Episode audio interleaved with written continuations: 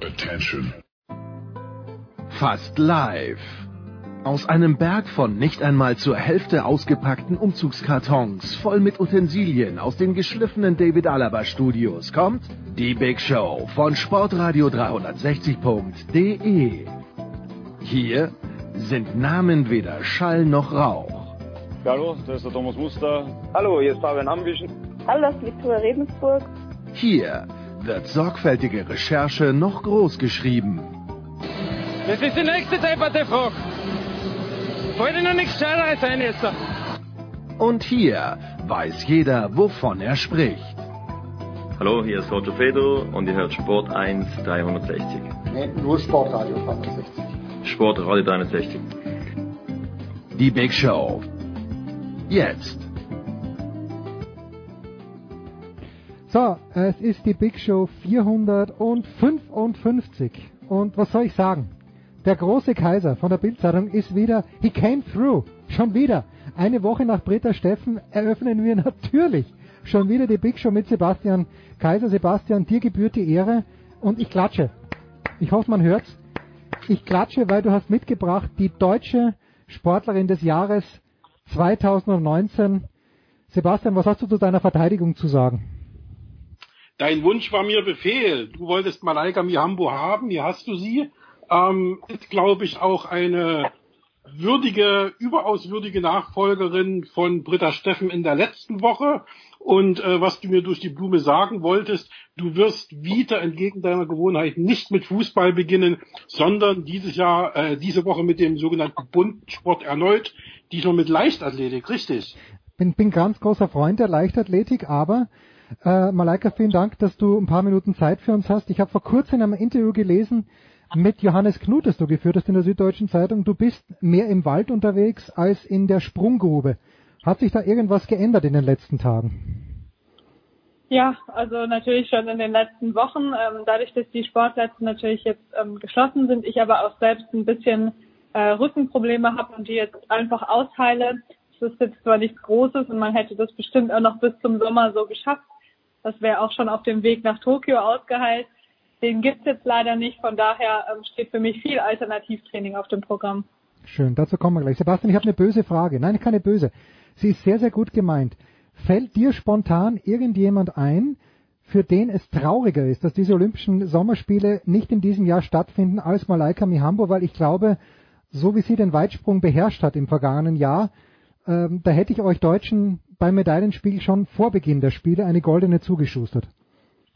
Ach ja, ähm, ich glaube, da sind viele genauso traurig wie Malaika. Ähm, ich denke da jetzt weniger an Goldfavoriten. Ich denke vor allem an jene, die eigentlich in diesem Jahr ihre Karriere beenden wollten und äh, Olympia nochmal unabhängig von der Platzierung äh, als Höhepunkt gesehen haben und ja teilweise danach schon Verträge für Arbeiten hm. oder für oder die in die Uni dann wollten richtig und sich auf das Leben nach der Karriere konzentrieren wollten. Also ich glaube, da äh, äh sind viele, viele genauso traurig wie Malaika.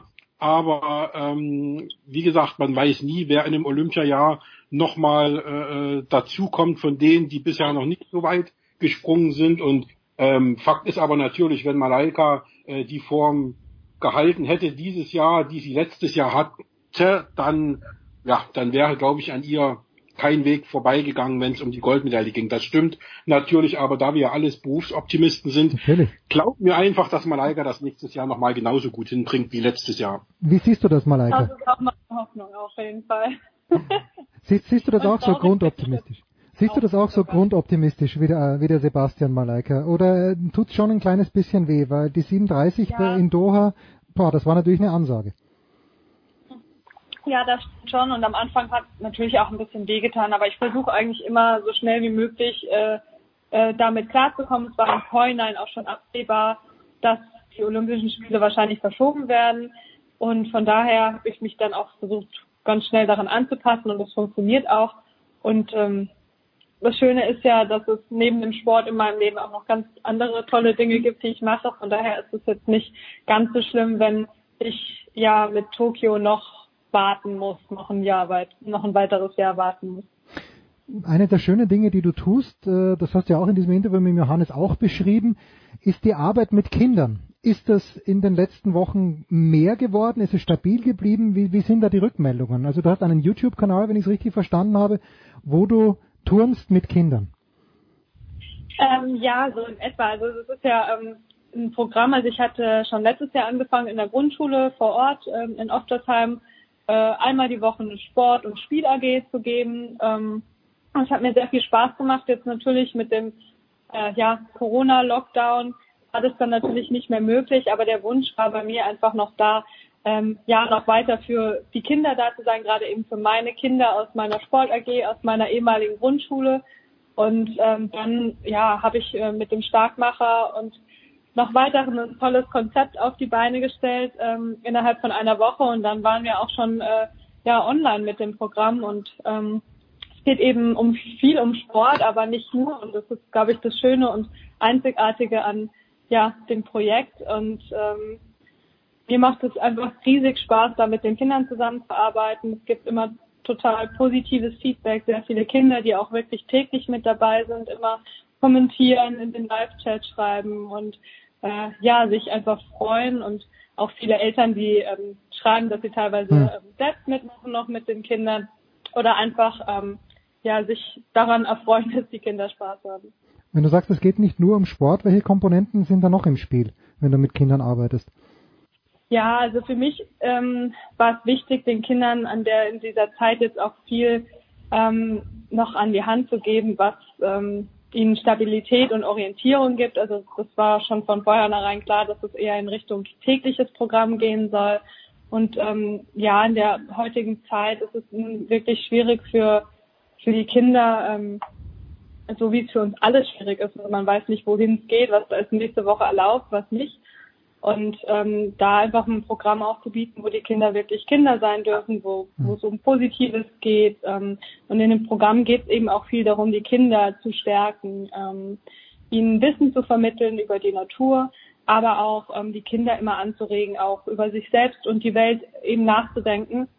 Und ähm, ja, das ist das, was es auszeichnet und kombiniert ist das eben mit Sport und auch Geschicklichkeitsübungen. Das heißt, ähm, da ist wirklich ähm, ganz viel geboten sprechen mit Malaika Mihambo, deutsche Sportlerin des Jahres 2019 und das Erstaunliche, nicht das Erstaunliche, sondern das Großartige, wie ich fand, Malaika, dein Counterpart auf der männlichen Seite war auch ein Leichtathlet, nämlich Niklas Kaul, der Zehnkampf-Weltmeister.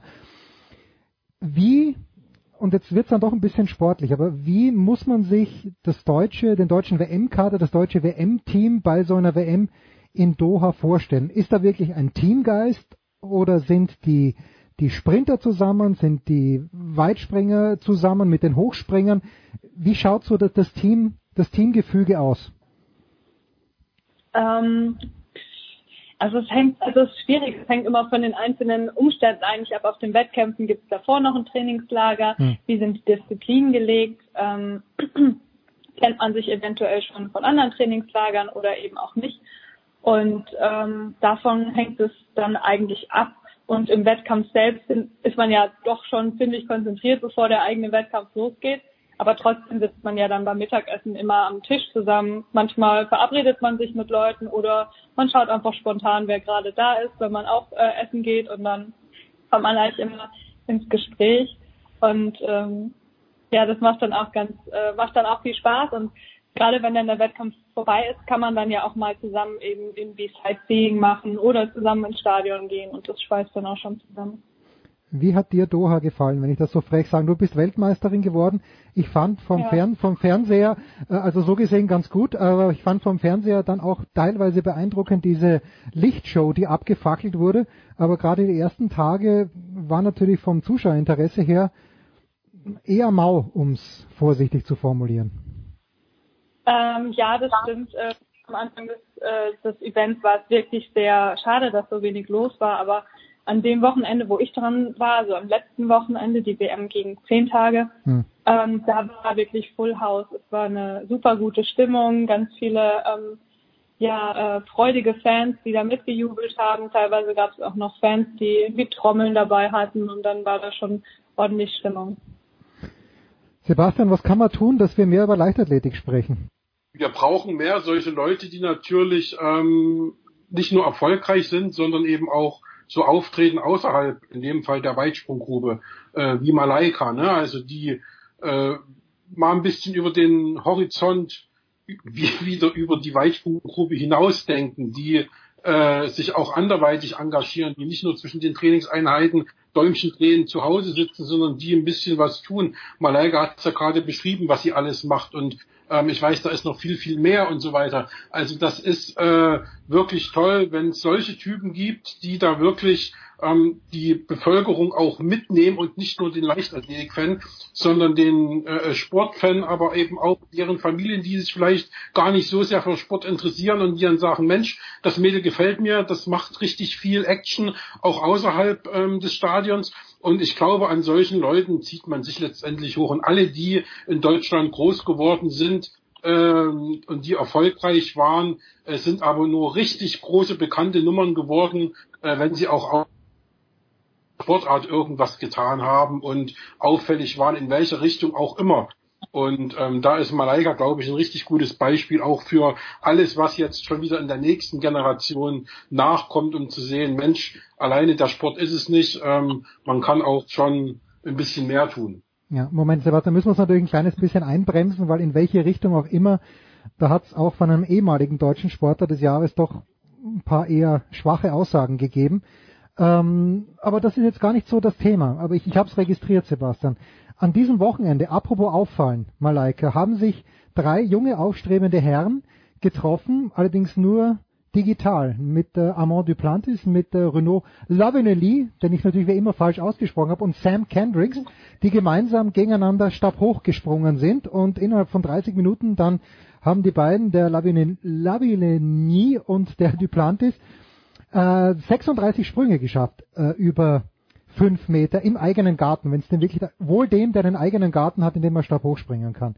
Ist sowas lässig aus deiner Sicht, wenn ich das als Österreicher so sagen darf, oder ist es lästig?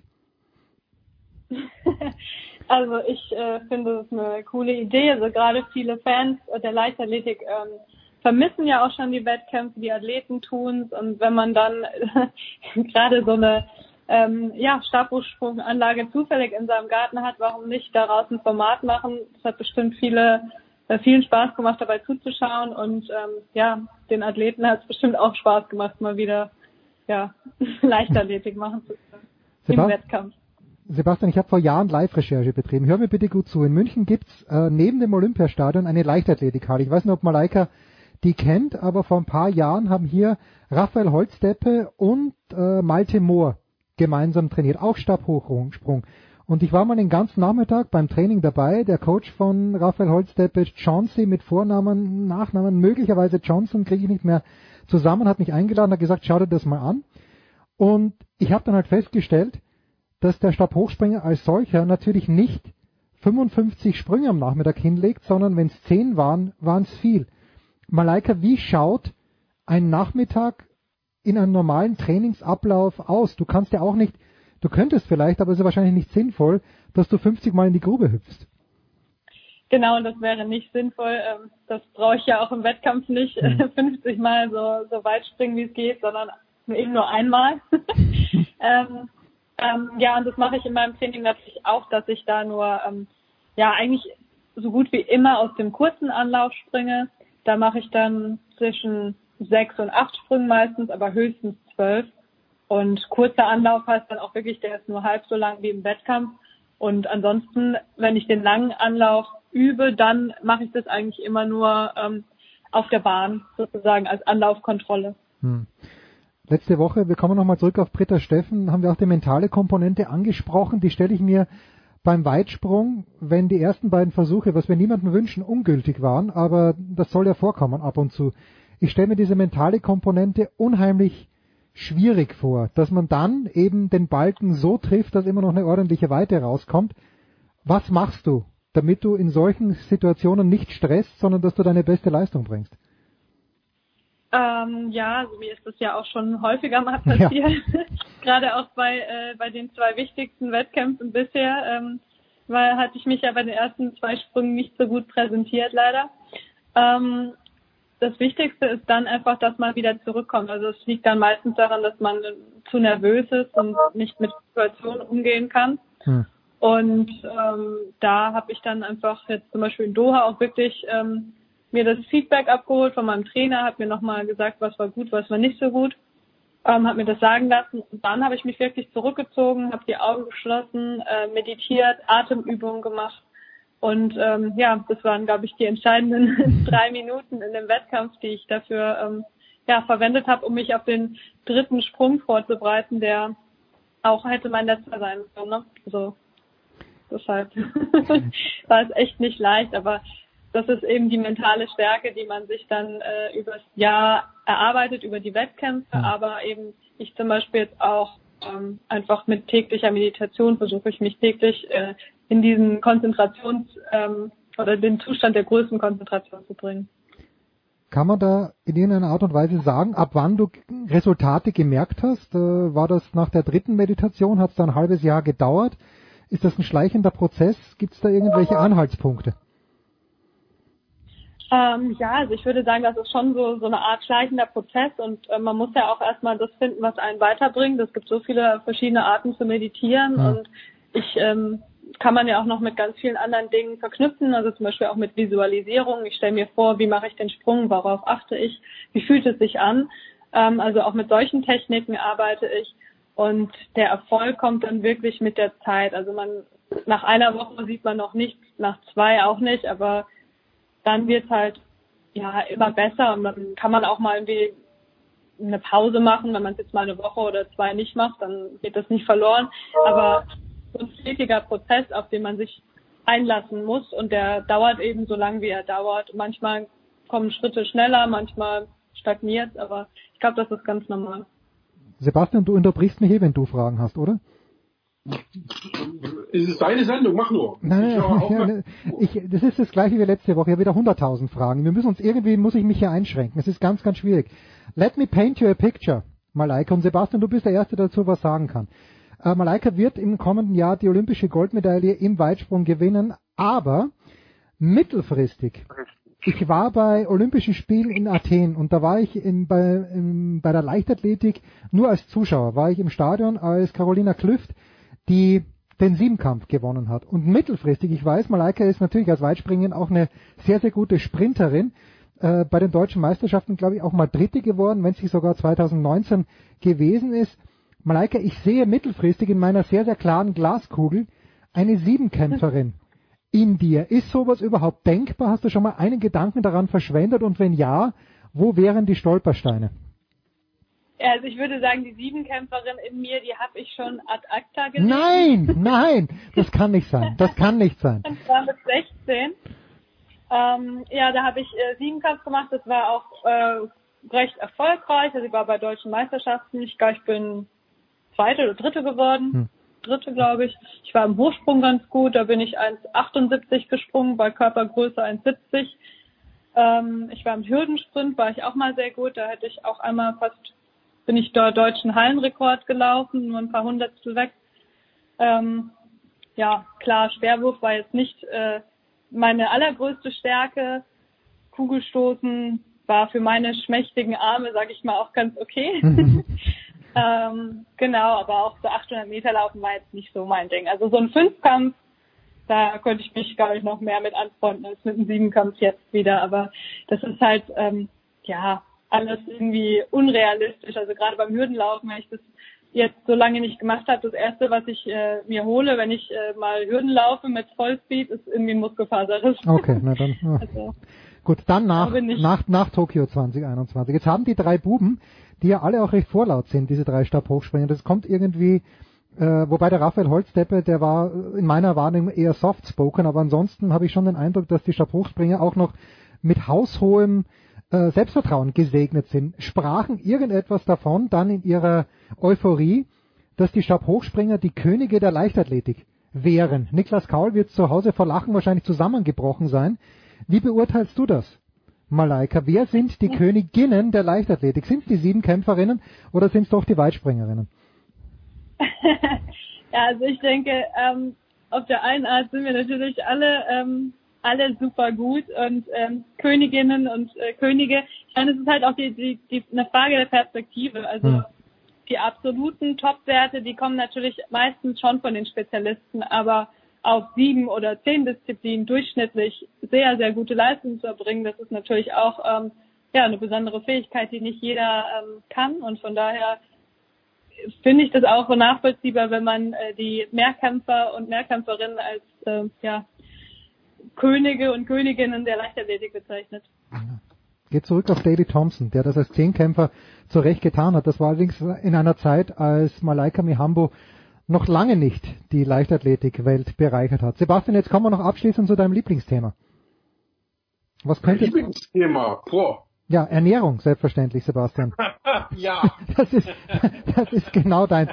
Also Sebastian hat mich natürlich bestens vorbereitet auf äh, Malaika Mihambo, Deutschlandsportlerin 2019. Malaika, und der schreibt mir, der Sebastian, dass du dich vegan ernährst. Das äh, kennen wir im Tennissport. Also ich äh, arbeite hauptsächlich für ein Tennisportal, kennen wir von Novak Djokovic, der das schon seit Jahren macht und der das, äh, ja, was soll man sagen, niemand ist fitter als Djokovic. Im Grunde genommen, wie Hast du da, äh, ist das schon eine Sache, die du seit längerem machst oder gab es irgendein Erlebnis, gab es einen, eine Kollegin, einen Kollegen, den du getroffen hast? Warum vegane Ernährung? Ähm, ja, also ich bin eigentlich schon, seitdem ich ähm, sechs und also acht bin, habe ich schon aufgehört, eigentlich so das meiste an Fleisch zu Mhm. essen und auch an Fisch und war von daher schon immer eher ein Mensch, der nicht so nah am Fleischkonsum war, habe lange ja dann auch größtenteils eigentlich vegetarisch gelebt und jetzt seit ähm, diesem Jahr eben auch vegan. Ja. Sebastian, ich nehme mir das vor, jedes Jahr, also vielleicht nicht vegan, aber vegetarisch zu leben, mit einer kleinen Schwäche für Fisch ab und zu. Aber mein Problem ist, es, es ist langweilig. Ich habe keine Ideen mehr. Malaika, Ja, wird passieren. du haust dir halt die, die Do Dose Ketchup auf deinen Schnitzel, was völlig legitim ist. Du bist jung und gesund. Aber Malaika, wo kriegst du deine Ideen her? Gibt es irgendein bestimmtes Kochbuch? Macht's, äh, hilft dir die Frau Mama dabei? Äh, ich, ich verzweifle ab und zu dran, weil ich einfach keine Ideen mehr habe. Ähm, ja, also ich meine, ich google dann schon mal mir, also ich bin aber eher so, entweder koche ich spontan, alles was da ist, haue ich irgendwie in die Pfanne und das schmeckt dann auch meistens. Oder ich ja, gehe halt wirklich auf die Suche nach irgendeinem Rezept und äh, lass mich da auch immer gerne wieder inspirieren. Ähm, aber letztendlich äh, bin ich da, wenn es ums Essen geht und ums Selbstkochen, bin ich ehrlich gesagt eher äh, jemand, der es äh, lieber schnell und ähm, einfach hat, als jetzt so stundenlang in der Küche zu stehen. Das wäre jetzt äh, nicht so meins. Da gehe ich dann lieber ins Restaurant, wenn ich mich so ähm, gut bekochen lassen möchte. Ähm, ja, aber ich finde, das ist das ja Wichtige, dass man das immer abwechslungsreich natürlich hält. Aber ähm, ich glaube, dass das jetzt prinzipiell auch nicht eine Frage von vegetarisch oder nicht, nicht ist, sondern eher so, ähm, habe ich die Muße und die Zeit, mich äh, für ja um Rezepte zu kümmern oder nicht. Hm, schön. Das ist ganz, ganz großartig. Die abschließende Frage, die, die wir ausnahmsweise ich stellen, weil Sebastian nicht zu viel geredet hat. Worauf, was, was ist denn realistischerweise etwas, worauf du hinarbeiten kannst in sportlicher Hinsicht? Olympische Spiele wissen wir abgesagt. Gibt es irgendwelche Meetings im Herbst, wo man noch realistisch sagen kann, das ISTAF ist ja immer Anfang September, wobei äh, möglicherweise ja auch schon abgesagt, weil darf man in Berlin nicht bis Ende Oktober nichts machen. Aber worauf könntest du jetzt realistisch deine Konzentration sportlich gesehen legen?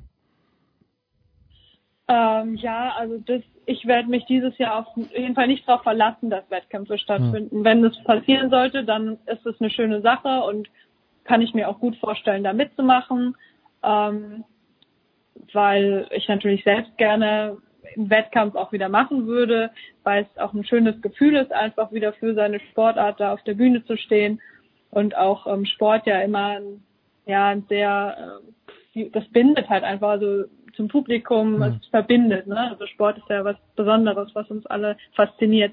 Ähm, aber letztendlich werde ich mich darauf nicht verlassen. Ich kümmere mich einfach darum, dass ich ja gesund bleibe ähm, und äh, habe dann einfach auch Tokio 2021 im Kopf, beziehungsweise schon die Hallensaison erstmal 2021 und ja, genau, wie gesagt, falls dann doch ein Wettkampf kommt, dann werde ich mich sehr freuen, aber ja, das, äh, darauf möchte ich meine Motivation im, jetzt hier und heute nicht drauf stützen. Von daher mache ich die anderen Dinge, die mir Spaß machen, also Studium, Klavierspielen mhm. und natürlich noch mein soziales Projekt Malaikas Herzsprung und das macht mir sehr viel Spaß und von daher ist das Jahr 2020 auf jeden Fall auch schon äh, ja ein Jahr, auf das ich mich auch freuen kann. Malaikas Herzsprung. Also googelt das mal. Oder gibt's äh, gibt's eine Website malaikas-herzsprung.de?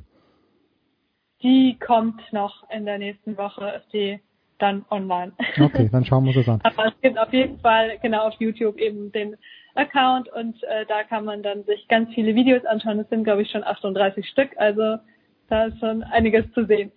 Sebastian, das müssen wir beide uns vornehmen. Wir machen jetzt alle 38 ja, inner, innerhalb der nächsten 38 Tage nach. Fantastisch. Malaika Mihambo, Weitsprung Weltmeisterin, Deutschland Sportlerin des Jahres 2019. Big Show 455, kurze Pause.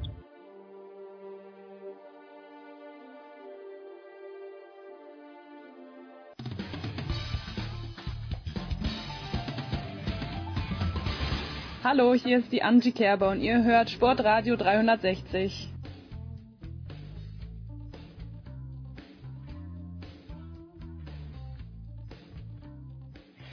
Es geht weiter, der Big Show 455, endlich mit Fußball. Und selbstverständlich sprechen wir über jenes Thema, das Deutschland in diesen Tagen am meisten bewegt. Und das ist nach wie vor das WM-Halbfinale von 2006. Deutschland gegen Italien in Dortmund und ich freue mich sehr, dass zwei Leute, die in irgendeiner Art und Weise hautnah dabei waren. Wie hautnah, das werden wir gleich erfahren mit am Start sein. Das sind zum einen von Sky, ich glaube der einzige von uns dreien, der in den letzten Tagen wirklich hart gearbeitet hat, das ist Michael Leopold. Grüß dich, Leo. Hallo und es freut mich sehr, dass du das anerkennen, denn ja. äh, ich stotter, ich stotter mich in diesem Teil des Podcasts.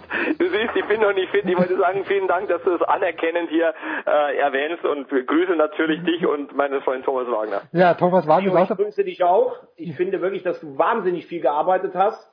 Äh, dafür all meinen Respekt. Du hast ja den Sender fast allein am Laufen gehalten, aber ich finde es eine Frechheit, dass Jens Huber einfach unterschlägt, dass wir seit drei Wochen auch schon wieder Sondersendungen haben, dass ich selber einen Podcast mache. Ich fühle mich hier gerade zum Auftakt dieses äh, Programms nicht gut behandelt.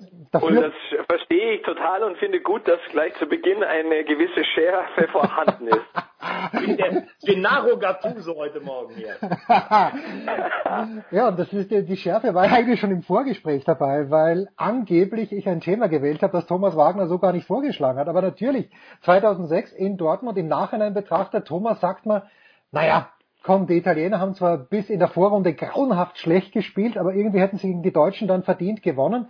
Ähm, ich kann mich gar nicht mehr so, so, genau erinnern. Nachspielzeit ja, Dortmund, Deutschland davor noch nie ein Wettbewerbsspiel verloren in Dortmund, wenn überhaupt ein Spiel verloren. Aber welchen Mythos wollen wir heute gerne zerstören, nachdem wir beim letzten Mal, glaube ich, genau keinen einzigen Mythos äh, von Cordoba zerstört haben? Thomas, so, fang, fang du mal. Dir, ich kann dir wirklich sagen, wir werden heute zwei zerstören. Äh, erstens mal, den ersten hast du schon ausgesprochen, wo haben sie die, sich die Italiener grauenhaft durchs Turnier getreten? Das ist der größte Schwachsinn, den ich jemals gehört habe. Vorrundengruppe gegen Ghana, USA und Tschechien. Die Tschechen, die zwei Jahre vorher in Europa alle verzaubert haben, wie schwer Ghana ist, weiß jeder, sieben Punkte weitergekommen. Dann gegen Australien, daran hat sich ja alles entzündet, dieser Elfmeter von Totti in der 95. Ja. ja, es war kein Elfmeter, aber es stand übrigens 0 zu 0. Die Leute tun immer so, als wenn die Italiener schon ausgeschieden sind. Dann die Ukraine 3-0 geschlagen und im Halbfinale eine völlig überforderte deutsche Truppe mit einer Chance die die Hosen voll hatten bis zum Anschlag, geschlagen, indem Lippi einfach in der Verlängerung zwei Stürmer eingewechselt hat für zwei Mittelfeldspieler. Und wenn ich das immer höre, die Italiener haben uns die WM kaputt gemacht, da kommt mir wirklich das Kotzen. Muss ich mal ganz aber klar sagen. Also völlig überfordert würde ich, würde ich dagegen halten wollen, aber was natürlich völlig richtig ist, was du sagst, Jens, ist, ähm, man verbindet es natürlich vor allem mit dieser Großchance der Italiener, äh, kurz vor Schluss und dann natürlich mit den zwei Aluminiumtreffern in der Verlängerung ähm, relativ schnell und das halt eben auch Lippi, wie Thomas schon angesprochen hat, der offensiv gewechselt hat ähm, und auch mit zweiten Stürmer gebracht hat. Ähm, ich glaube, das sind so die, diese, diese Erinnerungen und wir hatten ja im Zuge von Cordoba auch darüber gesprochen, dass oft dann äh, im Rückblick, und jetzt sind es halt doch auch schon wieder 14 Jahre, äh, gewisse Spiele sich auf, auf ein paar Momente reduzieren. Ne? Und insofern glaube ich, ist dieses, dieser Beginn der Verlängerung auch mit dieser Chance zum Ende der Spielzeit, der regulären Spielzeit, ist natürlich haften geblieben. Ähm, ich, ich würde jetzt aber Thomas widersprechen wollen zu sagen, die Deutschen waren völlig überfordert. Also das finde ich jetzt, da finde ich jetzt, du weißt, ich liebe deinen Superlativ, aber in dem Fall finde ich ihn ein too much. Okay, da hast du äh, wahrscheinlich, ähm, das ist gut, dass du hier dabei bist, dass du mich wieder so ein bisschen ähm, runterholst. Äh, ich kann dir auch sagen, woher dieser Eindruck kommt. Ich habe vor drei Wochen bei der ARD das Spiel Deutschland gegen Argentinien gesehen. Ich glaube, wir haben drüber gesprochen, äh, wie, wie die Deutschen, also wie diese WM im Nachhinein glorifiziert wird, weil wir äh, eine tolle Atmosphäre hatten, weil wir tolles Wetter hatten gegen die Argentinier. Das, das war grauenhaft, dieses Spiel sich anzugucken. Ähm, die äh, Deutschen, also zum Beispiel Podolski, der hatte keine einzige Szene, Klose auch nicht, außer dem Tor, das kann man ja sagen, dafür ist ein Stürmer da. Und auch in diesem Halbfinale hatten wir eine Torchance. Du hast aber recht, wir haben ganz ordentlich gestanden. Kehl hat zum Beispiel ein sehr gutes Spiel als Vertreter auch von Frings gemacht. Aber du hast ein Heimspiel vor 80.000 und hast eine Torgelegenheit. Also für diese Mannschaft war Platz drei also das war schon sowas von überperformt und ich wehre mich einfach dagegen, dass immer erzählt wird, die Italiener sind durchs Turnier gestolpert und eine furiose deutsche Mannschaft ist mit Pech ausgeschieden. Das stimmt einfach nicht und äh, deshalb habe ich jetzt leider übertrieben. Danke, Leo. Ja, aber man muss ja auch, aber und das spricht dann wiederum für dich und äh, auch wieder für diese These, wieso gewisse Eindrücke entstehen. Man muss ja ohnehin dazu zu sagen, wenn du dir Turniere anguckst, ja, also mir, mir fällt jetzt spontan nicht ein Turnier sofort ein, wo du sagst, der anschließende Sieger hat, hat sechsmal überperformt, ja, oder siebenmal. Ne? Du hast ja immer mal ein Spiel drin, wo du, wo du, wo du, wo es eng ist oder, oder wo du auch mal Glück brauchst und, und das ist ja ein Turnier. Ne? So funktioniert meiner Meinung nach ein Turnier. Und äh, insofern bin ich am Ende doch wieder bei dir. Ja, du hast nämlich vollkommen recht. Es ist ja immer so, dass wenn, wenn du sieben Spiele hast, oder früher waren es glaube ich sechs bis zum Finale, dann hast du genau. immer ein Spiel, wo du kurz vorm Ausstehst. Und was werden unsere jetzt für 2014 gefeiert, wo sie meiner Meinung nach verdient Weltmeister geworden sind, wo sie gegen Algerien aber eigentlich schon raus waren und wo Ja, und wenn Iguain das Tor macht, ne? Ja, das ist also gegen Algerien raus und gegen Argentinien bist du, bin ich bei dir, Higuain das Tor. Es ist ein klarer Elfmeter neuer gegen Higuain, wird auch alles immer negiert. Ich finde, wenn man jetzt auf die 82er WM guckt, dass Italien mit einem Torverhältnis, glaube ich, von 2 zu 2 gegen Kamerun mit 1-1 weitergekommen ist, dann kann man sagen, das war sehr glücklich in der Vorrunde. Trotzdem musste dann später auch Brasilien und Argentinien schlagen. Und es ist einfach, du musst dir mal vorstellen, die Italiener waren in diesem Turnier Korruptionsskandal vor der WM. Del Piero und Totti beide angeschlagen, die haben immer so Jobsharing gemacht. Und du schlägst im Halbfinale den Gastgeber, ein großes Fußballland wie Deutschland, indem du, ich habe eben nochmal nachgeguckt, du bringst ja Quinter und Del Piero für Perotta und Camoranesi beim Stand von 0-0. Nix, wir mauern uns in Elfmeterschießen und so ja, absolut, Lipiero offensiv gewechselt. Genau, das war ein, das war ein völlig verdienter Sieg. Und außer dem einen Schuss von, von Podolski, kannst du dich da an irgendwas groß erinnern von den Deutschen? Ich nicht.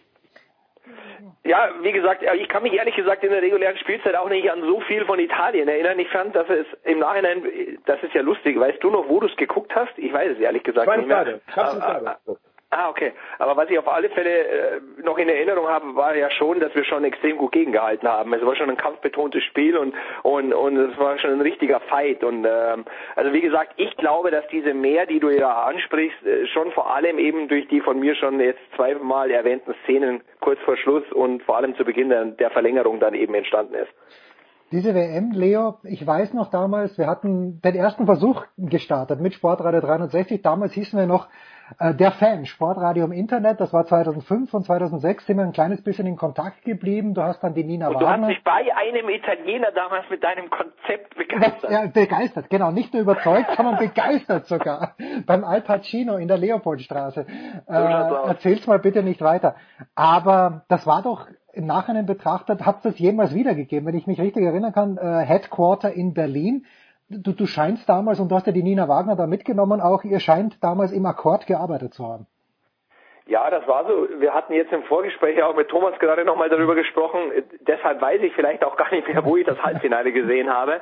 Ähm, wir waren ja schon sehr viel unterwegs. Äh, waren, also ich war in, in Berlin als, als Basis.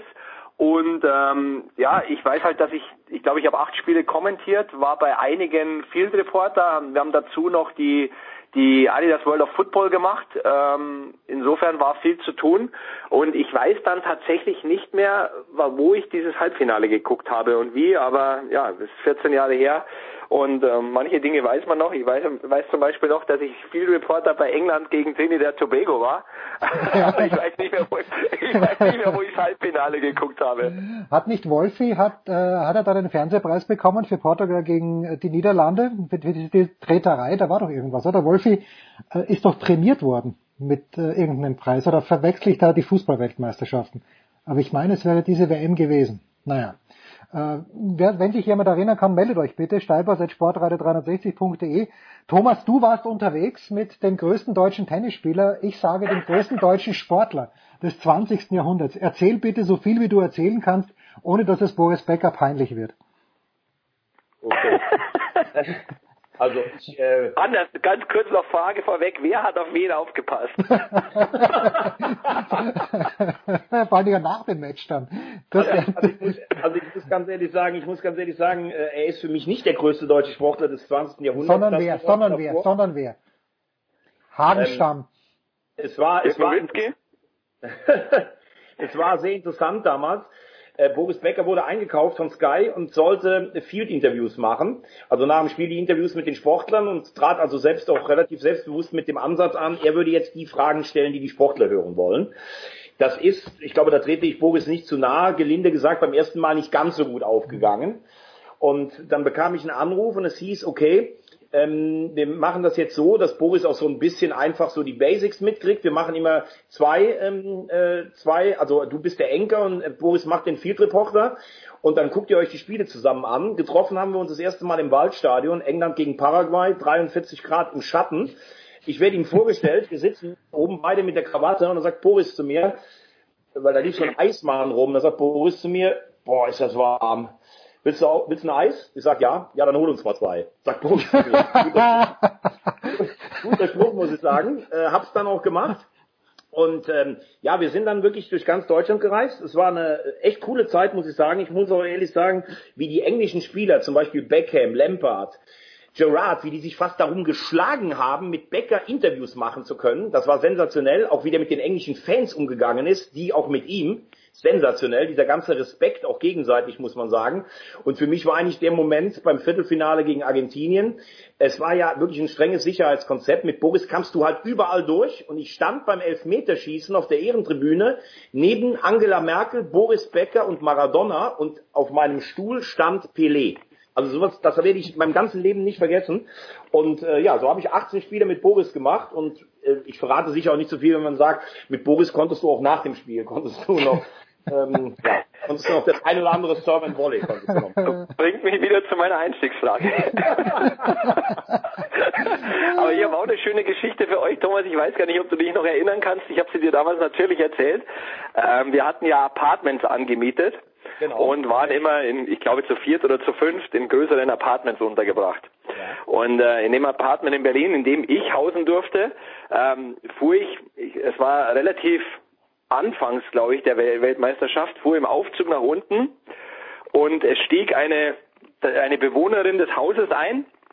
In meiner Erinnerung war es eine Bewohnerin, vielleicht war es auch ein Bewohner, ich weiß es nicht mehr, 100 Prozent, aber auf alle Fälle war der Tenor, ah, Sie sind vom Fernsehen, okay, Sie machen die WM. Mhm, mhm, mhm.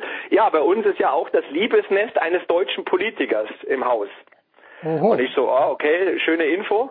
Und äh, die Dame oder den Herrn, ich weiß wirklich nicht mehr, ob es eine Dame oder ein Herr war, habe ich noch zwei, dreimal getroffen. Sie wollte mir den Namen des Politikers nicht äh, verraten und wir haben da immer geflaxt und so. Und äh, ja, ein Jahr später kam, äh, kam ein Kind zur Welt, das in den Schlagzeilen durchaus präsent war. Also die, die Hausbewohnerin hatte nicht gelogen. Äh, kann, man, kann man so sagen, dass ähm, dass der Politiker, der da sein Nest hatte, vielleicht aus demselben Bundesland kommt wie du? Also, jetzt äh, ich, das hast jetzt du gesagt. Ich weiß auch gar nicht, ob man das so erzählen darf, ob das Datenschutz ist. Nein, aber ging ja durch alle Schlagzeilen damals, aber das war auch sehr amüsant, ja. Aber interessant finde ich übrigens auch, weil du das gerade erzählst. Wir waren ja in Berlin in diesen Apartments und ich war halt auch in der Finalwoche dann da. Und äh, ganz interessant war, ich war mit unserem beiden, beiderseits sehr geschätzten Freund Matthias Peters unterwegs. Und wir waren irgendwann morgens mal um 6 Uhr im 40 Seconds in Berlin. 40 Seconds, weil der Fahrstuhl angeblich 40 Sekunden braucht, um hochzukommen. Und haben da noch einen sehr schönen Abend mit Arsene Wenger gehabt, äh, der, der morgens an die Bar kam und irgendwie ein bisschen verloren stand. Und wir haben ihn unter unsere Fittiche genommen. Herrlich, herrliche Erinnerung. Also genauso stelle ich mir Thomas Wagner vor, wenn ein trauriger Arsene Wenger irgendwo herumsteht, kommt, kommt Thomas Wagner, legt ihm die Hand über die Schulter und sagt, es ist nicht alles so schlimm, komm mit an die Bar. Und, und, und Wenger erzählte völlig, völlig verwirrt irgendwann in London bei einem feuchtfröhlichen Abend mit einem Rheinländer, der alles über Fußball wusste, mehr als er. ah, um dieses Segment zu Ende zu bringen, welche Szene welche Szene der WM 2006, Thomas, wenn du jetzt an die WM 2006 denkst, eine einzige Spielszene, eine einzelne Spielszene, ich habe eine. Wir machen eine kurze Pause und sprechen vielleicht doch noch eine Minute über das Aktuelle, aber Thomas, die eine Szene der WM 2006 ist welche? Ja, sicherlich die Szene von Sedan gegen Materazzi. Nein. Also ja, für dich ja, aber für mich ist es eher, wie Buffon durch die Luft fliegt. Ich glaube, es war schon in der Verlängerung nach diesem Kopfball von Sedan, der den Sieg für die Franzosen bedeutet hätte. Und ich war dann, ich hatte so einen Man-Crush dann auch schon auf Sisu. Ich war so sauer, wie der den Matarazzi die Birne, aber diese Szene, wie der Buffon da durch die Luft fliegt, den Ball rausholt, das war meine Szene. Leo, hast du eine? Ja, ich wäre natürlich auch beim Kopfstoß. Ja. Ich weiß zum Beispiel noch, wo ich das Finale geguckt habe. Das habe ich definitiv auf der Zugspitze geguckt. Why? Bei einem, ja, so war's. Why? Hast, hast du moderiert ja. da oben oder warst du zu Gast? Ja, Warum? genau. Das war, war so ein Abschlussevent und wir waren ja dann durch ähm, und ja, das weiß ich noch. Man muss aber auch sagen, äh, Geschichten, die so ein Turnier ja auch schreibt, äh, klar Cannavaro, der nachher Weltfußballer geworden ist, oder, oder Del Piero, der ja auch völlig enthemmt äh, nachher gejubelt hat, oder De Rossi fliegt im zweiten Spiel wegen einer Tätigkeit gegen die USA vom Platz, ist gesperrt bis zum Finale, kommt in der 60. und schießt dann einen Elfmeter. Das sind natürlich bis, das sind natürlich Eier bis Meppen Ost. Aber für mich ist die Geschichte auch so ein bisschen Materazzi, der ja eigentlich nur reinkam, weil Nesta sich im letzten Vorrundenspiel verletzt hat. Und Materazzi, jetzt tun ja alle immer so, ach, der hat den Sidan beleidigt, äh, wie schlimm. Da muss man jetzt auch mal, wenn man Fußball lange genug dabei war, Leo, und äh, ich glaube, da spreche ich dir aus dem Herzen, dieser Trash-Talk, den der da veranstaltet hat, das ist üblich in jedem Spiel. Und wenn sie dann, der ja ganz oft seine Nerven verloren hat als Spieler, ich habe gerade sieben rote Karten wegen Tätigkeiten bekommen, und Materazzi als Abwehrspieler hat zwei, Turniere, äh, zwei Turniertore erzielt, unter anderem im Finale den schnellen Ausgleich, dann muss man sagen, ist auch Materazzi so ein Sinnbild für diese italienische Mannschaft, die sich gegen alle Widerstände gewehrt hat. Und dafür hat sie meinen Respekt einfach. Ja, machen wir uns nichts vor. Das, also, ob du das jetzt äh, verbal gut heißt oder nicht, ne? Also, es ist ja oft auch gefühlt, gefühlt schon sowas, was du als Spieler mit aufs Feld nimmst und sagst, du, der Star von denen, der ist leicht reizbar, ne? Wir, wir gucken mal. Genau. Wir gucken mal, was er aushält heute, ne? Also, ja. Den schauen wie gesagt, das, das, muss einem nicht verbal gefallen, aber wie Thomas sagt, das ist jetzt äh, nicht völlig unüblich. Nee, das wollte ich gerade sagen, das muss einem überhaupt nicht gefallen, aber man soll auch nicht so tun, als wenn das ein Einzelfall gewesen wäre. Das gibt's leider überall. Ja. Kurze Pause und dann sprechen wir doch noch über die Aktualität.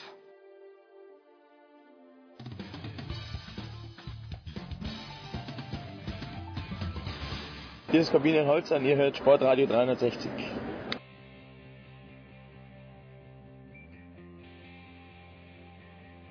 Herrschaften, weiter geht's in der Big Show 455 mit Fußball, mit Thomas Wagner, mit Michael Leopold. Ganz, ganz großartig in der Erinnerung zu schwelgen. Die 82er WM, die müssen wir gesondert aufarbeiten, weil dieses Aus der Brasilianer gegen Italien, das schmerzt mich jetzt noch.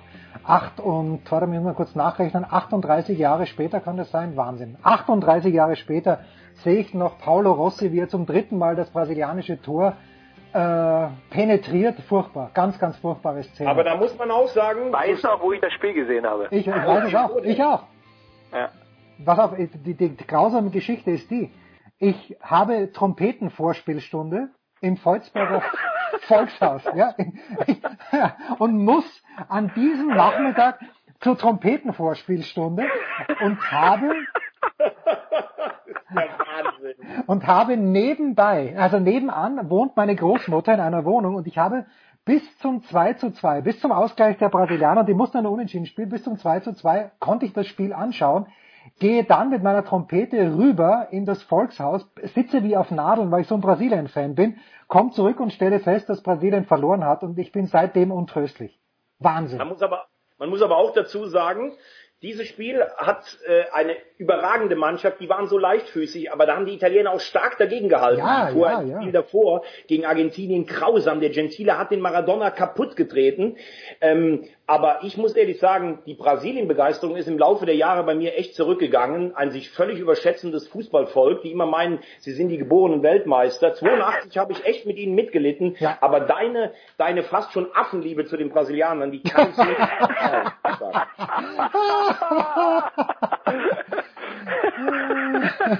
Leo, weißt du übrigens, Leo, das ist ja auch ganz interessant. Die Italiener sind damals in ihrer Vorrundengruppe Zweiter geworden. Die Argentinier sind Zweiter geworden und die Brasilianer Erster, aber deshalb war das halt so eine Todesgruppe. Und die haben ausgerechnet im kleinsten Stadion gespielt, im Saria, dem ehemaligen Espanyol-Stadion, weil die halt gedacht haben, die Brasilianer kriegen da so zwei Gurken dazu und dann können wir die in einem kleinen Stadion verstecken. Ja, Sensationell. wie- mir war ja auch immer dieser, dieser, dieser Modus mit diesen zweiten Finalrunden oder wie sie auch immer hießen, das war mir ja immer komplett suspekt. Ja. Österreich, Nordirland, hatte einen Frankreich. Vorteil, du hattest eine Dreiergruppe, wo nur einer weiterkam. Also groß auf Taktieren konntest du nicht spielen dabei. Das stimmt, aber für mich ist ein Turnier nach einer Vorrunde, nach einer klassischen Vorrunde einfach K.O.-System.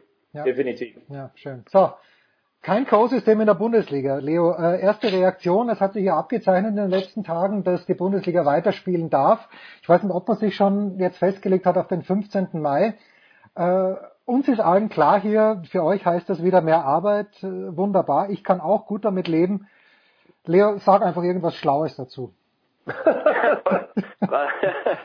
Es freut mich natürlich, dass du mich jetzt mit, mit diesem Satz vor Thomas Wagner in die Bühne schiebst. Ich, ich, glaube einfach, dass es ähm, ein unfassbar äh, komplexes Thema ist. Ein, weiß gar nicht, was ein Politiker, der zuletzt mal gesagt hat, der Fußball hat in diesen Tagen weder einen Bonus noch einen Malus verdient. Ich glaube, damit ist, ist viel gesagt. Ähm, ich verstehe viele Diskussionen, verstehe aber auch viele nicht. Also was ich zum Beispiel nicht verstehen kann, ist, dass dem Fußball vorgeworfen wird, ähm, um die Wiederaufnahme zu fighten. Äh, das macht jeder Unternehmer, das macht jedes Unternehmen. Ja, und insofern, ähm, ich sehe es auch für die anderen Sportarten als, als positives Zeichen. Und äh, ja, mehr möchte ich fast an dieser Stelle gar nicht sagen. Thomas, wie geht's dir? Vieles von dem, was du gerade gesagt hast, oder alles, was du bisher gesagt hast, ist, ist vollkommen richtig.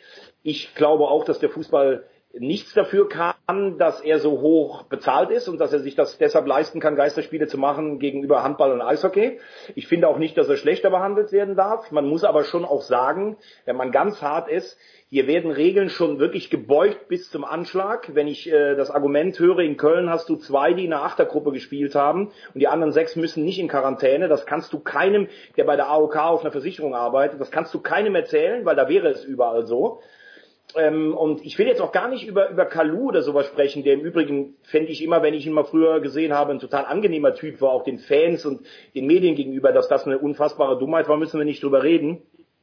Aber insgesamt finde ich, und ich bin der größte Fußballfan, den es gibt, und wir können ja alle froh sein, weil wir davon leben, ich finde, der Fußball hat, ähm, hat insgesamt keine gute Figur abgegeben. Damit meine ich nicht Herrn Seifert, der das sehr demütig gemacht hat. Du siehst immer deutlicher, was das für eine Parallelwelt ist. Auch wer sich teilweise zu Wort meldet jetzt mit klugen Ratschlägen, die jahrelang mit diese Spirale ähm, weitergetrieben haben.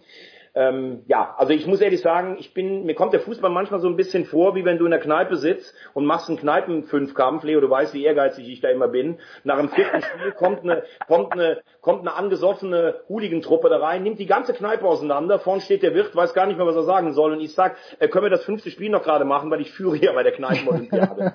so kommt mir der Fußball manchmal vor. Und äh, ich würde mir echt wünschen, dass einiges sich ändert, aber mir fehlt der Glaube daran.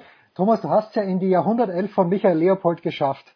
Machen wir uns nicht Absolut. vor. Das ist für mich eine, das ist nach all den Jahren, die ich bei diesem, die ich in, in diesem Medium arbeite, ist das die allergrößte Ehre in Verteidigung mit Terry Butcher. Ich komme da immer noch nicht drüber. Dem, ich dachte ja, dass mir damals übrigens die ORF-Kommentatoren einen Schmarrn erzählen, dass der Butcher heißt, aber Butcher ist natürlich völlig richtig. Glaubst du denn, wir haben ja ein Geisterspiel schon gesehen, da in Paris zwischen PSG und zwischen dem BVB, Glaubst du denn so Geisterspiele aus deiner eigenen Erfahrung, Thomas? Du hast vor, vor 80.000 Leuten gespielt, aber auch vor acht Leuten. Wo hat der vor 80.000 gespielt? Das weiß ich auch nicht. Meine größte Kulisse war im Stadion Oberwert bei einem Derby zwischen TuS Koblenz und dem BSV Weißen Turm vor zweieinhalbtausend Zuschauern. Ja, Hütte voll, Hütte voll. 80.000 kommst. Ja, aber Hütte voll. Okay. Was, was macht für einen sportlichen Unterschied? Also kann man sich da. So ja, also das kann man, glaube ich, äh, auf zwei Sachen reduzieren. Normalerweise, wenn du keine Umstände hast, keine Zuschauer und kein Heimspiel, dann müsste normalerweise die individuelle Klasse der Teams den Ausschlag geben. Dagegen spricht aber, es wird eine Atmosphäre wie bei einem Vorbereitungsspiel sein. Wie können sich Mannschaften wie Bayern und Dortmund darauf einstellen, dass es halt nicht diese ganzen Umstände gibt? Und dann könnte am Schluss doch Mentalität wieder Qualität schlagen. Ich also glaube, ich glaube, ich, Entschuldige, ich falle dir ungern ins Wort, aber ich glaube tatsächlich, dass die Mentalität der alles entscheidende Faktor wird. Ja, also ich glaube, dass, dass wie du diese Situation annimmst, wird über allem stehen. Meine Meinung. Sehr, sehr gut, bin ich bei dir. Und es wird eine Menge kuriose Ergebnisse geben, glaube ich. Äh, gut, wir, wir lassen es auf uns zukommen, wann auch immer es losgeht. Aber eine Sache, Leo, äh, ich weiß, wir sind alle busy. Also ich nicht, weil ich habe nichts zu tun. Ich sitze zu Hause und nehme blöd auf. Aber ähm, eine Sache ist jetzt untergegangen. Die, ich möchte sagen, eine Frechheit, die Thomas Wagner sich geleistet hat. Für ihn, Leo, ist Boris Becker nicht der größte deutsche Sportler des 20. Jahrhunderts. Äh, ich frage ja, aber er hat ja auch keine Antwort gegeben, wer es ist. Ja, genau. Also, dann, dann du zuerst, Thomas, und Leo wird dich dann in die Schranken weisen. Ich habe Dirk Nowitzki schon mal reingeworfen, weil Nein. ich würde dann einfach nicht nur auf Titel gehen, sondern ich würde auf dieses auf dieses Gesamtpaket äh, gehen. Und ich glaube, dass Nowitzki es als Botschafter äh, des Landes auch geschafft hat, eine ja, eine Sportart ins Rampenlicht zu katapultieren, eine Liga ins Rampenlicht zu katapultieren, die, die in Deutschland vor ihm ja, ich hätte jetzt fast gesagt, wenig Beachtung fand, was ja nicht stimmt. Es gab ja schon auch mal so dieses, dieses Hoch im Basketball in Deutschland immer wieder, ähnlich wie im Eishockey oder wie im Handball, aber, aber Nowitzki hat es auf ein komplett anderes Level gebracht und deshalb würde ich, glaube ich, an dieser Stelle mit Nowitzki gehen. Finde ich ganz stark deine Einstellung. Ich muss ehrlich sagen, ich habe äh, Boris Becker, klar konntest du mit ihm leiden, aber um der beste Sportler des äh, eines der, ganzen Landes der, der, auf, der aufregendste, oder der, der, der, der am meisten ja, bewegt hat, der am meisten bewegt hat. Ja. Er, sein Spiel war ja wie gemalt für Gras zum Beispiel. Und er hat ja außer seinen drei Wimbledon-Siegen, hat er, glaube ich, noch drei weitere Grand Slam-Turniere gewonnen. Äh, ich finde, dass er gerade in seiner Anfangszeit ähm, auch, auch sehr viele Sachen so von sich gegeben hat. Das kann man ihm nicht vorwerfen, weil er so jung war, wo ich mich, wo ich ein bisschen irritiert war. Und ich fand auch, wie zum Beispiel, und da möchte, möchte ich den jetzt gar nicht in Schutz nehmen, aber wie Becker schon auch gegen Stich geschossen hat, auch so im Hintergrund, dass Stich bei einem ATP-Halbfinale zwischen zwei deutschen Spielern so dermaßen niedergemacht wurde in Frankfurt, also da waren so ein paar Sachen dabei, die haben mir nicht so gut gefallen. Und da bin ich dann eher bei Leo. Also Nowitzki ist für mich zum Beispiel, das ist für mich eine perfekte Karriere. Äh, aber ich würde auch jemanden nennen, vielleicht wie Michael Groß, der über, Genera über, über, über Deka fast über eine ganze Dekade so, so viel gewonnen hat. Also ich kann jetzt gar keine Abstufung vornehmen. Boris Becker ist sicher einer der spektakulärsten, die wir jemals hatten. Aber gegen deinen Superlativ, oder da möchte ich, möchte ich mir einfach erlauben, da nicht einzustimmen. Was bei, was bei Becker natürlich unfassbar war und ich glaube, das kann man tatsächlich im Rückblick nur beurteilen, wenn man in dieser Zeit selbst dabei war, in Anführungszeichen so dabei war, dass man auch gesehen hat, was anschließend auf den Straßen und in den Hinterhöfen passiert ist. Was bei Becker natürlich unfassbar war, war, wie dieser, wie dieser Sieg in Wimbledon damals eine ganze Nation in dieses Tennisfieber getrieben hat. Ja, ne? Ja ja, es, es war einfach in jedem Hinterhof und überall, auf jedem Tennisplatz waren die Kinder zu sehen und jeder hat, hat versucht, Boris Becker nachzueifern, äh, teilweise ja sogar in den identischen Klamotten, mit, mit dem identischen Schläger. Äh, und das war schon was, wo ich sagen muss, da kann ich mich jetzt in meiner Kindheit an nichts Vergleichbares erinnern. Aber ich weiß nicht, wie es dir ging, Thomas, damals bei euch, aber bei uns war es wirklich ein unfassbarer Hype und, und wirklich auch ein unfassbares Streben der Kinder. Wir wollen jetzt auch Tennisprofis werden. Wahnsinn, wir haben auf der Straße Davis Cup nachgespielt und sowas. Alles, äh, bin ich alles dabei und das ist auch der, der uneingeschränkte Verdienst von Becker und äh, ja, vielleicht auch, äh, oder ganz sicher auch von Steffi Graf zu der damaligen Zeit. Aber ja, ich habe ja auch gerade gesagt, ein paar Sachen, die ich jetzt, und äh, da, da maß ich mir gar nichts drüber an, das zu beurteilen, aber für mich persönlich waren da auch ein paar Sachen dabei, die ich nicht so toll fand. Da fand ich zum Beispiel die Karriere von Steffi Graf viel geräuschloser, spektak äh, Ja, unspektakulärer, aber erfolgreicher. Also von daher bin ich ein bisschen anderer Meinung, aber wer wäre ich, der dem Producer endgültig da widersprechen würde, um Gottes Also Willen. kann man sagen, es, ihr seid auch oft einig, aber jetzt äh, ist definitiv was zwischen euch.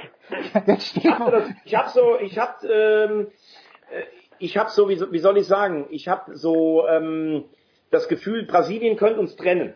Ja, Okay. mit Recht. Aber ich hätte eine andere Frage noch abschließend an den Producer, falls es die Zeit noch erlaubt. Wer ist natürlich, denn für dich der größte österreichische Sportler aller Zeiten? Na, es gibt nur drei, die in Frage kommen, weil alle drei eine große Brechung in ihrer Karriere gehabt haben. Das äh, erste ist Niki Lauda mit seinem Unfall 1. August 1976, dass er dann wieder zurückkommt. Der zweite ist Hermann Mayer mit Nagano, dann seinem Motorradunfall, wo er fast sein Bein verliert. Aber mein Sportler des Jahrhunderts ist dann doch Thomas Muster mit seiner, mit seinem Kreuzbandriss, wo ihm dieser Idiot in Miami in, ins Knie reinfährt. Dass er dann nochmal zurückkommt, French Open gewinnt, Nummer eins der Welt wird. Ich weiß, damals anderes System, hat ihn ein kleines bisschen bevorzugt. Unter den dreien sehe ich den Muster als knappen ersten. Warum wusste ich, dass du jetzt mit Muster kommst? Wahnsinn. Ja, ja, weil, weil ich mit Recht mit Muster komme. Deswegen Aber Muster. also ich find, Muster finde ich auch Wahnsinn. Ich muss natürlich sagen, wenn ich jetzt auf Österreich gucke, ich ke- kenne mich natürlich leider nicht ganz so gut aus wie du da. Da muss man sagen, was Hirscher zum Beispiel erreicht hat, ist natürlich auch Wahnsinn. Wer bitte? Aber Wer was- bitte? Der Hirscher, ja, ja, aber der Hirscher war alles Aber was mir zu natürlich perfekt. immer wieder auffällt, wenn man jetzt auch die Doku von Michael Jordan sich anguckt, also wir müssen ja mal ganz ehrlich sagen, sicherlich uneingeschränkt der allerbeste Basketballspieler aller Zeiten, da wird wahrscheinlich auch ganz, ganz lange keiner kommen. Aber sympathisch ist der ja nun auch nicht gerade. Das muss man auch mal ganz klar sagen, wenn man sich diese Doku anguckt und auch was andere über ihn sagen. Aber vielleicht musst du auch so sein, um dann letztlich so eine Dominanz auszuführen. Also ganz ehrlich, ich glaube nicht, dass viele Leute während seiner aktiven Zeit über Hermann Mayer gesagt haben, es ist ein lässiger Typ. Lau, La, La, Lauda sowieso nicht und äh, der Muster hat schon auch seine Eigenarten gehabt. Jetzt sind alle, gut, Lauda gibt's nicht mehr, aber ich glaube, und die. Superstars, äh, die, die, die haben alle wirklich Ecken und Kanten im wahrsten Sinne des Wortes und die musst du auch haben. Und ich glaube, nur das macht dich als Gesamtpaket auch aus. Thomas, ist doch bei dir nichts anderes. Äh, da muss ich aber immer sagen, das sage ich, das sage ich, und den kennen wir ja beide, Leo. Ähm, du weißt, ich bin wirklich alles andere als ein Bayern-Fan. Aber ich finde, wer es zum Beispiel geschafft hat, über die Jahre einfach ein unfassbar sympathischer Mensch zu sein, war eben Franz Beckenbauer. Ich kann das immer nur wieder, wir haben ja beide mit ihm zusammengearbeitet, ich kann das nur immer wieder sagen. Und eins ist auch ganz klar. Der berühmteste Producer, der sich jetzt seit mittlerweile 14 Jahren in diesem Dickicht von Podcasts und Sportradios hält, der sympathischste und der beste ist Jens Rüber. Das geht also auf beide. Ah, das Ja, ist ganz lieb. Was ich ja bei Franz, was ich ja bei Franz nie vergessen werde, ich habe ihn ja ganz oft auf die Zeit in New York angesprochen, so nach, nach der Sendung oder so, ne? Und äh, wenn du ihn dann auf das Studio 54 angesprochen hast, ich meine, der bekannteste Nachtclub, ne? Es ranken sich Mythen, jeder von uns äh, kennt diese Geschichten und du denkst dir, ah, wäre ich da nur einmal dabei gewesen. Mit welcher Coolheit und Abgeklärtheit Franz gesagt hat, ah, es war heute Disco. das, war das war überragend. Sensationell. Ah, Wahnsinn, Wahnsinn. Studio 54. Schaut euch übrigens den Einschl wer nichts damit anfangen kann, es gibt einen einschlägigen Kinofilm mit Mike Myers, den kann man sich anschauen, da ist rund gegangen. Buschen, was Soll ich dir was sagen? Bitte. Jetzt pass auf. Stefan Schneider, äh, Legende in München, Stadionsprecher Ja, ja. beim Eishockey, bei den Löwen etc. Äh, übrigens ein überragender Typ, ne? By the way, herausragender Koch. Äh, ähm, veranstaltet immer Silvester ein Weißwurstessen. Ja? Und bei diesem Weißwurstessen ist auch einer immer zu Gast, der im Studio 54 aufgelegt hat. Nein. Und zwar der ehemalige DJ des Sugar Shakes in München war das eine, eine Rockdisco, die äh, Stefan Schneider auch, ähm, ich glaube, als Geschäftsführer geführt hat, aber da, das ist jetzt gefährliches Halbwissen. Äh, und auf alle Fälle, der sagt aber auch, er fand es gar nicht so unfassbar. Er sagt, er ist halt da zum Auflegen eingeflogen worden, eigentlich eine unglaubliche Geschichte, ne? Und äh, und aber er fand auch, also es war, er hat mal wortwörtlich zu mir gesagt, es war eher gefühlt eine Großraumdisco. Also das ist dann auch interessant, ne, wie ein paar Promis und ein paar Promi-Geschichten so einen Laden auf ein auf ein ganz anderes Level heben ähm, oder heben konnten. Und ja, auch immer herrlich, diese Geschichten zu hören. Stefan Steiner war sehr gut mit Falco befreundet, da sind wir wieder bei den Österreichern, ne? Äh, wird ja sogar in Falcos Biografie erwähnt. Ähm, ja, das sind auch immer übrigens herrliche Geschichten, wenn der ehemalige DJ des Sugar Shack und des Studio 54 erzählt. Herrlich. Leo, Leo, aber das ist natürlich... Duran Duran, sagt dir noch was, oder? Ja, natürlich. Musste mal nach einer, einer, einer geiler Feiche im Sugar Shack die Welttournee absagen, weil der Drummer sich den Arm gebrochen hat. aber Leo, also deine Geschichten mit Stefan Schneider und Sugar und äh, Ford, ähm, Studio 54 überragend. Aber ist es nicht in München auch ähnlich so? Alle wollen immer ins P1, aber die besseren Partys gab es früher in Maximilians. Ah, ich finde ja sowieso, dass die besten Partys eigentlich immer äh, wenig mit dem Ambiente an sich zu tun haben. Ne? Also ich, ich, eigentlich so, Thomas, wo haben wir die besten Partys gefeiert? Eigentlich da, wo ja, wo man es nicht erwartet hat, ne? Leo, ich würde jetzt sagen, an dem, an dem, an das wir jetzt abbrechen. Versuchen Sie noch mal ein bisschen in der Kiste graben. Ja, das, das machen wir beim nächsten Mal. Danke ihr zwei, danke Michael Leopold, danke Thomas Wagner, was für eine Freude. Bis bald wieder und äh, Leo, wir versuchen Stefan Schneider dazu zu bekommen. Was sagst du? Ja, du, Stefan ist natürlich, also der kann dir da Geschichten erzählen, da brauchst du uns nicht. Na, ohne euch mag ich nicht. Big Show. Ein ganz großes Vergnügen, ein Fest. Big Show 455. Alle vier Wochen so ein Mythos-Ding machen. machen ja, aber der nächste Mythos, der definitiv zerstört werden muss, Thomas, ist, dass du wirklich alle Titel vorgibst hier. Ganz ehrlich, Leo, ich mach die nächsten dreimal darfst du sagen, was du willst. Und Jens Huber soll ich nie mehr benutzen als ah, Huber benutzt Wagner, das steht in Passt euch aber Pause. auf. Pause. Ja.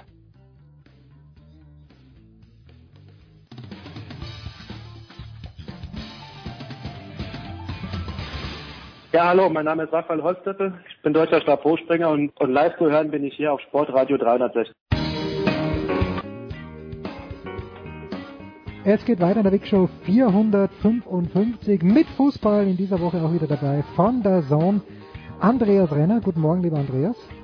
Hallo. Und wir haben London am Rohr. Ich weiß gar nicht, ist er über, ich gehe davon aus, er ist in London, denn er lebt in London. Das ist von der Süddeutschen Zeitung von Sky. Sven heißt. Guten Morgen, lieber Sven. Hallo, guten Tag. Sven, du hast am Donnerstag in der Süddeutschen Zeitung einen wirklich aufschlussreichen Artikel geschrieben und zwar, meine Quintessenz ist die, dass Vereine in der Premier League, Teams in der Premier League, lieber auf 30 Millionen Euro verzichten, als das Risiko eingehen, dass sie absteigen. Habe ich das richtig verstanden? Naja, das ist jetzt sehr zugespitzt formuliert, wie du den Text weggibst. Ich wollte wieder ich wollte, Entschuldige, lest den bitte durch. ich wollte darauf hinaus, dass mittlerweile in der Premier League wieder die Eigeninteressen überwiegen. Es geht darum, wie kann diese Premier League fortgesetzt werden. Und da gibt es von der Regierung ähm, ein paar ein paar Bedingungen, an die das geknüpft sind. Und die Bedingungen sind, dass zum einen die Spiele logischerweise ohne Zuschauer stattfinden. Das haben auch alle so akzeptiert. Und die andere Bedingung ist, dass die Spiele möglichst an neutralen Orten stattfinden, also außerhalb der Städte und vor allem halt auch ohne Heimrecht für die jeweiligen Mannschaften, um es zu verhindern, dass sich die Fans rund um diese Stadien versammeln. Und jetzt gibt es natürlich viele in dieser, in dieser Premier League, die dem Ganzen zustimmen müssen. Wenn das eine Regeländerung und dann braucht es eine Zweidrittelmehrheit. Mhm. Und jetzt überlegt sich natürlich jeder Club, wo hat er seinen spezifischen Vorteil. Und dann gibt es natürlich Mannschaften, die relativ nah an den Abstiegsplätzen liegen, die natürlich ihre Position bei einem Widerstart gefährden würden, sodass sie vielleicht am Ende auf die Position rutschen, wo es dann bedeuten würde, dass sie in die Zweitklassigkeit abrutschen. Und die suchen natürlich schon nach Möglichkeiten, wie sie am besten aus der Situation rauskommen. Und da gibt es natürlich die Argumentation, ob man der folgen kann oder nicht, das sei dahingestellt. Die sagen, okay, wir haben einen Nachteil, wenn wir die Spiele nicht im eigenen Stadion austragen. Wie willst du darauf reagieren? Ich sehe halt schon den Hintergedanken zu sagen, in dieser Krise ist eigentlich ein Kompromiss gefragt und offenbar sind die Clubs nicht einig, dort den Kompromiss so einzugehen, dass sie in neutralen Stadien spielen, was ich für, für gerechtfertigt halten würde. Und dann steht natürlich die Vermutung im Raum, dass diese Mannschaften halt eventuell darauf verzichten, die Saison zu Ende zu spielen, um sich auf diese Weise in der Liga zu halten. Ich glaube, ähm, was also äh, zwei Dinge dazu. Äh, das eine ist, du sagst, sie verzichten lieber auf 30 Millionen, ähm, ja, aber äh, ein Abstieg in die zweite Liga würde ungefähr einen Verlust von 170 Millionen im mhm. Jahr bedeuten. Also da ist schon eine finanzielle Rechnung dabei, die dann auch für die Vereine eher positiv aussieht. Ähm, die andere Sache, was die neutralen Spiele angeht, ähm, das ist jetzt etwas, was ja in anderen Ländern gar nicht gefordert wird. Äh, und wenn äh, in Deutschland jetzt äh, wieder gespielt wird, wird das ja auch nicht der Fall sein. Die Sache mit den, Neu mit den ähm, neutralen Spielorten hat dann wohl in England eher was damit zu tun, dass da im Gegensatz zu Deutschland viele von den Stadien tatsächlich noch mitten in irgendwelchen Wohngebieten drin sind und man da eben dafür sorgen will, dass die ich weiß ja auch nicht, ob die nicht eher eingebildet sind, die eingebildete Menge, Menge von Fans, die dann draußen vor dem Stadion rumstehen, ähm, äh, dass man die dann aus diesen Wohngebieten äh, fernhalten äh, will. Wo, wobei ich mir immer denke, okay, ich kann es noch nachvollziehen, wenn die dann vor dem Stadion stehen und einen Lärm machen, dass man es im Stadion noch hört, dass das in irgendeiner Weise äh, jemanden motiviert, dahin zu gehen. Aber wenn man die alle vom Stadion weit genug weg, weghält, was ja möglich ist, wenn man das weiträumig absperrt in so einem Fall, dann sollte das doch kein äh, Thema sein. Aber das ist jetzt wieder ein anderer Punkt. Ja. Das Interessante ist ja, Sven, ich glaube, du führst ja auch äh, Brighton, Half und Albion an, die genau dieses Argument von wegen den Heimspielen vorgebracht haben. Dabei machen die zu Hause überhaupt keine Punkte. Also nicht überhaupt keine, aber äh, die sind, ist ja nicht so, dass die eine Heimmacht wären und darauf vertrauen könnten, dass sie zu Hause die notwendigen Punkte machen könnten. Also da, da beißt sich natürlich der Hund in den Schwanz gewissermaßen wie ich gerade gesagt habe, die, der Schlussfolgerung ist immer die, was, welche Intention verfolgen die Vereine. Dass sich Brighton in der Öffentlichkeit nicht hinstellen wird und sagt, nee, wir möchten nicht mehr weiterspielen, weil wenn jetzt Abbruch wäre, wir die Liga halten würden. Ich glaube, das ist jedem aufschlussreich genug, dass das nicht passieren würde. Aber es gibt natürlich halt ein bisschen ein paar Möglichkeiten, ein paar Schlupflöcher, wie die Clubs argumentieren können, damit am Ende ihr Vorteil überwiegt. Und genauso ist es bei West Ham der Fall, die auch vor den Abstiegsplätzen sind und ihre Spiele unbedingt im eigenen Stadion austragen möchten, was da nicht funktionieren würde. Interessant finde ich, dass der Tabellenvorletzte Aston Villa auch öffentlich gestern kundgetan hat, dass sie gegen eine Regelung sind, in neutralen Stadien Fußball zu spielen. Wenn das die Bedingung der Regierung ist, dann wird es am Ende keine Fußballspiele mehr geben. So, welche Intention verfolgt Aston Villa dann? Die Möglichkeit wäre nur zu sagen, okay, das, die Saison wird abgebrochen und dann ist die Frage, wie wird es gewertet? Hm. Die UEFA hat der Premier League klar gemacht, dass die internationalen Ränge darauf basieren sollen, wie in dieser Saison gespielt worden ist. Sprich, die Mannschaften, die momentan diese Position innehaben, sind dann diejenigen, die nächstes Jahr international berechtigt sind, an den Wettbewerben teilzunehmen. Nur das würde ja die Premier League in Zugzwang setzen, aus meiner Sicht, auch Absteiger zu definieren. Weil du wirst ja nicht hergehen können und sagen, okay, wir küren den Meister, wir küren die Champions League Teilnehmer, aber den Abstieg setzen wir aus. Zumal, wenn du den Abstieg aussetzt, was passiert denn dann mit der zweiten Liga? Dann würdest du dort Mannschaften den Aufstieg in die, in die, in die Premier League verwehren. Das ist eine sehr kostspielige Angelegenheit. Und wenn du sagst, okay, wir stocken einfach die Premier League auf, dann wirst du das Problem haben, dass der Spielplan nächstes Jahr noch eng getakteter ist, obwohl du sowieso schon in der Bredouille bist, dass du eventuell später anfängst und nächstes Jahr dann auch entsprechend zügig aufhören muss, weil die Europameisterschaft ansteht. Unabhängig von der Tatsache, dass dann auch natürlich das Geld durch mehr Vereine dividiert werden muss in der ersten Liga. Und die Fernsehprämien, die sind gehörig. Und kein Verein ist da bereit, auf was zu verzichten, sagen, okay, dann teilen wir das mal durch, durch eine größere Anzahl an Vereinen, sodass wir dann auf einen entsprechenden Teil verzichten müssen. Ja, es ist letzten Endes doch so, wie es überall ist. Also ich äh, finde, das beste Beispiel für, für äh, Deutschland ist da die, die, die dritte Bundesliga, wo ja dann auch äh, heftige Diskussionen geherrscht haben und am Ende schaust du dann mal auf die Tabelle und guckst dann drauf, welche Vereine jetzt äh, dafür waren, die Sache fortzusetzen, welche Vereine für einen Abbruch waren. Da siehst du halt auch, dass es dann nur darum geht, wo stehe ich gerade in der Tabelle und was bedeutet das dann für mich. Also da, da zeigt sich halt, ja, ich, da zeigt sich dann halt doch, dass in der Situation es wirklich nur um Eigeninteressen geht. Und ähm, und wenn ich mir anschaue, was dann da mittlerweile, das ist ja jetzt nicht nur in England so, das ist ja äh, auch in äh, in, in äh, ähm, äh, Deutschland so, dass da äh, über welche Details sich dann schon beschwert wird. Äh, die Diskussion in Deutschland jetzt dann, die einen haben früher angefangen äh, im Mannschaftstraining zu äh, äh, agieren als die anderen. Da geht's um drei Tage. Also ich, es geht halt alles zurück auf diesen Punkt, ähm, über den wir schon geredet haben, als diese Krise angefangen hat. Es wird keine für alle zufriedenstellende Lösung geben in dieser Situation. Das kann es nicht geben. Und äh, Sven hat es angesprochen mit der zweiten Liga. Das wird in England passieren, das wird in Deutschland passieren, sobald irgendeiner nicht aufsteigen darf oder absteigen muss. Ich könnte mir sogar vorstellen, dass wenn die Liga äh, zu Ende gespielt wird und sagen wir Aston Villa äh, auf einem Abstiegsplatz landet, dass die dann hinterher vor Gericht ziehen und sagen, es ist aber ungerecht, dass wir absteigen müssen, weil die Bedingungen waren ja verzerrt dadurch, dass wir keinen Heimvorteil hatten. Auch das wird irgendeiner machen. Einfach weil der der äh, finanzielle potenzielle Gewinn äh, äh, so riesengroß ist. Ja. Aber in der zweiten Liga West Brom und Leeds United stehen im Moment auf den Aufstiegsplätzen. Leeds hat eine Riesensehnsucht seit seit Ewigkeiten mal wieder in die mhm. Premier League zu kommen.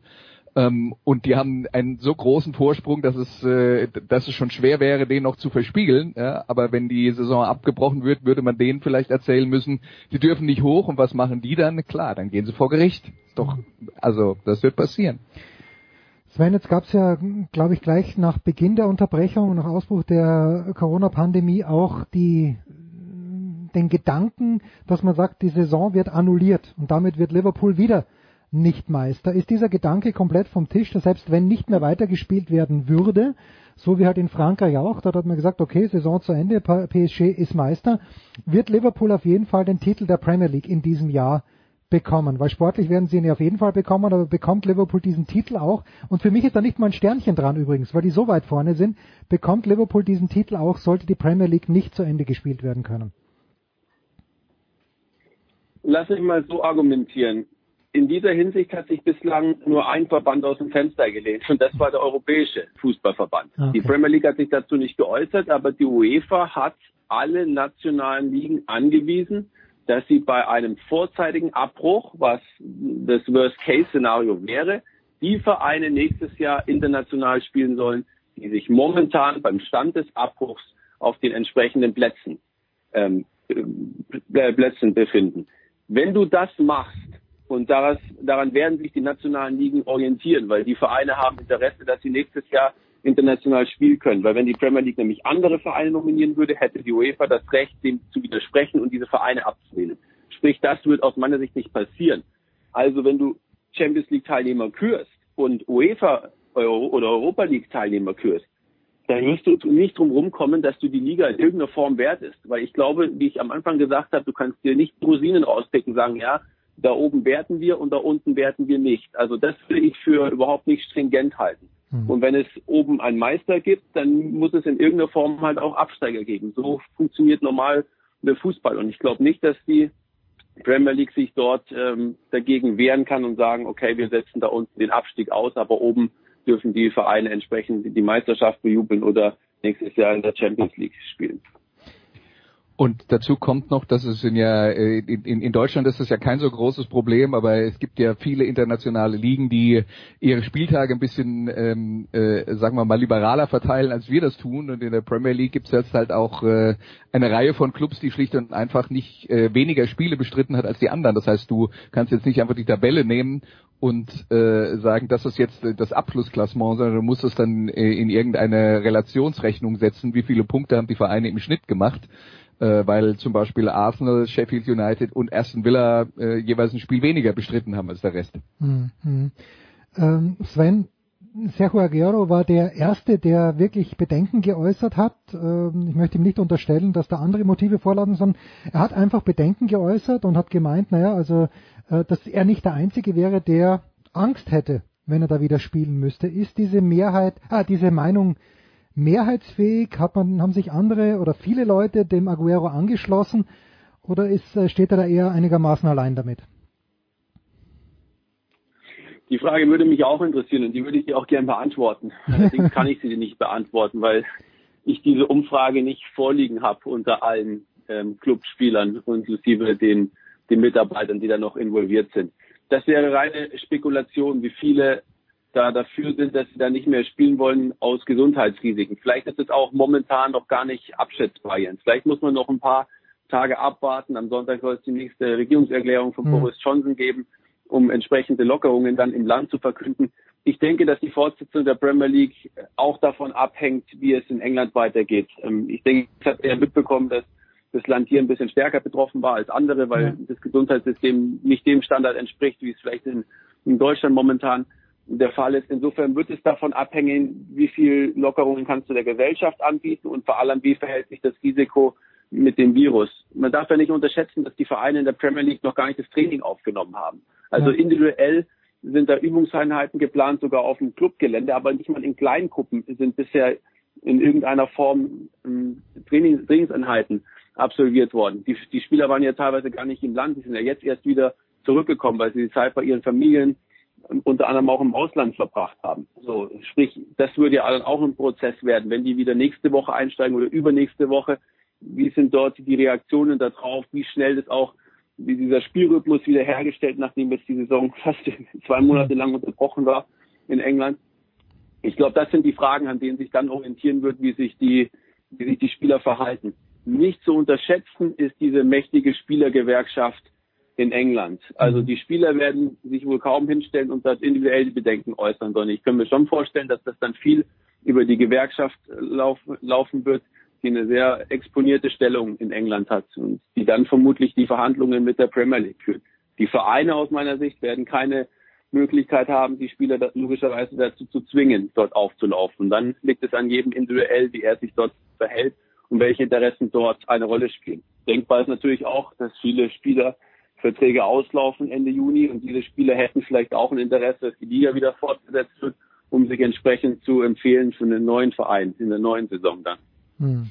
Und äh, was man natürlich auch nicht unterschätzen darf, wenn die äh, Pause zu lange dauert und äh, die, die äh, Einnahmen durch die Fernsehgelder geringer werden. Ja, äh, also, weißt du, ich, ich sehe jetzt ganz grundsätzlich, dass Spieler jetzt kurzfristig sagen, ich mache mir Sorgen, dass ich mich vielleicht anstecken könnte. Und dann hängt ja auch noch sowas dahinter äh, äh, äh, daran, wie bei dem äh, Kölner Spieler Birger Festrate, der sich da in der belgischen Presse geäußert hatte, wo es darum ging, dass er eine Freundin hat, die zu einer Risikogruppe mhm. gehört und so weiter und so fort. Das sind ja alles individuelle Probleme, die man nachvollziehen kann, für die es aber auch Lösungen geben könnte. Ähm, kurzfristig vollkommen nachvollziehbar, dass ein Spieler im ersten Schritt vielleicht sagt, boah, da ist mir vielleicht die Infektionsgefahr zu hoch. Ich glaube, wenn man dem einen oder anderen mal vorrechnet, was passieren würde, wenn die Premier League, sagen wir, ein halbes Jahr lang nicht spielen kann ähm, und dadurch ein nicht unerheblicher äh, Teil der Vereine in die Insolvenz rutscht, äh, was das für die Spieler bedeutet wenn denen das mal jemand vorrechnet, glaube ich, werden sich sehr viele Leute doch dazu bereit erklären zu sagen, hm, das mit dem Spiel ist vielleicht gar keine schlechte Idee, weil es wird sowieso schwierig werden im Profifußball, aber ähm, wenn, wenn, wenn der Schritt äh, äh, passiert, dass die, die Vereine, und da gibt es ja ganz viele in England, die, äh, die auf Cashflow eigentlich permanent angewiesen sind, wenn, wenn da äh, der ein oder andere Verein dann ähm, äh, nicht mehr zahlen kann, dann bleibt es natürlich an den Spielern hängen. Also darüber muss man sich halt auch immer im Klaren sein. Ich bin mir nicht sicher, ob in einer ersten Emotion darüber, ob man sich wohlfühlt zu spielen oder nicht zu spielen, das bedacht wird. Und der zweite Schritt ist ja dann auch noch, wenn ich mir anschaue, wie das jetzt in der Bundesliga passiert, ähm, dass da ähm, regelmäßig Tests gemacht werden, die Mannschaften dann noch sieben Tage in Quarantäne sind, bevor das erste Spiel losgeht. Das heißt, die Wahrscheinlichkeit, dass dass da dann noch irgendjemand ansteckend sein könnte, ist quasi null. Hm, das hoffen wir. Das, also aus meiner also, Sicht, ja. aus meiner Sicht, Andreas, sollte die Gesundheit immer über jeglichem Fernsehgeld oder anderen Einnahmen stehen. Wenn das dort die Spieler in, Gef in Gefahr geraten, dann finde ich, haben sie das absolute Recht oder auch die Pflicht, diese Gefahr zu äußern und sich denen zu verweigern. Das, das würde ich genauso machen. In dem Moment ist, glaube ich, die Erhaltung des Arbeitsplatzes das eine, aber die Gesundheit dann doch nochmal ein Stückchen, Stückchen wichtiger. Und ein Wort zu den Einnahmen hier in der Premier League. Das war ja ein Druckmittel in der Bundesliga zu sagen, okay, wir müssen schnellstmöglich wieder spielen, um unsere Einnahmen halbwegs zu sichern, damit wir überlebensfähig sind über ein paar Monate hinaus.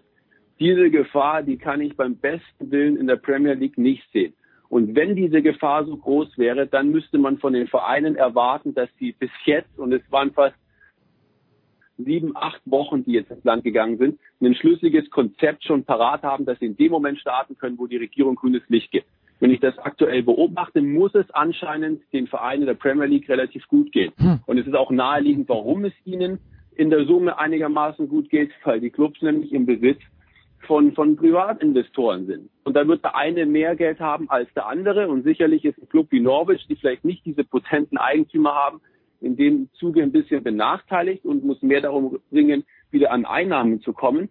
Aber es gibt halt auch genügend Clubs und die sind hier deutlich in der Mehrzahl aus meiner Sicht, die im Hintergrund Investoren haben, die über dreistellige Millionen, Millionenbeträge oder sogar Milliarden verfügen. Und da sagen natürlich viele dann zu Recht, okay, also wenn ich da diesen Club als Investment sehe, dann profitiere ich davon, wenn es dem Club gut geht, aber dann muss ich auch für das aufkommen, wenn es dem Club mal nicht so gut geht. Und die hätten natürlich das Geld, um so einen Verein länger über Wasser zu halten. Das wäre für die auch kein Problem. Und das bietet ja einigen die Möglichkeit, jetzt hier auch ein bisschen abzuwarten und nicht zu sagen, wir müssen den erstbesten Termin nehmen, wo wir wieder anfangen. In der Championship, Andreas, in der zweiten Liga, da gebe ich dir recht, da wird es einige Vereine geben, die extrem empfindlich betroffen davon sind, wenn dieses Spiel nicht mehr so fortgesetzt wird, in dem Maße, wie das jetzt vielleicht momentan geplant ist. Wenngleich auch dort Vereine vorhanden sind, die extrem viel Geld ausgeben. Nur die geben so viel Geld aus, dass sie extreme Schulden angehäuft haben. Und dann stellt sich halt irgendwann die Frage, wie weit sind die Eigentümer dort noch in der Lage, überhaupt diese Schulden zu überblicken und die dann auch noch entsprechend zu begleichen. Ich will, ich will auch nur, also, dass die Gesundheit über allem steht und dass man niemand in Lebensgefahr bringen will. Ich glaube, das ist, also da, da müssen wir überhaupt nicht drüber diskutieren. Ähm, ich will nur sagen, wenn so getestet wird wie in der Fußball-Bundesliga, ist erstens die Ansteckungsgefahr so gering, wie sie nur sein kann. Und wir reden jetzt natürlich dann auch noch von einer Krankheit, die gerade, also wenn, wenn ein Spieler nicht zu einer Risikogruppe gehört und wenn er das tun sollte, dann müsste man, wie gesagt, andere Regelungen vielleicht finden. Aber ähm, eine, eine Krankheit, die jetzt im, äh, im Normalfall für einen Spieler in, äh, äh, in, einer, in dem Alter, in dem er in der Premier League zum Beispiel Fußball spielen kann, keine extreme Gefahr bedeutet. Oder nur in extremen Ausnahmefällen. Das heißt, ich glaube, es wird sowieso jetzt in der nächsten Zeit dann auch nötig sein, einen anderen Umgang mit dem, mit dem Virus zu pflegen. Und ich will damit nicht sagen, dass man das unterschätzen soll. Aber die ganzen Maßnahmen, die zum Beispiel in Deutschland getroffen wurden, die hatten ja nicht damit zu tun, dass die, dass die Gefahr für Leute, die sich infizieren, die sagen wir mal 40 oder 50 Jahre alt sind äh, oder, oder jünger, extrem hoch ist. Nur die Gefahr entsteht dann, wenn zu viele sich infizieren, wenn zu viele einen schweren Verlauf haben, ähm, gerade von den Älteren, wenn deswegen dann die Krankenhäuser und die Intensivstationen überlastet sind, dass man dann die Leute nicht mehr vernünftig versorgen kann und deswegen sterben mehr, als es sein muss. Das ist doch die, der Hintergrund von der ganzen Geschichte. In der Situation sind wir jetzt zum Beispiel in Deutschland nicht mehr. Jeder kann vernünftig versorgt werden. Deswegen ist das äh, die, die, die Lebensgefahr, das Risiko auch nicht so hoch. Die Engländer sind, und da hat Sven völlig recht, in einer anderen Situation. Da ist immer noch ein relativ starker Anstieg der Neuinfektion, wenn die in Deutschland zum Beispiel äh, seit Wochen um 30 oder 40 Prozent zurückgehen. Ja? Ähm, aber äh, letzten Endes glaube ich, wenn man, wenn man vernünftig testet und wenn man äh, wenn man regelmäßig testet äh, und man davon ausgeht, dass die Spieler nicht einer Risikogruppe angehören, dann glaube ich, ist es dann auch okay, Fußball zu spielen, weil das Risiko halt wirklich dann definitiv überschaubar ist. Hm. Abschließende Frage, Sven. Äh, die Süddeutsche Zeitung hat auch, ich glaube, von der Sportbild übernommen, aber Leroy Sané zu dem FC Bayern München äh, kann man schon einen Strich drunter machen. Einen Haken dran machen, vielmehr. Keinen Strich drunter, sondern einen Haken dran machen, Sven. Du willst wieder zum Sport zurück, habe ich das Gefühl mit der Frage. Nein, du, kann, du kannst also, doch gerne noch was zu, zu Andreas Analyse sagen. Nein. Aber sportlich nein, gesehen, nein, nein. ja bitte ist in Ordnung. Ähm, lass es mal so sehen. Ich glaube diesen Transfer erst dann, wenn das Ding unterschrieben ist, weil mir jetzt schon über das Jahr hinweg permanent verkündet worden ist, dass Leroy Sané zum FC Bayern wechselt und jetzt ist Leroy Sané immer noch Spieler bei Manchester City und hat dort aus meiner Sicht auch noch einen Vertrag, der über den Sommer hinausgeht. Wenn der Spieler für sich sagt, ich möchte von Manchester City zum FC Bayern wechseln, dann glaube ich, ist das ein starkes Argument, dass Pep Guardiola sagt, okay, ich möchte ihn nicht länger in meiner Mannschaft halten, weil er ein Trainer ist, der nur Spieler um sich haben möchte, die total seiner Idee, Idee folgen. Und er wird sicherlich niemanden zwingen, in Manchester zu bleiben. Das ist, glaube ich, die, die, die eine Sicht.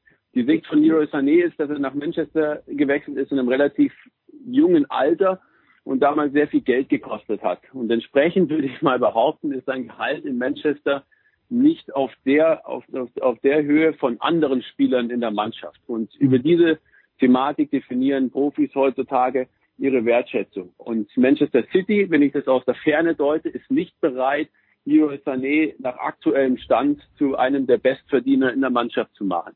Da gibt's halt immer noch Spieler, die da einen höheren Stellenwert aus Sicht von Pep Guardiola haben. Geht, die geht Kevin De Bruyne durch, dort spielt ein Sergio Aguero mit, da ist ein David De Silva, Raheem Sterling vor allem. Das sind etliche Spieler, die auch Anspruch haben, in dieser Mannschaft in der Hierarchie noch über Leroy Sané zu stehen. Und ich glaube, das würde Leroy Sané vielleicht aus jetziger Sicht auch akzeptieren, aber er akzeptiert nicht mehr, dass er nicht die Chance kriegt, das auf dem Platz zu beweisen, doch noch wichtiger zu sein als die, weil bislang halt Pep Guardiola ihn in den wichtigen Spielen im Vorjahr ein bisschen nebendran gelassen hat. Oder zumindest erst dann eingewechselt hat, als es vielleicht das Spiel teilweise schon entschieden war. Und ich glaube, das hängt Leroy Sané nach und deswegen drängt er jetzt auch darauf, vielleicht aus Manchester wegzugehen, mit dem Wissen, dass er in München eine ja, sehr, sehr imposante Rolle einnehmen würde. Nicht nur im Verein, sondern halt auch in der Liga. Dann stellt sich halt noch die Frage, zu welchem Preis wird er aus Manchester wechseln. Da gibt's ja auch viele unterschiedliche Deutungen bei der Geschichte. Ich glaube nicht, dass Manchester City in der Position ist, wo sie sagen müssen, wir müssen jetzt hier dringend Einnahmen generieren und unsere Spieler verkaufen. Das ist noch nie, noch kein einziges Mal passiert, seitdem der äh, Scheich angezogen ist, vor mehr als einem Jahrzehnt. Und ich glaube, dass es auch jetzt nicht der Fall ist. Vielleicht haben sich die Dinge geändert durch das Financial Fair Play, wo sie ja momentan sehr unter Druck geraten sind. Ich kann es mir allerdings nicht vorstellen. Insofern glaube ich schon, dass Manchester City auf einem angemessenen Preis beharren wird und, und vielleicht dann auch mit dem, mit dem Mittel spielt, dass sie sagen, okay, Leroy Sané hätte ja noch ein Jahr Vertrag, wir müssen ihn ja gar nicht ziehen lassen. Auf dieser Basis wird es dann vielleicht vermutlich irgendwo eine Einigung geben, sodass der Wechsel dann im Sommer vollzogen ist. Wie gesagt, ich glaube es erst dann, wenn ich es dann auch wirklich sehe. Und äh, ich will das nur jetzt dann nochmal ergänzend äh, ergänzend erwähnen, weil alles, was Sven gesagt hat, ist natürlich vollkommen richtig. Ähm, aber als Leroy, Leroy Sané sollte bekanntlich vor der vergangenen Saison nach München wechseln, da war von einer Summe von 100 Millionen Ablöse die Rede. Jetzt habe ich vorhin im Kicker gelesen, dass das Thema wieder ähm, äh, wieder ähm, äh, im Raum steht, äh, dass äh, Manchester City angeblich noch kein Angebot äh, bekommen hat, aber der FC Bayern ein Angebot von 40 Millionen vorbereitet. Ja, ja. Deswegen Sven äh, ähm, äh, und, und vor allen Dingen Jens, äh, ich wäre da auch skeptisch, weil ich glaube, die Diskrepanz ist ein bisschen arg hoch und man könnte auch sagen, äh, bei allem Verständnis für ähm, für die veränderte Ausgangslage im Profifußball derzeit könnte man das aus Seiten von Manchester City als ein bisschen dreist interpretieren. Ja, zumal Leroy Sané ja damals, glaube ich, auch mehr gekostet hat, als er von Schalke nach Manchester gewechselt hat, ist, wurde. Vielen, vielen Dank, Sven. Andreas Renner hat es noch nicht ganz überstanden, aber der Dank geht an Sven Heist in London. Hoffentlich auf bald wieder, hoffentlich dann auch zu noch mehr sportlichen Themen. Sven, ich danke dir herzlich. Andreas ist beim NFL-Teil gleich auch noch am Start.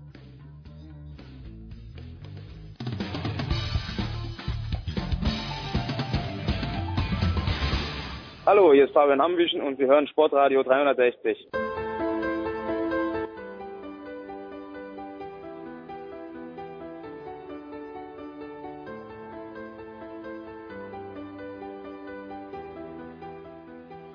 Show 455, weiter geht's. Ja, auch in dieser Woche mit Football. Eigentlich dachte ich, okay, wir schauen mal mit Günter Zapf, mit Nicolas Martin und mit Andreas Renner zurück auf die gute alte Zeit, sprich das Jahr 1972, 73. Don Schuler ist dahin gepasst und dann Günther, es musste ich ja wieder Blitz äh, beim Klogang getroffen haben. The Red Rifle geht nach Dallas als Backup Quarterback. Ich übergebe gleich an Nicola, aber Günther, deine Instant Reaction, schön, dass du Zeit hast, war welche? Äh, wieso Backup? Verstehe ich jetzt nicht. Andy Dalton in Dallas. Nicola, bitte, du stellst die Fachfragen, ich lausche wie immer ergriffen. Für knackige sieben Millionen und er hat sich angeblich für Dallas entschieden, ob, ob, weil, weil er da ein Haus hat und das in der Pandemie sinnvoll erscheint. Aber sieben Millionen, Günther, für, für einen Backup-Quarterback, ja, das ist halt so inzwischen die Preisklasse, ne? Äh, ja, ist ja, ist ja nicht ganz richtig. Sieben Millionen theoretisch, die würde er dann kriegen, wenn er ständig spielt. Also über, korrekt, über 51 Prozent der Offensivsnaps und Dallas den Super Bowl gewinnt. Also er kriegt drei Millionen, das ist das Grundgehalt, also auch nicht schlecht ist, würden wir alle nehmen, um uns auf die Bank zu setzen. Aber äh, also die sieben Millionen sind ja wirklich äh, nur in der Theorie erreichbar. Aber die Idee ist natürlich nicht blöd für drei Millionen Backup, äh, wenn man es mal wirklich so runterbricht, oder vielleicht sind es am Ende dreieinhalb, weil er noch den einen oder anderen Bonus einstreicht. Das ist ein ganz normaler Preis heute für ein Backup und, und das ist einer mit Erfahrung, mit der gezeigt hat, dass es kann. In letzter Zeit natürlich nicht mehr so, aber einer, der im Notfall, der wird nicht nervös, wenn du den aufs Feld schickst, wenn es denn äh, der Fall sein sollte. Andreas, wir schreiben uns auf, dass es kurz wirkte, als hätte bei den Boni Günther abgeschrieben, dass Dallas den Super Bowl gewinnt. Ähm, ich, ich würde sagen, aus gutem Grund äh, hätte er das abgeschrieben, weil die Wahrscheinlichkeit ist halt äh, 1 zu 32 und ich äh, weiß nicht, ob die Cowboys jetzt der allererste Kandidat sind, aber man soll ja nie, nie sagen. Ähm, äh, vollkommen ausgeschlossen äh, ist es natürlich nicht. Ich glaube, es gibt noch ein paar andere Sachen, die man bei der, bei der Geschichte bedenken muss. Das allererste ist, Andy Dalton als Backup ist halt jetzt schon mal sofort mindestens, und es ist jetzt eher äh, tief gestapelt, einer der drei besten Backups der Liga. Da ähm, die Dallas Cowboys in den vergangenen Jahren ja öfter auch mal Probleme hatten mit Verletzungen auf der Quarterback-Position und gesehen haben, was passieren kann, wenn dann die äh, zweite Garde nicht äh, dem, äh, dem entsprechenden Niveau äh, entspricht, ist der nächste Punkt, dass der, der, die, äh, äh das dritte, was man äh, bei der Situation bedenken sollte, ist, ähm, Andy Dalton hat zwar in den letzten Jahren nicht mehr so gut gespielt, das passt aber halt auch dazu und deswegen ist er halt auch ein, sagen wir mal, äh, ähm, äh, Starting Quarterback auf, auf dem Niveau unteres Drittel äh, NFL oder dann ein Top Backup. Das ist halt einer, der immer dann gut war, wenn die Mannschaft um ihn herum ähm, genug Qualität hat, dann ist er auch in der Lage, ordentlich was auf die Beine zu stellen und eine Offense von der Qualität der Dallas Cowboys hat der in den letzten Jahren nicht geführt bei den äh, Cincinnati Bengals. Das heißt, es ist nicht unrealistisch, dass der deutlich besser spielt als zuletzt in Cincinnati, wenn er denn dann mal auf dem Platz steht. Und der letzte Punkt, den man nicht vergessen darf, die Cowboys sind immer noch in Vertragsverhandlungen mit Dak Prescott. Und ähm, die Verhandlungssituation für Dak Prescott hat sich dadurch, dass man einen Backup auf dem Niveau hat, der ja selbst über Jahre Starter war, mehrfach die Playoffs erreicht hat, ähm, äh, hat sich die Verhandlungssituation äh, für Dak Prescott deutlich verschlechtert. Denn wenn der jetzt sagt, oh, also äh, ich überlege mal hier ein Holdout zu machen, dann können die Cowboys jetzt Schulterzucken sagen, okay, dann mach mal. Also das kann man tatsächlich auf sich zukommen lassen. Gerade auch deswegen, weil Dak Prescott ja selber ähm, keiner von den Quarterbacks ist, von dem man sagt, der macht alleine den Unterschied. Das heißt, das Gefälle von Prescott, den ich jetzt mal so Middle of the Pack in der NFL als Starter ähm, äh, platzieren würde, zu Andy Dalton, ist nicht so riesengroß, dass Prescott sagen kann, äh, wenn, wenn ich nicht unterschreibe, dann steht er aber blöd da. Ja, und, und Prescott hat ja seinen Tender noch gar nicht unterschrieben, also er ist ja natürlich äh, ein Franchise-Tag belegt, äh, was auch 31,4 Millionen bringen würde für ein Jahr, ist jetzt so schlecht nicht, aber äh, er pokert, warum auch immer. Ich sehe ihn auch wie Andreas, schon eher in der Mitte, vielleicht äh, Top 10, nicht mal, also da wird schon eng. Also sehen auch ja. eher so in der Mitte von, von, den allen und eben vor allem ganz, ganz richtig, Andreas, einer, der nicht allein das Heft in die Hand nimmt, der in einer sehr guten Offense wunderbar funktioniert. Und da ist eben Andy Dalton auch einer, der, der, der kann das auch. Von daher verstehe ich die Position von Deck sowieso nicht. Äh, und jetzt, jetzt hat er noch mehr Pech. Es sitzt noch ein MVP äh, arbeitslos rum. Also es ist momentan ja nicht, nicht der Zwang. Er kann jetzt ja äh, nicht drohen, ja, dann gehe ich woanders hin. Denn äh, wer würde momentan Dak Prescott für, er will ja angeblich weit über äh, 33 Millionen pro Jahr garantiert. Wer würde den nehmen? Ich sehe niemanden. Und das ist dann das Problem, wenn es keinen Markt gibt, dann äh, dann wirkt sich das auch auf die äh, auf die Annahmen aus. Gut, also Dak Prescott, äh, das ist äh, Zukunft. Schauen wir mal ein bisschen zurück, Andreas. Äh, die die Nachrichten kommen kam unter der Woche kam die Nachricht, dass äh, Don Shula, der jahrelang Head Coach der Miami Dolphins war, ähm, verstorben ist mit, äh, mit 90 Jahren. Ähm, die, die Miami Dolphins hatte tatsächlich mehrfach in den Super Bowl geführt, hat zwei davon gewonnen, also fünfmal im Super Bowl, zwei gewonnen, elf Divisionstitel, 19 Mal in den Playoffs, unter anderem später dann auch Dan Marino gecoacht, aber vorher schon ähm, in, in diesem Super Bowl, wo, Jane, wo Joe Namath den Sieg garantiert hatte, stand er bei den Baltimore Colts an der anderen Seitenlinie. Also eine ganz lange Coaching-Geschichte in der NFL die meisten Siege, Andreas. Das Problem ist, die 60er, 70er werden die wenigsten auf dem Schirm haben. Es bleibt die jüngere Zeit. Wenn du an Don Schuler denkst, woran denkst du da? Naja, also äh, ich denke jetzt dann nicht nur an die äh, an die Jahre, die ich dann selbst noch bewusst mit äh, erlebt habe, äh, sondern man, man kriegt ja dann eben was mit, äh, äh auch äh, aus der Vergangenheit. Also wenn man sich für die NFL interessiert und gar nichts weiß über die Vergangenheit, was da passiert ist, dann äh, verpasst man ja die Hälfte vom Spaß, würde ich sagen. Also ich, ich glaube, Don, Don Schuler hat ein paar Dinge, die ihn jetzt wirklich besonders machen. Der erste Punkt ist tatsächlich die, die Länge der, der, der Zeit. Dann, er hat in seinen, ich glaube, 25 Jahren als Chefcoach nur ein einziges Mal nicht die Playoffs erreicht. Oder war es, nee, er hat ein einziges Mal eine negative Bilanz gehabt. Jetzt in, genau, in 33 Jahren insgesamt genau. hat er zweimal eine negative Bilanz. Also das ist schon unglaublich. Also das, das ist sensationell gut ich glaube, was man, was man noch mehr in den Vordergrund stellen muss, ist, dass in diesen 33 Jahren, in denen er in der äh, NFL aktiv war, die NFL eine unglaubliche Entwicklung ähm, äh, durchlaufen hat. Und in den ersten Jahren, auch in dem Jahr, in dem äh, die Miami Dolphins den Super Bowl gewonnen haben und als einziges Team überhaupt jemals ungeschlagen sind, äh, geblieben sind bis, bis zum äh, Super Bowl, bis inklusive zum Super Bowl Sieg.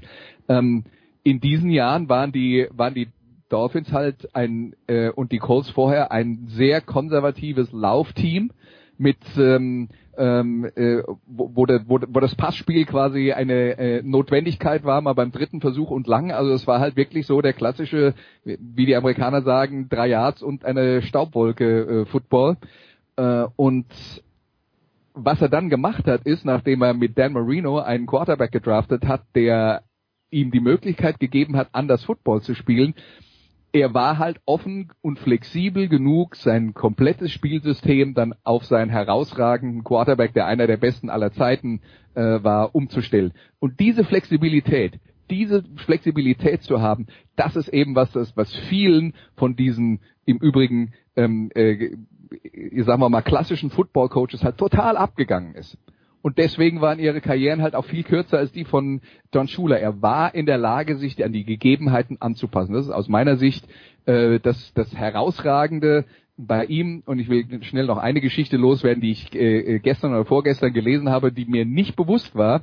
Aber sein Vater kam aus Ungarn und äh, die Familie hieß Süle, also so wie der Bayern-Innenverteidiger. Ähm, ich vermute mal, in Ungarn würde das auch eher Schüler ausgesprochen werden, auch wenn mein Ungarisch jetzt überschaubar ist, aber die sind dann eben in die USA ausgewandert, haben dann ihren Namen geändert, deswegen wurde aus Süle oder Schüle Schuler. Und äh, die nächste Generation hat dann halt ähm, Don Schuler hervorgebracht, einen der größten NFL-Coaches aller Zeiten. Jetzt müssen wir natürlich schon, wir müssten jetzt natürlich schon nachschauen im Stammbaum der Familie Süle, ob es hier noch äh, zum Kreuzband beschädigen, ob es Verbindungen gibt. Zurück zu dir, Nicola. Äh, Günther, zu, zu, zum Thema Don Schuler, was, ich meine, Andreas hat ja schon gesagt, die, die Flexibilität, dass man auf der einen Seite halt den Marino coachen kann, auf der anderen Seite 72 quasi gefühlt nur gelaufen ist, ähm, ist das eine, wenn man, wenn man auf, äh, ich meine, es hängt ja den Marino an, dass er einer der größten Spieler ist, die den Super Bowl nie gewonnen haben, das, ähm, da kann wahrscheinlich Don Schuler nicht so viel für, da gehört auch ein bisschen Glück und Pech dazu, ne? Ja gut, das, das äh, sagen wir jedes Mal, auch wenn es damals noch keine 32 Teams waren, trotzdem ist es unglaublich schwierig, äh, das Ding zu gewinnen. Im ersten oder im einzigen, den ja Dan Marino gespielt hat, gleich in seinem zweiten Jahr, mit, in, in seinem überragenden, äh, ist er halt auf Joe Montana und die 49ers getroffen. Äh, muss man sich heute mal vorstellen, 15-1, die, die, die Dolphins gegen 14-2, die 49ers. Also das waren schon die beiden absolut überragenden Teams und da hat sich halt dann äh, Joe Cool durchgesetzt um so auszudrücken, der einzige kleine äh, Fehler oder die Umstellung von, den, von, von äh, Don Schuler, die nicht so funktioniert hat, ist, dass er halt auch ein bisschen weggegangen ist von der Defense. Er hat sowohl in Baltimore damals als vor allem dann in den 70er Dolphins halt nicht nur auf das Laufspiel, sondern vor allem auf eine überragende Defense gebaut. Das sind ja, das sind ja Zahlen, wenn man sich die heute nochmal anschaut, die erinnern eben an großartige äh, Baltimore Ravens oder auch Denver Broncos äh, Playoff Runs äh, äh, insgesamt äh, 13, 16 Punkte in den Playoffs nur zugelassen in allen Spielen. Also da, das war schon das, das Herzstück, darf man nicht vergessen. Und die erinnern mich an die Killer Bees, an, an Defenses, die wirklich Angst und Schrecken verbreitet haben. Da war es dann auch einfacher zu laufen. Dann hat man Dan Marino gehabt, hat alles in Anführungszeichen in die Offense gesteckt. Die war auch nicht zu stoppen, aber die Defense ist halt um so viel schwächer geworden, dass am Ende dann eben zum Beispiel im Super Bowl gegen die Joe Montana äh, nicht gereicht hat. Und das äh, ist das, was heute hängen bleibt. Leider, dass viele natürlich sagen, ja, aber war, er war einer der, der überragenden Trainer, hat ja auch viele ausgebildet, war selbst Spieler, also war ewig lang ja in der NFL unterwegs und äh, konnte eben, wie Andreas schon gesagt hat, sich auch den, den anderen Gegebenheiten anpassen. Ich hätte ihm noch das ein oder andere Mal eine bisschen bessere Defense gewünscht. Ja, so, so, so ist das halt. Äh, Andreas, du machst also auch, also hören wir daraus, dass du erfolgreiche Coaches auch nicht, also nicht nur an Bilanzen festmachst, sondern auch an dem, was sie auf dem Platz umsetzen und umstellen? Äh, ich, ja, also ähm, die, die, die Sache ist doch, also man kann sich, man kann sich, glaube ich, bei einem Trainer schwerer davon frei machen, über die Bilanzen zu reden, als äh, bei einem Spieler. Aber jetzt mal der erste Punkt, Don Shula hat mehr Spiele in der Geschichte der NFL gewonnen als irgendjemand anders. Also an der an der Front mhm. kann man ihm nicht kommen. Nee, nee, Zwei Super Bowls hat er gewonnen von fünf, die er erreicht hat. Das ist auch, äh, das ist glaube ich auch eine äh, akzeptable Bilanz für für eine Karriere. Das heißt an der an der äh, Front der erzielten Siege äh, hakt's ja nicht. Ein Trainer hat natürlich schon mehr äh, Einfluss, also er, vielerorten hat er mehr Einfluss darauf, wie eine Mannschaft zusammengestellt wird. Das heißt, die Entscheidung, wo Günther dann darüber redet, dass die Defense nicht so gut war, das war ja eine strategische Entscheidung. Die wird nicht ohne Don Schuler gefallen sein, selbst wenn da auch vielleicht noch ein General Manager mit dabei war. Also Schuler könnte man, müsste man das definitiv mehr ankreiden als einem Dan Marino, der halt mit dem spielt, was um ihn drumherum ist. Äh, und das ist halt wie es ist. Und da hat er in, in den meisten Fällen wahrscheinlich nicht so viel Einfluss drauf gehabt. Am Ende der Karriere durfte er vielleicht ein bisschen mehr mitreden als am Anfang, weil er halt so ein überragender Spieler war. Aber äh, selbstverständlich ist halt der entscheidende Punkt, wenn, wenn Schuler nicht so flexibel gewesen wäre, hätte er niemals so lange in der NFL arbeiten können, hätte wäre niemals so erfolgreich gewesen und dann könnte er auch nicht diesen, diesen Rekord aufstellen äh, mit den mit den meisten Siegen aller Zeiten. Dass es trotzdem noch ein, zwei andere Trainer gibt, die vielleicht in der ewigen Rangliste irgendwann mal vor ihm erscheinen werden, ähm, das äh, das ist uns, äh, glaube ich, allen klar. Vince Lombardi ist ja sowas wie das Symbol für jeden NFL-Coach überhaupt. Äh, der hat definiert, was das eigentlich ist. Deswegen ist er dem schwer vorbeizukommen. Und äh, Bill Belichick mit seinen äh, wird wahrscheinlich am Ende in einer historischen Betrachtung auch noch vor ihm landen, aber direkt danach kommt dann schon Don Shula und deswegen ähm, muss man äh, muss muss man halt schon ganz klar sagen, also das ist einer der ganz ganz ganz großen. Einer der ganz ganz ganz großen und wie gesagt, er hat halt dieses Einzigartige, dass er bis jetzt der einzige Coach ist, der sein Team durch die Saison ungeschlagen geführt hat und dann am Ende noch den Titel gewonnen hat, wie schwer das ist. Ähm, Bill Belichick. Ja, ja. Müsste unter anderem Bill Belichick erfahren, genau. Ähm, ich glaube, es gibt nee, also es gibt nichts Bitteres als diese Niederlage im Finale. Aber ich glaube, äh, die die Basketballer von Kentucky haben es vor ein paar Jahren mal probiert, ungeschlagen durchgekommen und scheiterten im Halbfinale. 38 und 1 ließ sich dann halt auch besonders blöd. Gut, ähm, also Don Shula, ähm, der, der ehemalige Head Coach der Dolphins, ähm, eine, ja, hat die NFL geprägt. Wenn wir schon bei Menschen sind, die die NFL prägen oder prägen werden, äh, Günther, es gibt einen, der, der scheint unermüdlich, das ist Frank Gore. Der hört nicht auf und ist jetzt bei den Jets. ja, das stimmt. Hat er, hat er ja äh, schon verlauten lassen. Und warum soll er aufhören? Er war immer noch gut und er hat Spaß dran, also wünschen wir ihm viel Spaß, hoffentlich auch bei den Chats, das muss man sehen, aber liest sich momentan nicht schlecht, oder? Frank Gore Levy und Bell als Running Backs äh, hat man schon schlechter gelesen. Wie, wie es dann am Ende aussieht, das, äh, das werden wir sehen, aber also ich, ich, ich äh, bin totaler Frank Gore-Fan, muss ich zugeben. Äh, Habe ihn auch schon lange abgeschrieben und dann kommt er immer wieder und, und macht halt seinen Job, egal ob in Indianapolis, wo immer man ihn hinstellt. Er tut, macht, äh, verlangt nicht große Verträge oder sonst was, sondern erledigt seinen Job, hat Spaß offensichtlich an dem, was er macht. Also toi toi toi, ich hoffe, dass er den Chats vielleicht einen kleinen Boost nach vorne gibt. Ich denke, die Stimmung im, im Lockerroom wird auf jeden Fall hm. besser werden mit ihm. Darf ich den, den Bogen nochmal oder den Kreis schließen mit Andy Dalton? Weil ich dachte, Andreas, dass das doch ein komplett natürlicher Kandidat wäre für New England jetzt. Der, dass das jemand ist, der mh, sich dorthin stellt, Belichick erhaben dankt für seine, für seine Eingebungen und genau das macht, was Belichick will und mit dem dann erfolgreich ist. Äh, wie, wie weit von der Wahrheit bin ich mit dieser sehr naiven Einstellung entfernt?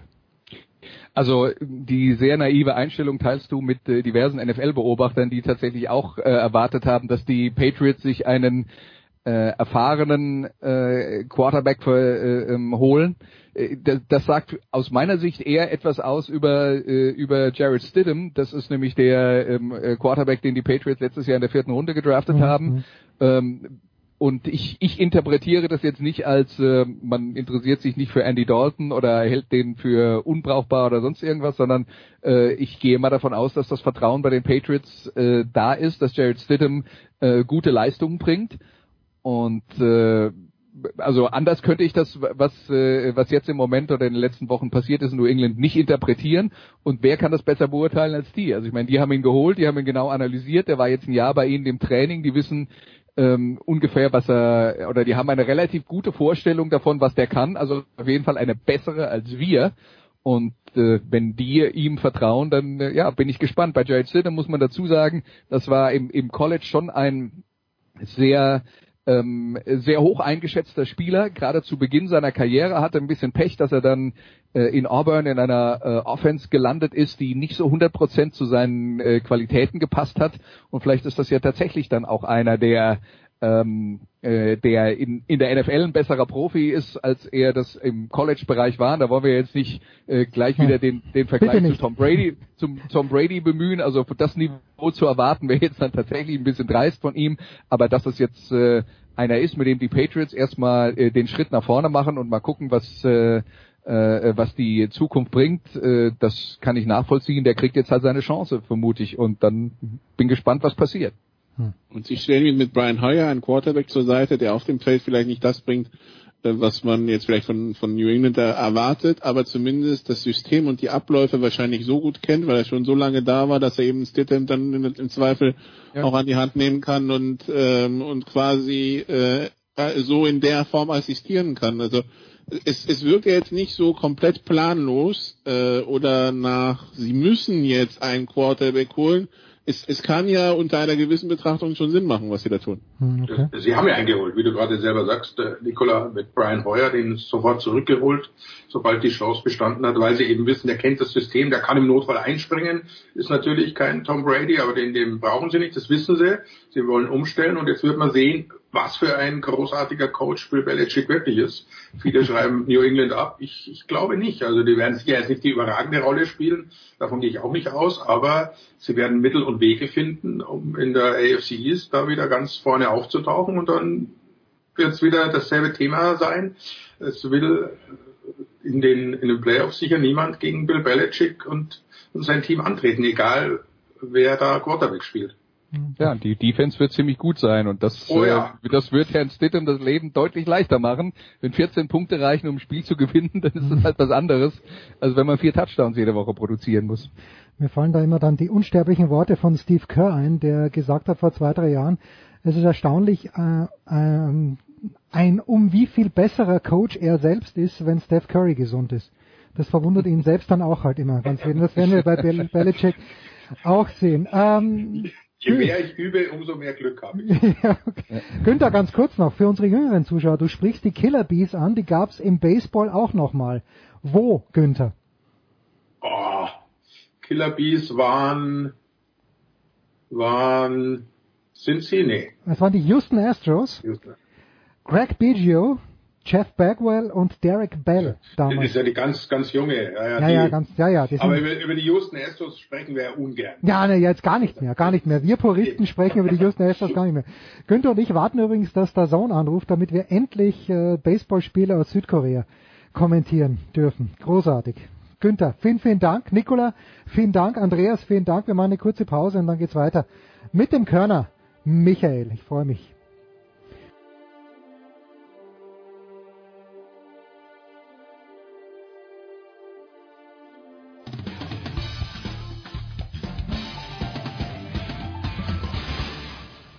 Das ist Daniel Theiss und Sie hören Sportradio 360. In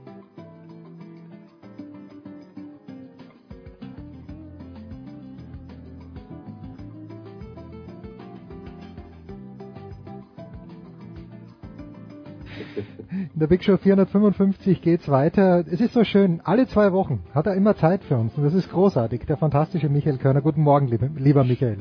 Guten Morgen, aber wie kommst du auf alle zwei Wochen? Ich habe, glaube ich, bestimmt häufiger Zeit. Ja, letzte Woche habe ich dich ja angefragt, ob du gemeinsam mit Stefan Koch und äh, mit äh, Dr. Stefan Holz, äh, Stefan Holz haben wir nicht bekommen, weil der sehr busy war, Stefan Koch schon. Dre ist Mhm. für dich eingesprungen, äh, weil Okay. da ja die Idee geboren wurde, dass es dieses Finalturnier geben soll. Jetzt, äh, ich habe selten eine Pressemitteilung gesehen, die mit mehr Konjunktiven äh, versetzt war als jene, dass sie in München stattfinden soll. Meine Frage an dich ist, Michael, wenn ich, und ich weiß, ich habe mich in diesem Jahr noch kein einziges Mal akkreditieren lassen für den FC Bayern Basketball, aber gibt es überhaupt Möglichkeiten für normalsterbliche Journalisten, sollte dieses Turnier stattfinden, da reinzukommen?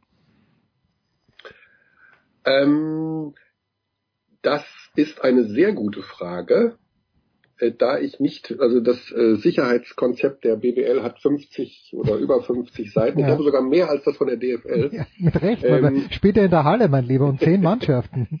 Ja, äh, ich kann mir vorstellen, ich weiß es nicht, um die Frage so zu beantworten, ich kann mir aber vorstellen, dass eine sehr kleine äh, Gemeinde da zugelassen wird. Also ich glaube, ich wird nicht unter vollständigem Medienausschluss stattfinden. Also sowieso ja die TV-Produktion, die werden in der Halle sein, aber ähm, ich kann mir auch vorstellen, dass eine kleine Anzahl akkreditierter Journalisten dabei sein wird. Also ob du dann dazugehören wirst, Nein, Jens, nein, das nein. weiß ich noch nicht.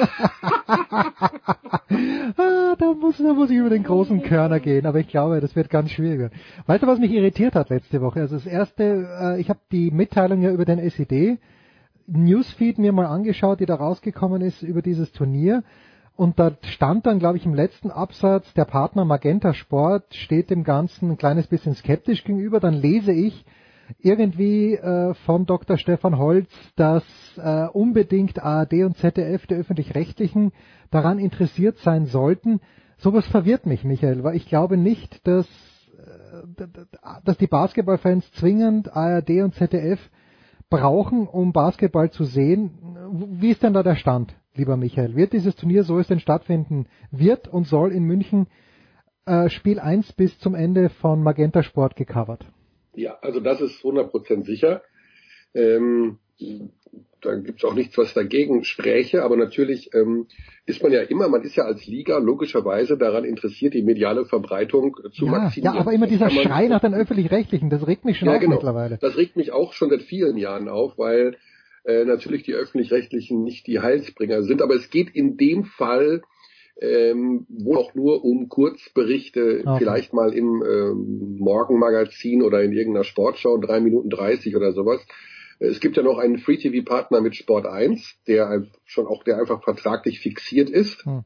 Das darf man ja auch nicht vergessen. Also die sind der normale Free-TV-Partner von Magenta äh, Sport für diese Saison und äh, für die nächste. Und ähm, da geht erstmal äh, zu denen. Also die haben dann Mitspracherecht. Ne? Die können nicht einfach. Aber natürlich, wenn da mit, mit ein bisschen Geld gewedelt wird und äh, man kann für ein paar Euronen noch irgendwelche Minuten zu ARD und ZDF schieben, äh, dann wird das sicherlich passieren und dann ist das ja auch völlig in Ordnung.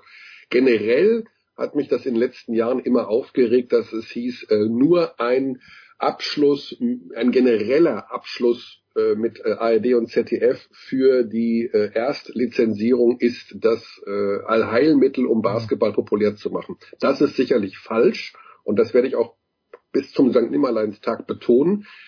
Zum einen gab es diese Situation auch schon in den äh, ach so erfolgreichen 90er Jahren und da ist auch nichts raus entstanden.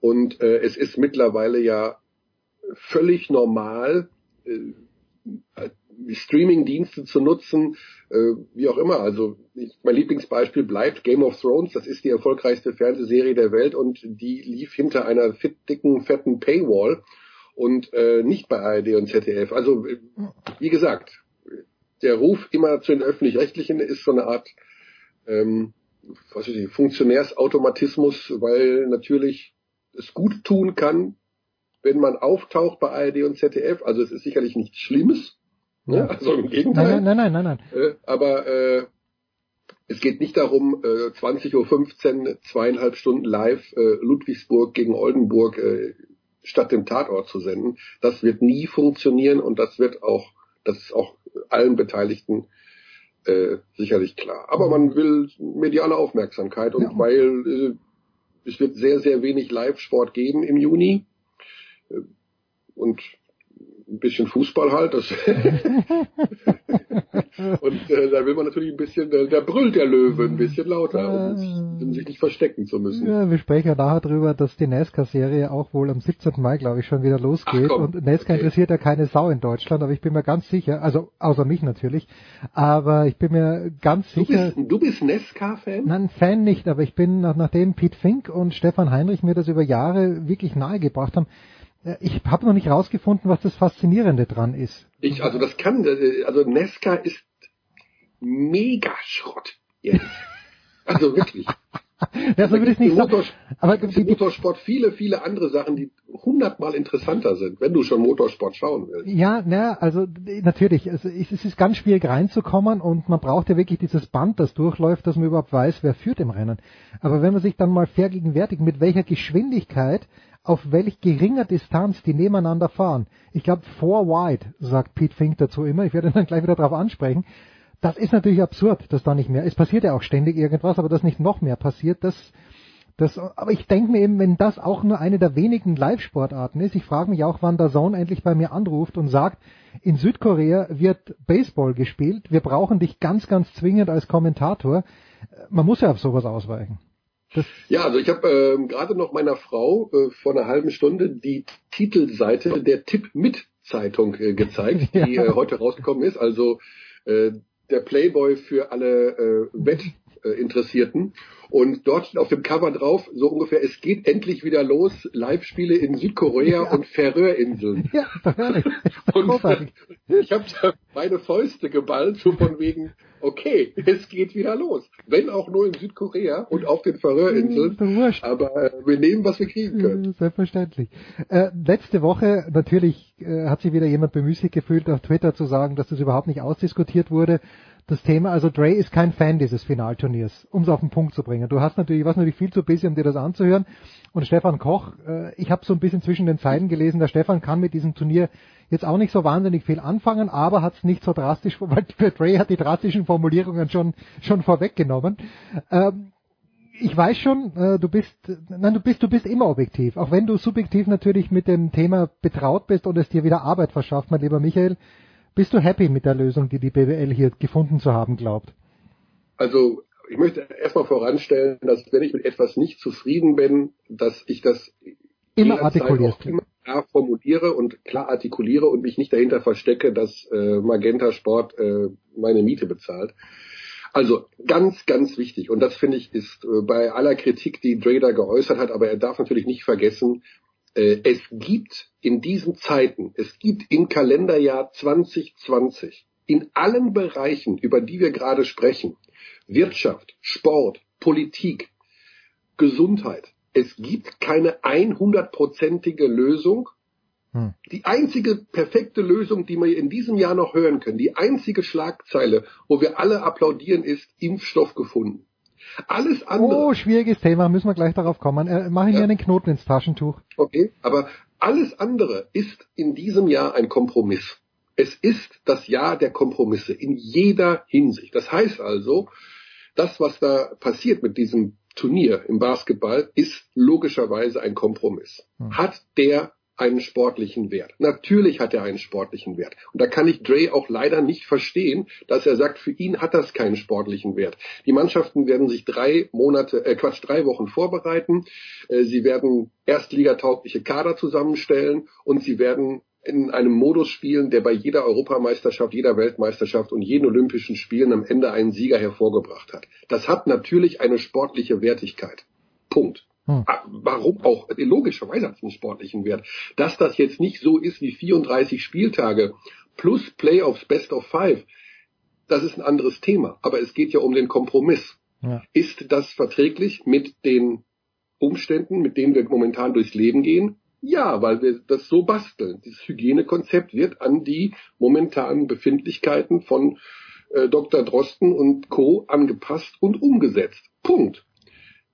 Ähm, Verletzungsgefahr. Besteht eine erhöhte Verletzungsgefahr aufgrund der kürzeren Vorbereitungszeit? Nun, da sind die äh, Meinungen unterschiedlich. Ich hatte gestern im Podcast John Patrick, den Head Coach der MHP Riesen Ludwigsburg, der hat mir gesagt, er hat im 20. August mit der normalen Saisonvorbereitung angefangen, hatte seine Spieler zum ersten Mal zusammen ja. und am 22. August hat er ein Vorbereitungsspiel gemacht, nach zwei Tagen Vorbereitung. Und am 26. August hat er das nächste Vorbereitungsspiel gemacht. Und am 29. August das dritte Vorbereitungsspiel. Das ist aber also, John, John Patrick, der ja Verletzungshandball, äh, Verletzungsbasketball spielen lässt. Oder ist nicht John Patrick jemand, der extrem körperlich spielen lässt? Ja, genau. Also er lässt extrem körperlich spielen, aber da hat sich jetzt keiner verletzt. Mhm. Dass die Spieler alle so ein bisschen, also zum Teil eben auch sagen, ob das alles so richtig ist. Und äh, einige waren auch nicht richtig informiert bezüglich der Quarantäne äh, haben mir gesagt, ja, äh, dann muss ich ja sechs Wochen in Quarantäne. Nee, muss man natürlich nicht. Hm. Man kann die Vorbereitung ganz normal äh, absolvieren mit dem Verein und kann abends zu Hause bleiben. Und wenn man dann in München ist zu diesem Turnier, ist man mit allen anderen Teams gemeinsam im Hotel. Und ja, da gibt es ein gewisses Quarantänekonzept. Aber sobald du aus diesem Turnier ausgeschieden bist, fährst du nach Hause. Das kann zwischen sieben und 18 Tagen dauern, dieses Turnier. Ich denke, das ist dann unter der sportlichen Prämisse, dass hier da der deutsche Meister ermittelt wird, für jeden Profisportler zumutbar. Hat er Bedenken? Wie gesagt, es ist das Jahr der Kompromisse. Es hm. ist nicht hundertprozentig in Ordnung.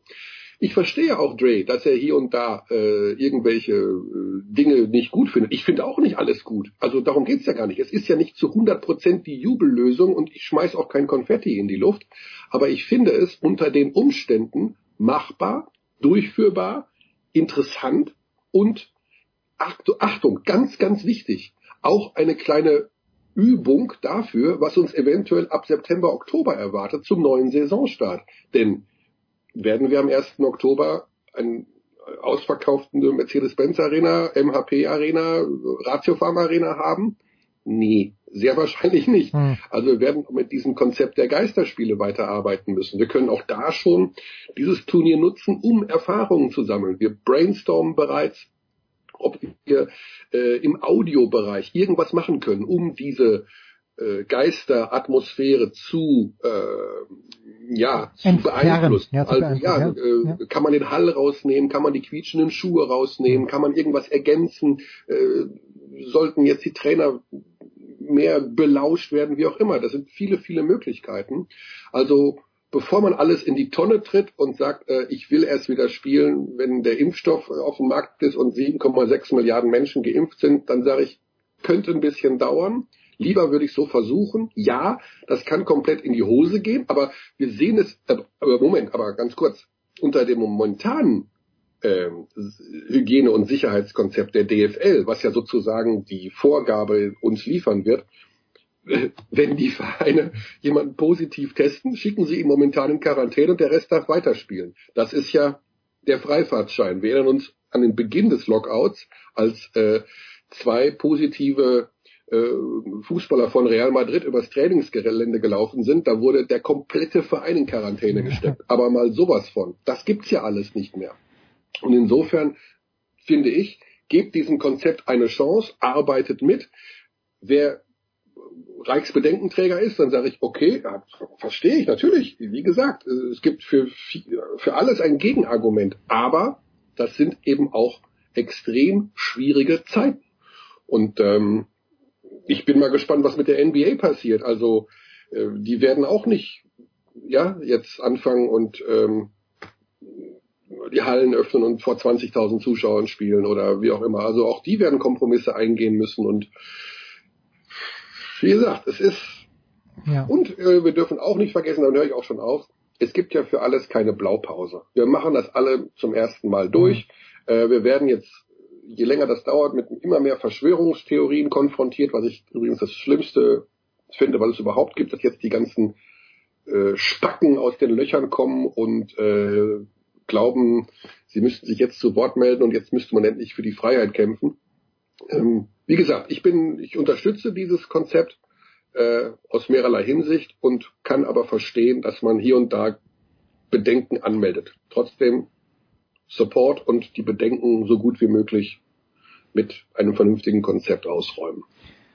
Aha. Ah, so, also was ich äh, in diesem Zusammenhang gerne anregen möchte, ich glaube, Michael hat es noch nicht gemacht, aber Daniel Kehlmann hat ein sehr interessantes Interview gegeben am Mittwoch in der Süddeutschen Zeitung, wo auch ein paar sehr interessante Gedanken drinnen sind. Da hätte mich die Meinung von Michael interessiert, auch was die Ergriffenheit gegenüber den politischen Entscheidungsträgern angeht. Das ist in Deutschland bei Herrn Söder so, was ich erschreckend finde, und das ist in Österreich bei Herrn Kurz noch viel mehr so, was ich noch viel erschreckender finde. Aber okay, Michael, das soll jetzt, und ich weiß, ich, ich werf dir einen Brocken hin, den du jetzt unverdaut so liegen lassen musst. Aber The Last Dance. Mhm. Eine Anmerkung noch dazu. Ich ähm, habe gestern mit Robin die Episoden 4 und 5 angeschaut, also 6 ist noch offen. Und ich habe mir nur eines gedacht. Äh, es gab diese eine Szene, wo sie rausgehen, die Bulls vor dem Spiel 7 war es, glaube ich, gegen die Pistons 1989 oder war es schon 90. Aber da dachte ich mir nur, das ist das Geile am Sport generell wenn du in irgendeiner Mannschaft bist und egal auf welchem Level. Und ich habe mir dann gedacht, wir haben damals Baseball gespielt, wir konnten nichts, aber für uns war dieses Spiel das Wichtigste auf der ganzen Welt. Und wenn du siehst, deswegen sollen alle Kinder Sport machen. Dieses Mannschaftsgefühl, wenn dir etwas was bedeutet und du gehst dann raus und das können, jetzt kann Game 7 der, ähm, äh, der, der Conference Finals sein, aber es kann genauso gut äh, unter Menzing gegen Obermenzing in Taschenbillard sein. Das ist so großartig, dieses Mannschaftsgefühl, und das habe ich mitgenommen. Kannst du das verstehen, Michael? Äh, ja, also äh, da, da, da sind wir 100% auf einer Wellenlänge. Also da sowas, was vor allen Dingen, weil auch die Geschichten dahinter ja stimmen. Also du hast ja auch noch die, die Protagonisten, die für etwas stehen. Also die Pistons in dem Fall als die, die Bad Boys, mhm. äh, Jordan als der beste Spieler seiner Zeit. Also du hast ja auch noch diese unfassbaren Möglichkeiten für alle Fans und für alle Beobachter äh, Identifikationsmöglichkeiten zu schaffen. Also das ist äh, ja Bäckerstich in Reinkultur. Also man will irgendwie, äh, man ist auf jeden Fall für den, weil der andere ist total Banane und umgekehrt. Und äh, wenn so viel Emotionen und so viel Möglichkeiten, sich selber auch darin wiederzufinden, ähm, vorhanden ist, dann ist das natürlich fantastisch. Plus der Tatsache, dass wir äh, vom, vom schönsten, vom besten Sport überhaupt reden. Also das ist das, was ich bei Last Dance immer wieder auch mit rausnehme. Äh, dieses, wie, wie schön und wie, wie, wie, wie toll eigentlich der Sport Basketball an sich ist, von seinen Bewegungen her, von der mhm. Dynamik her, von der Tatsache, dass äh, 200 Punkte in einem Spiel fallen ähm, und nicht 1 zu 0 oder 0 zu 0 oder sowas, sondern dass es halt nur hin und her geht ähm, und am Ende ein Ball durch einen Ring geworfen wird, was ja auch an sich von der reinen äh, Spieltheorie etwas massiv Simples ist, ähm, das gefällt mir sehr, sehr gut. Also klar, aber was die, was natürlich wirklich auch wieder heraussticht, ist, äh, was die Amerikaner uns einfach äh, voraus haben, ist die fantastische Vermarktung. Also wie sie das hinbekommen, dass sie frühzeitig diese Hallen hatten, dass sie frühzeitig diese Bilder hatten, dass sie äh, frühzeitig äh, diese Möglichkeiten hatten, sich mit Spielern zu identifizieren, eben auch äh, keine Trikotwerbung hatten, bis hm. äh, heute ja auch nur ein ganz kleines Ding da auf, dem, auf der Brust. Also das ist einfach, dass der Name und die Rückennummer für sich steht, einfach so 23 Jordan Bulls Weißt du so, das ist so dieses, ah, genau, bah, das, das ist einfach äh, fantastisch und das haben wir in Europa und speziell natürlich in Deutschland äh, so nie hinbekommen. Also wir, ich erinnere mich an die Diskussion, als es darum ging beim Fußball jetzt endlich auch den Namen des Spielers auf den Rücken zu schreiben, äh, wo es hieß, ja, aber äh, der Vereinsname muss aber über der Rückennummer stehen und der Spieler, der darf nur drunter. Also so, also das, das, sind, das, ist, das ist der deutsche Gedanke, das ist der, so gehen wir in die Vermarktung und äh, die Amis machen es natürlich ein, ein Stück professioneller. Ja, also und weil du es gerade angesprochen hast, ich habe mir das gestern auch wieder gedacht, die Masse an Material, die die da haben an Filmmaterial. Ja, wenn Rodman nach, wenn Rodman nach Las Vegas fährt, dann gibt's dort natürlich Material davon. mit sein, und Also- wo ich das herbekomme, es ist gigantisch einfach. Es ist unglaublich. Also es ist auch, äh, ich habe letzte Woche auch zwei, drei Tierdokus gesehen, wo ich auch denke, wie nah kann eigentlich ein Kameramann an einem Krokodil sein? Das geht ja gar nicht. Der ist ja, und bei, bei, bei Last Dance sehe ich es genauso, die sind bei Rodman im Nachtclub 20 Zentimeter weg von seiner linken Wange und auf der rechten Wange ist es irgendeine Blondine, die ihn da abgrabbelt. Äh, unfassbar. Also da hat jemand wirklich ganze Arbeit geleistet. Ja, und ich glaube, Carmen Electra, ich habe nicht geschaut, wie groß sie ist, aber ich glaube, im richtigen Leben ist sie nicht richtig groß. Neben Dennis Rodman schauen aber wahrscheinlich viele Leute klein aus. Ah, schön, schön. Ich weiß nicht, ob es die beste Sportdokumentation aller Zeiten ist, aber es ist auf jeden Fall sehenswert. Das, das auf jeden Fall. Michael, was für eine Freude. Jens. Äh, Wir äh, machen eine kurze Pause und hoffen auf, auf bald in der ARD und im ZDF im Morgenmagazin sechsminütige Zusammenfassungen von Ludwigsburg gegen Oldenburg.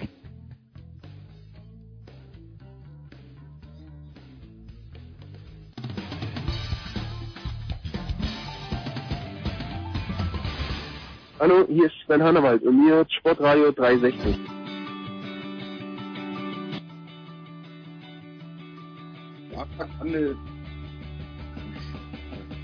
Ja, ja, Big Show 455. Im Hintergrund hören wir schon das Rauschen der Müllverarbeitung am Hermosa Beach. Äh, ich weiß nicht, wo, in welcher Straße Schmieder wohnt. Schmieder, an welcher Straße wohnt? Darf man das sagen, wenn Geschenkpakete jetzt nach Hermosa eingeflogen werden? Grüß dich, Schmiedi. An der Ecke 5. und Pacific Coast Highway. Nein, das ist großartig. Pacific Coast Highway, da gibt's auch das Malibu Gym, das ist allerdings mindestens 40 Kilometer nördlich von Jürgen Schmiede, auf dem Weg nach San Francisco, wenn es jemanden interessiert. In Boston haben wir, nachdem er ganz das ganze South End gegrüßt hat, haben wir Heiko Olderb. Grüß dich, Heiko. Hallo, ähm, darf ich kurz anfügen, Jürgen hat, ich glaube, das kann man so sagen, im Werbeprospekt Jürgen würde stehen, äh, seit, leichter seitlicher Mehrblick, ne? Ja, das genau das, das 100 Dollar im Monat mehr kostet. Ja. Wenn du dich so über den lehnen musst, dass du das Wasser siehst, dann kostet es nur ein Hunderter mehr. gut, gut, gut. Und äh, dann haben wir äh, eine Frau, die ich äh, in der Süddeutschen Zeitung schon lange verfolge. Erstens mal macht sie dort das bessere Produkt, nicht das Konkurrenzprodukt, sondern das bessere Produkt auf den Punkt. Sie moderiert es dort und sie schreibt, hat in der vergangenen Woche auch die DTM behandelt, was ich stark finde, aber heute soll es nicht um die DTM gehen, sondern ein bisschen um den US-Sport und um Equal Pay. Ich freue mich sehr, dass Anna Dreher das erste Mal mit am Start ist. Grüß dich, Anna. Hallo, ich freue mich auch. Äh, ohne Mehrblick und äh, die Sendung, da muss ich dich leider direkt korrigieren. Äh, auf dem Punkt gibt's zwar auch, aber ich moderiere den Ah, Sport. Jetzt zum Sport, oder? Und jetzt zum Der Sport. heißt und nun zum Sport. Nun Genau. zum, ja, schau ich, beim dritten Versuch kriege ich es dann hin, nicht und jetzt zum Sport und nun zum Sport. Herrlich, wo Schmieder auch Stammgast ist. Anna, wir nehmen natürlich Bezug auf das, was äh, vergangene Woche in einem amerikanischen Gericht passiert ist, nämlich der, äh, der Richterspruch, dass den US-Damen eben keine äh, Nachvergütung äh, auch in der bescheidenen Höhe von 67 Millionen US-Dollar zusteht. Magst du vielleicht oder kannst du vielleicht in kurzen Worten zusammenfassen, warum dieses Urteil so gefällt wurde, äh, um dann gleich mit einer noch kürzeren, nein, mit einer ausführlichen Wertung anzuschließen, ob du das in Ordnung findest oder nicht. Die Herren würden, die kennen das schon, die Herren, die fallen dir sofort ins Wort, wenn irgendwas nicht passt, wovon ich nicht ausgehe. Ich, ich wehre mich jetzt einfach mal gar nicht. ähm, ja, im Prinzip ist es ja ein Streit, der sich schon schon lange zieht und äh, der dann im März 2019 ähm, in einer in Form einer Sammelklage von 28 US-Nationalspielerinnen dann äh, tatsächlich vor Gericht ging, die den US-Verband äh, wegen finanzieller und infrastruktureller Benachteiligung äh, angeklagt haben, weil sie eben sagen, ähm, nicht nur was was Reisen und so weiter angeht, sondern auch was das äh, Geld, das Gehalt, die Prämienauszahlung und so weiter angeht, äh, verdienen wir weit äh, weniger und haben weit schlechtere Bedingungen als die Männer, obwohl wir viel erfolgreicher sind. Hm. Und äh, dieser, dieser, dieses Urteils äh, des Richters, der war jetzt, wenn ich es richtig verstanden habe, äh, da kann der quasi US-amerikanische Staatsbürger Jürgen Schmieder vielleicht auch besser äh, urteilen. Das war jetzt, glaube ich, eher so die Entscheidung, geht es jetzt wirklich vor Gericht oder ist es dem Prozess ähm, gar nicht wert, jetzt mal salopp formuliert. Und da hat der Richter eben gesagt, äh, naja, wenn ich mir das hier so angucke, dann sehe ich, äh, dass ihr eigentlich überhaupt nicht weniger, sondern mehr verdient habt. Mhm. Äh, was aber da der springende Punkt ist, ist, dass die Zahlen, die er sich dabei angeguckt hat, die sind natürlich nur äh, so ausgefallen oder diese Berechnung des US-Verbandes sind nur so ausgefallen, weil die Frauen natürlich tatsächlich viel erfolgreicher sind als die Männer, haben sich nicht für die WM 2018 qualifiziert. Die Frauen haben sich äh, 2019 zum vierten Mal insgesamt und zum zweiten Mal in Folge den WM-Titel geholt. Und äh, deswegen ist es meiner Meinung nach vor allem mit der Begründung schon ziemlich schief, dieses, dieses Urteil. Schmieder. Oder der wirkliche Fach-US-Bürger, Olderb. Weil Heiko hat ja die US-amerikanische Katie geheiratet, aber Schmiedi tut zuerst mal. Ähm, naja, also es prallen hier ganz viele, ganz viele Sonderfälle aufeinander. Der amerikanische Fußball ist ein, ist ein Sonderfall, weil das so ziemlich der einzige Verband ist, bei dem die Frauen tatsächlich mehr Einnahmen generieren als die Männer. Deswegen äh, hat man hier tatsächlich einen Vergleich. Wo, wo du jetzt sagst, in Deutschland gibt es auch diese Debatte, aber das ist eine andere als in Deutschland. Das Zweite ist, ähm, was man bei diesem Gerichtsurteil nicht vergessen darf, die Frauen haben einen Vertrag unterschrieben, den man so ein bisschen vergleichen kann mit dem, den Scotty Pippen äh, 91 oh. mit dem Bulls geschrieben hat. Wer ist Jerry Weil, Krause? Wer ist in diesem Fall Jerry Krause? Welcher Schlingel hat diesen, hat diesen Vertrag hingelegt? Na, der damalige Chef des US-Verbandes. Okay. Und, und die Frauen wollten damals einen Vertrag unterschreiben, in dem sie explizit gefordert haben, nicht wie die Männer bezahlt zu werden. Die haben ein ganz anderes Bonusmodell gefordert ähm, haben diesen Vertrag unterschrieben ähm, und, und haben dann irgendwann gemerkt, oh oh, ähm, die Einnahmen steigen unfassbar und wir werden daran nicht beteiligt und, und wollen jetzt nachverhandeln. Ähm, das ist natürlich verständlich, also aus, aus, aus jeder Sicht hin verständlich. Wenn jemand mehr Einnahmen generiert, will er auch mehr verdienen. Aber ähm, es ist auch verständlich vom US Fußballverband dann zu sagen, naja Leute, ihr wolltet unbedingt einen Vertrag, der euch damals geholfen hat und jetzt wollt ihr den Vertrag nicht einhalten. Also ungefähr so wie die Bulls gesagt haben, naja, also wenn du für, für sieben Jahre oder was er gemacht hat, 18 Millionen hm. unterschreibst, boah, also lieber Scotty, das ist dein Vertrag. Und, und so hat der Richter auch argumentiert, wo er sagt, naja, also ihr könnt nicht einfach Verträge so verhandeln, wie es euch passt. Also Sportler sind gewohnt, dass sie das machen, aber mei, ähm, und, und dann kommt natürlich als, als drittes diese gesellschaftliche Debatte dazu, wo du sagst, also ähm, Leute, wir leben, wir leben in, in einer völlig gleichberechtigten Gesellschaft, so soll es sein. Ähm, und, und jetzt müssen wir uns anschauen, was der Richter gemacht hat, ist mit dem Erfolg, also die Frauen gewinnen ja mehr als Männer, wo der Richter sagt, na ja, es ist aber äh, im, im, im Endeffekt reden wir über zwei verschiedene Sportarten. Und, und da finde ich, hat der Richter schon recht, weil man kann jetzt auch argumentieren, also der, der Angestellte von, ich weiß es nicht, mal einen durchschnittlichen Bundesligisten Schalke 04, der nichts gewinnt, verdient mehr als der Olympiasieger im Rudern. Fabian Hambüchen, mein Lieblingsbeispiel, ja, Jürgen. Fabian Hambüchen ja. sollte der bestverdienende Sportler Deutschlands sein, seit zehn Jahren. Genau. Also Fabian Hambüchen ist Olympiasieger, gewinnt alles und sagt, na ja, aber äh, woanders, der gewinnt nicht so viel. Und, und genauso muss man leider, klar, es ist, es ist eigentlich die gleiche Sportart. Ich spiele beide Fußball, aber grundsätzlich sind diese Sportarten voneinander getrennt wie sonst noch was. Also es ist ja noch nicht mal so wie beim Tennis, wo man sagt, okay, es gibt ein Turnier oder mehrere Turniere, an denen Frauen und Männer gleichzeitig teilnehmen, also sollen die auch das gleiche verdienen. US Open, Indian Wells, French Open, keine Ahnung. Frauenfußball ist vom Männerfußball vom Terminkalender her, von den Veranstaltungen her getrennt, als wären es zwei verschiedene Sportarten. Hm. Und deshalb finde ich den Vergleich Frauenfußball, Männerfußball ähm, schwierig. Wenn es um so Bezahlungen geht, trenn's doch. Und das Witzige ist dabei, wenn man es mal wirklich trennen würde und im amerikanischen Fußball schauen würde, Männerfußball, Frauenfußball, da müssten im amerikanischen Fußball die Frauen ungefähr 1,7 mal so viel verdienen wie die Männer. Hm. Und das ist das Lustige, weil, weil mir dann oft gesagt wird, wenn ich sage, trenn doch diese beiden Sportarten, oh, das ist ja, das ist ja frauenfeindlich, wenn man das trennt, sage ich, nein, wenn ihr es trennen würdet und wirklich sagen würdet, Women's Soccer in the US und Men's Soccer in the US, wenn man es wirklich als zwei Sportarten betrachten würde und die beiden Verbände auch trennen würde, also wie WTA und ATP, äh, ATP, würden die Frauen noch mehr verdienen. Und, und deshalb würde ich wirklich raten, auch bei diesem Gerichts, es geht jetzt in Berufung und es gibt noch einen zweiten Gerichtsfall, trennt Männer und Frauen und ich glaube, die Frauen werden am Ende besser wegkommen.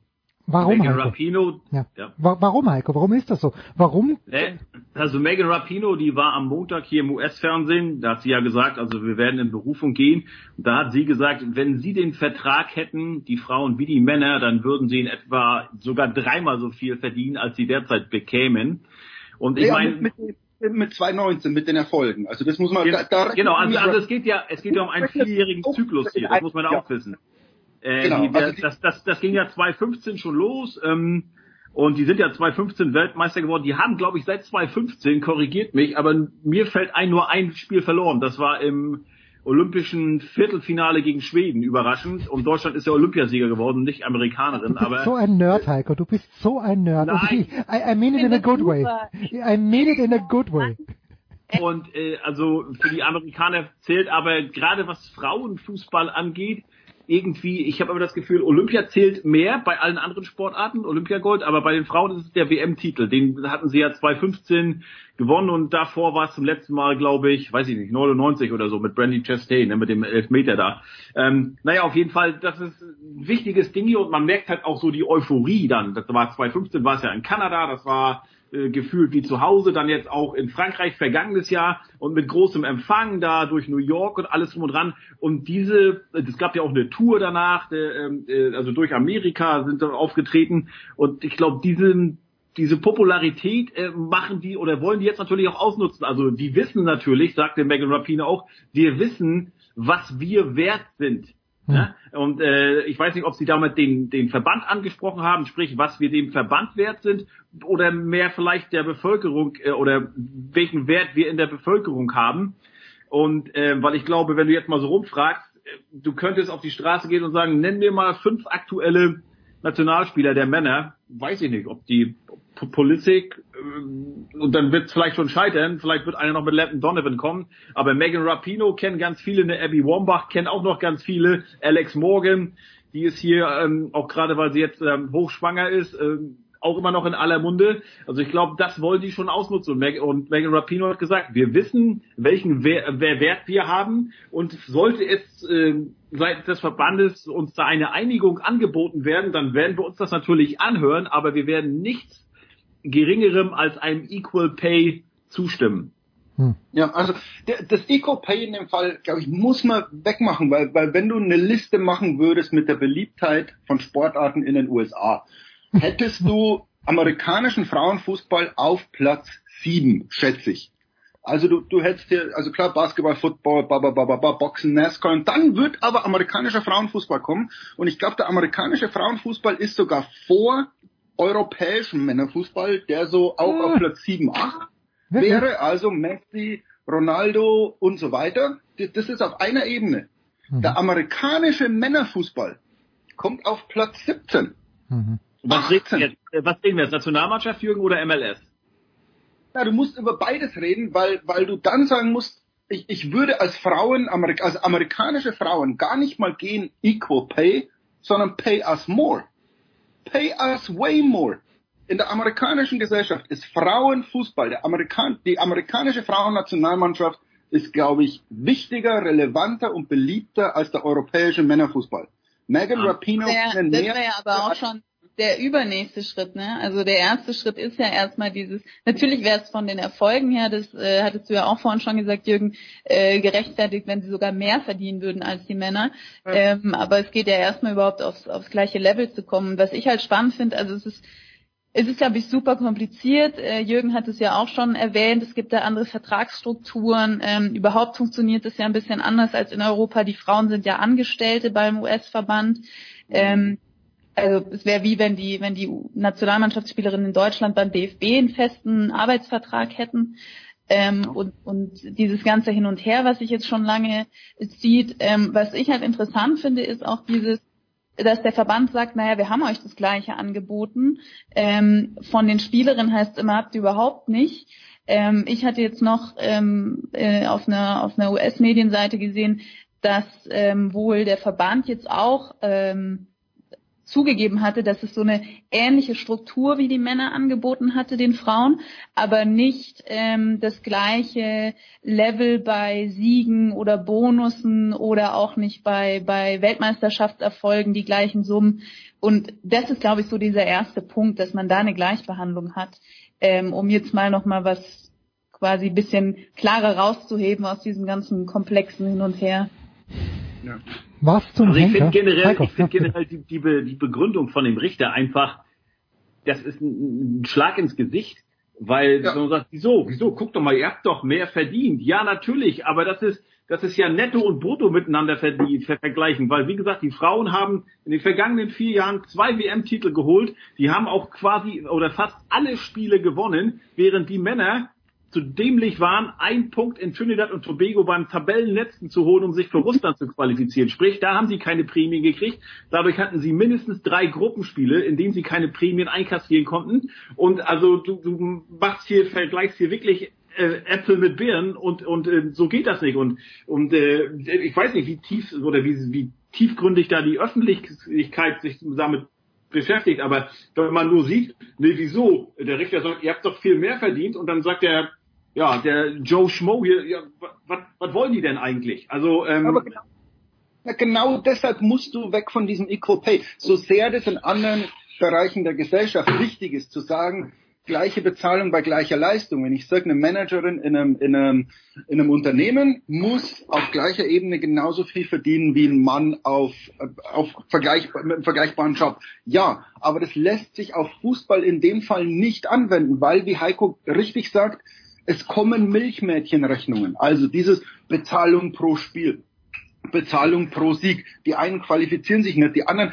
Also die, die amerikanischen Fußballmänner haben mit den amerikanischen Fußballfrauen nichts zu tun. Es ist kein vergleichbarer Job. Es ist kein vergleichbarer, keine Ahnung. Du kannst es nicht vergleichen. Wir müssen aufhören, bei diesem Fall von Equal Pay zu reden, um Männer und Frauen zu vergleichen, sondern wirklich zu sagen, wie Megan Rapinoe sagte, ich will bezahlt werden, was ich wert bin. Unabhängig von einem Mann. Also es ist ja schon wieder, warum vergleicht man die überhaupt mit den Männern? Man sagt, Rapino, ihr habt so und so viel eingenommen, auf die Spieler werden so und so viel Prozent der Einnahmen verteilt. Lass es 48,8 Prozent sein wie in der NFL. Und dann werden die Frauen das Doppelte verdienen von jetzt. Also ich, ich krieg in dem Fall tatsächlich bei diesem Vergleich Männerfußball und Frauenfußball in den USA, sag ich, der Vergleich hinkt. Hört auf mit dem Vergleich, zahlt den Frauen, was sie wert sind, zahlt den Frauen entsprechend dem, was der Verband einnimmt und die werden unfassbar mehr verdienen. Nur nochmal, um das auch zu verdeutlichen, das, das, das wissen einige in Deutschland vielleicht gar nicht, so dieser Stellenwert, wenn du hier Werbung siehst, egal ob es Nike ist oder was auch immer, da siehst du halt Footballspieler, du siehst Basketballspieler. Und wenn es zum Fußball kommt, ist immer Frauen, ist Megan Rapino, ist Alex Morgan, früher war es, ähm, ähm, wie heißt sie, ähm, die Torfrau? Nee, nee, noch früher. Ah, ich weiß schon, ich weiß schon. Ja, die, die Noma Mia, Garcia, Mia ja, Hamm, Noma Mia Garcia Para, ja. Mia Hamm hat, hat einen Status fast wie Michael Jordan gehabt. Die hat mit Michael Jordan in den 90ern zusammen Werbung gemacht. Du hast noch nie einen männlichen Fußballer in diesem ganzen, wo diese, wo alle Sportarten verglichen werden, habe ich noch nie einen Werbespot mit einem männlichen Fußballer gesehen. Das ärgert mich immer so ein bisschen, weil das natürlich auch in der amerikanischen Gesellschaft das Bild kreiert, Fußball ist Frauensache. Ne, und das ärgert mich als, als Europäer immer. Immer wenn ich das sehe, diese, diese Werbespots, dann sind alles Männer. Also LeBron James sind irgendwelche Footballstars, irgendwelche Baseball und dann kommt zum Fußball und da werden Frauen gezeigt. Ist schön, ist fair, aber wie gesagt, kreiert vielleicht auch so ein falsches Bild, aber sagt natürlich auch, wie populär die Frauen hier sind. Anna hatte noch einen Einwurf. Äh, ja, ich wollte nur, äh, das, was, was Jürgen gerade auch nochmal gesagt hat, ist ja im Prinzip umgekehrt die Diskussion, wenn man es jetzt ähm, auf, auf den deutschen Fußball auch äh, bricht. Da hatte man ja auch ähm, im WM ja vor allem wieder verstärkt so den Fokus darauf, okay, ähm, wie sieht's eigentlich bei den Frauen im Vergleich zu den Männern im Fußball aus? Und da wiederum sagt man ja auch, naja, irgendwie kann man da nicht die exakt gleichen Ansprüche haben, weil der Männerfußball in Europa und in Deutschland einfach so viel mehr ähm, Geld reinholt, dass die Frauen da bei weitem noch nicht mit, mit aufholen können. Ähm, und es ist aber trotzdem dann wiederum interessant, je nachdem, wie man es dreht, auch wenn man sich diese Zahlen einfach mal anguckt, um auch zu sehen, wie weit die auseinander sind. Ähm, also das waren ja dreistelliger Millionen äh, Betrag, den, den die FIFA 2018 insgesamt an Preisgeld ausgeschüttet hat. Und ähm, ich habe jetzt den Eurobetrag nicht, nicht genau im Kopf, aber ich habe hier auf einer Seite gesehen gehabt, äh, 38 Millionen hat Weltmeister Frankreich bekommen. Und bei den Frauen waren es umgekehrt dann 30 Millionen Dollar in Frankreich insgesamt und 4 Millionen für Weltmeister USA. Ähm, und allein daran sieht man ja schon, ähm, ob das jetzt äh, tatsächlich äh, den, den Einnahmen äh, zu, zu schreiben ist oder ob das auch bisschen, ja, weiß ich nicht, vielleicht auch ein bisschen gelenkt ist von der FIFA, wer wie viel bekommt. Aber die Zahlen sind einfach so krass unterschiedlich. Ähm, und das ist ja wiederum ins Positive gedreht, das, was der Jürgen gemeint hätte, dass die US-Spielerinnen in den USA einfach viel, viel mehr verlangen konnten, weil die in diesem Fall auf der anderen Seite stehen, wie in den meisten Ländern der Frauenfußball sonst. Ja, im Hintergrund meldet sich Louis Tyson, der Ehrenwerte. Das gibt uns kurz Zeit, eine kleine Pause einzurichten in der Big Show 500, nein, 455 Sportradio 360. Gleich sind wir zurück mit Heiko Olderb, mit Jürgen Schmieder und mit Anna Dreher.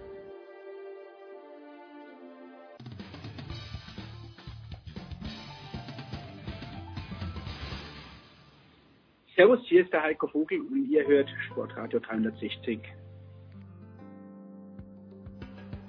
155 Sportradio 360. Ja, wir haben ihn im Hintergrund gehört. Louis Tyson, den Ehrenwerten äh, bei Jürgen Schmieder zu Hause, ebenfalls in der Leitung von der Süddeutschen Zeitung. Ihre Premiere heute bei uns. Anna Dreher. Und nun zum Sport. So heißt das Teil auf der Süddeutschen Zeitung, auf der Website der Süddeutschen Zeitung, der Podcast wo alle Größen der SZ zu Gast sind und natürlich der fantastische Heiko Olderb in Boston. Aber Schmieder, Louis Tyson, der Ehrenwerte, überragender Name. Wir hatten eigentlich gedacht, es muss irgendwas in den Kobe-Bezug haben, aber nicht. Wie ist das als Hundebesitzer, Schmieder? Es ist fantastisch. Der ist, der, der ist, der kann schon sitzen, der kann bellen, er kann fressen, also und er springt, springt wagemutig von der Couch, also er ist ein echter Schmieder. Im Kokainfass geboren. So, jetzt müssen wir ein Wort vielleicht noch verlieren äh, zum wahrscheinlich nicht nächsten US-Präsidenten, man weiß es nicht, aber was zum Henker? Joe Biden hat sich zurückgezogen, glaube ich, aus Angst vor dem Coronavirus in irgendeinen Keller und äh, mischt sich dann in diese Sache ein. Heiko, ich frage dich als äh, politisch neutralen Demokraten, der in Boston sitzt. Was zum Henker denkt sich Joe Biden oder hat er vielleicht sogar recht? Ja, also ich kann dazu nur sagen, was Megan Rapino dazu gesagt hat, äh, und zwar auch am Montag in dem äh, von mir schon angesprochenen Fernsehinterview. Sie hat gesagt, das ist schön und gut. Also sie wurde auch gefragt, weil ähm, sie war, glaube ich, an ist kürzlich mit beiden zusammen aufgetaucht und das war kurz, ich glaube, einen Tag später oder so kam dann hier diese sexuellen Missbrauchsvorwürfe von der Tara Reid, Reid, wie auch immer sie ausgesprochen wird.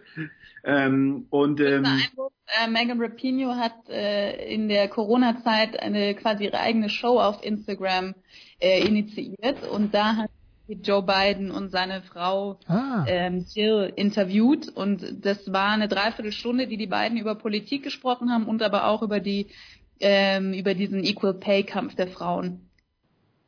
Und äh, ich glaube, einen Tag später kamen dann die Vorwürfe da äh, gegen Biden.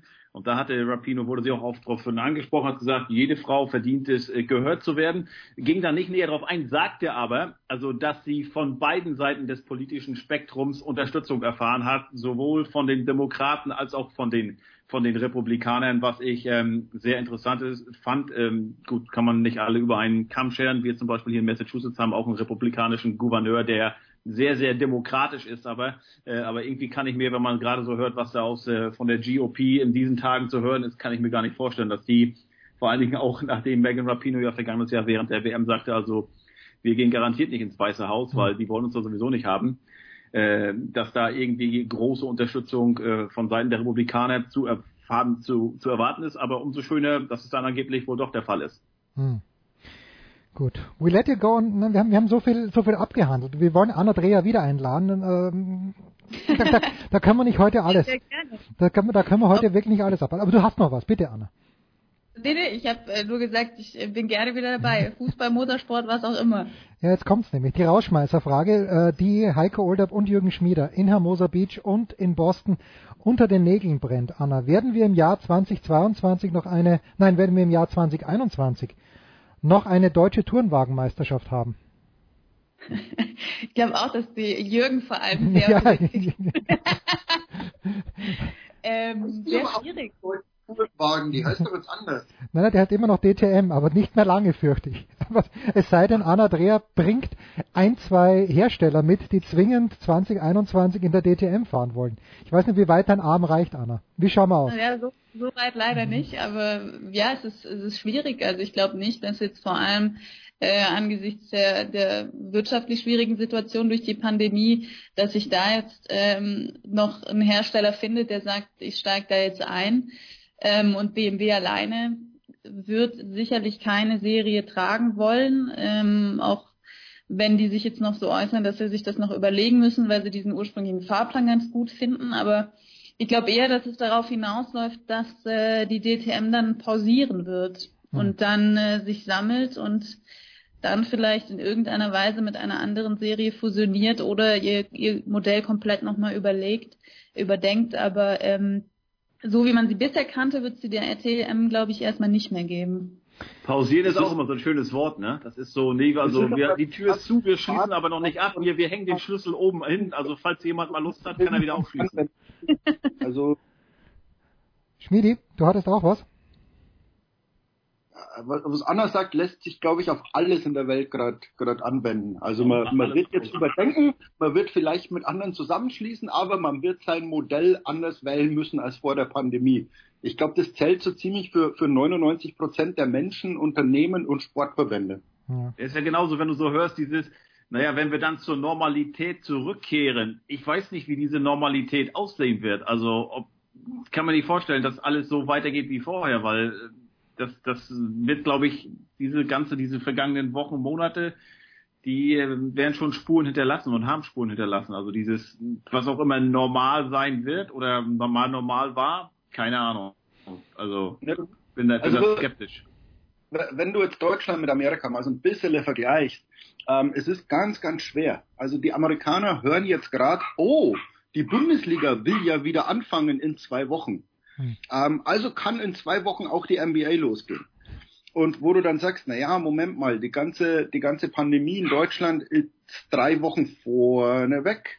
Deutschland ist ein kleineres Land. Deutschland hat anders reagiert. Also äh, die Leute assoziieren den, den kleinsten Funken Hoffnung. Also Bundesliga startet am, keine Ahnung, was jetzt, äh, 18. Mai.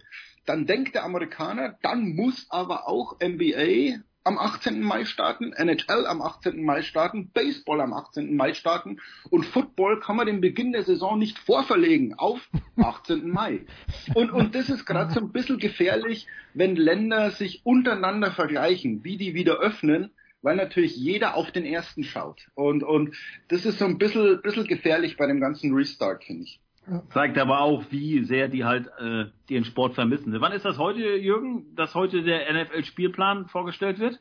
Donnerstag, Donnerstag, acht, äh, Ähm, ähm, acht- genau, Donnerstag. genau, und das machen die in einer dreistündigen Show. Ich meine, das sagt ja schon alles. Dann hast du sonst früher hast du hier einmal im Internet klickst einmal hast du den Plan, alles gut, dann wird im lokalen Fernsehen ein bisschen diskutiert, aber da macht die NFL eine dreistündige Show draus. Naja, aber es ist doch, also äh, man macht jetzt aus allem eine dreistündige Show und der Erfolg von Last Dance führt natürlich dazu, dass jetzt, glaube ich, auch der FC Hintertupfing bald eine Doku über seine Meisterschaft in der Kreisliga Nord-Nordwest macht. Zu Recht, ich auch, glaub, zu Recht. Moment, Moment. Und mich interessieren nur die Dokumentationen über den FC Schönberg 95 und über den FC Tirschenreuth. Das sind die einzigen beiden, die mich interessieren. WWE Network über den Undertaker. Fünf Teile über die Karriere von The Undertaker auf WWE Network. Das ist eine, auf die ich mich tatsächlich freue.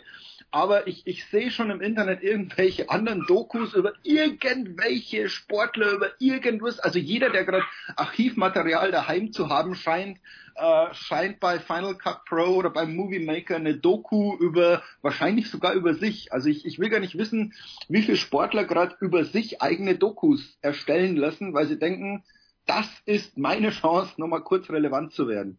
Ja, Ich oder wie finde, viele man hat in den Sportjournalisten. In den letzten Minuten viel äh, aus dem, was Jürgen gesagt hat, über die US-Amerikaner äh, gelernt und man kann sich nur wünschen, dass äh, die Leute, die da so denken, eine gewisse Horizonterweiterung bald erfahren, um es jetzt mal noch äh, platt auszudrücken. Ähm, aber ich, äh, ich hoffe doch, dass die, dass die Big Show weiterhin gibt, oder? Und, und unbe, unbeeindruckt ist von der Corona-Krise, wenn wir jetzt dabei sind, was die neue Normalität wird. Selbstverständlich. Wir werden in zwei Wochen Dokumentationen über Jens Huber, Markus Gaub und Heiko Olderb veröffentlichen. Darf ich, ganz unbe darf ich bitte einen ganz unbescheidenen Wunsch äh, äußern? Ich hätte gern, dass Holger Gerz eine Seite 3 über mich schreibt. Wenn er das bitte dem, dem äh, Kurt Kister sagt, äh, im Grunde genommen Holger und ich, wir haben die gegenseitigen Telefonnummern, ich stehe für jedes Interview bereit. Also wenn Holger Zeit und Muße hat, dann gerne. Es ist ist ja unbescheiden, also, aber, aber wenn es jemand fordern kann, dann ich, finde ich, Jürgen. Aber die Überschrift muss dann sein, der Dealer. Ja, das kann es gerne sein. Ist mir wurscht. Wenn irgendwie mein Name auf irgendeiner Seite in der Süddeutschen Zeitung gleichzeitig mit dem Namen Holger Gerz ist, dann habe ich schon gewonnen. Mehr möchte ich gar nicht wissen. Jetzt, äh, Anna, wenn du vielleicht noch zwei Minuten, du kannst auch rausgehen, aber ich möchte jetzt schon noch ganz kurz, wenn wir Heiko und Jürgen jetzt schon in der Leitung haben, und ich habe jetzt seit drei Wochen nicht mit ihnen gesprochen, aber Heiko, der aktuelle Stand ist welcher? In Deutschland gibt es ja die fantastische Idee, zehn Mannschaften, die noch wollten, Basketball zu spielen, in München zusammenzuholen, wenn es denn genehmigt wird. Wo stehen wir mit der NHL im Moment? Äh, ist jetzt, äh, Frauenfußball ist jetzt durch. Frauenfußball ist durch, Anna. Okay. DTM auch. DTM auch. Aber du, du, bist gerne eingeladen, noch, noch für zwei, drei Minuten zu lauschen. Es sei denn, du bist busy. Ja, gut, dann Anna, Anna, Alles Anna, das Jens hat dich einfach raus zu komplimentieren. Nein, ich freue mich ja sehr, dass sie dabei ist, die Anna. Was soll ich dir sagen? Ich, ich freue mich wirklich groß. Ich habe und das muss man auch sagen, ich habe lange darum gebuhlt, fast noch länger äh, als um die Seite 3, die von Holger Gerz geschrieben wurde. ich wollte jetzt auch deine Frage gar nicht äh, torpedieren. Stell sie bitte nochmal, es war unhöflich von mir. Ist alles gut. Heiko, wo stehen wir mit der NHL? Welche Aussichten haben wir da? Also, ähm, es gibt nicht viel. Ich habe gerade vor 20 Minuten mit Leon Dreiseitel telefoniert. Der hängt gerade äh, gelangweilt zu Hause und sagt ja irgendwie auch das langweilige Essen und, und hat aber auch schon ein bisschen zugelegt und versucht da diszipliniert zu sein und er sagt, er weiß, es gibt nichts. Also es gibt keinen neuen Stand. Mitte Mai kann eventuell in kleinen Gruppen trainiert werden und ähm, also er sagte, wenn dann die Bundesliga wieder losgeht, wird er ganz viel Zeit haben, die Spiele seines ersten FC Köln verfolgen zu können. Also da gibt's im Moment noch nichts. Die NBA wollte ja jetzt am Freitag auch in kleinen Gruppen anfangen zu, zu trainieren, allerdings nur in den Bundesstaaten, wo jetzt diese Lockerungen schon sind. Da haben sich andere dann aber beschwert, gesagt, wie das ist aber unfair, wenn ihr schon trainieren dürft und wir noch zu Hause bleiben müssen. Ähm, also ich glaube, im Mai passiert nichts. Hm, gut. Das ist mein Wort und trotzdem werden wir euch nächste Woche wieder anrufen, äh, wenn ihr bei drei nicht auf dem Baum seid. Jürgen Schmieder in Hermosa Beach, seit neuestem Hundebesitzer, dann Heiko Olderb mit einem fantastischen Ausblick von seinem Balkon. Wir haben es heute in der Früh, seine Fans haben das alle auf Twitter und auf Instagram, glaube ich, gesehen. Und Anna Dreher, deren steile These äh, mit einer äh, mit einer Auszeit für die DTM wir gleich einer kritischen Prüfung unterziehen werden, später noch im Motorsportteil. Anna, vielen, vielen Dank. Ich hoffe, es war nicht allzu schlimm. Du gerne, hast, gerne. Du hast es überstanden und das Traurige ist, ähm, ich habe jetzt deine Kontaktdaten. Ich werde mich wieder melden. Darauf hoffe ich. Big Show 455 sind wir, glaube ich. Genau. Kurze Pause und dann, wie angedroht, geht's weiter mit dem Motorsport. Zuerst allerdings mit NASCAR. Ja, hallo, da ist Andi Herzog und ihr hört Sportradio 360.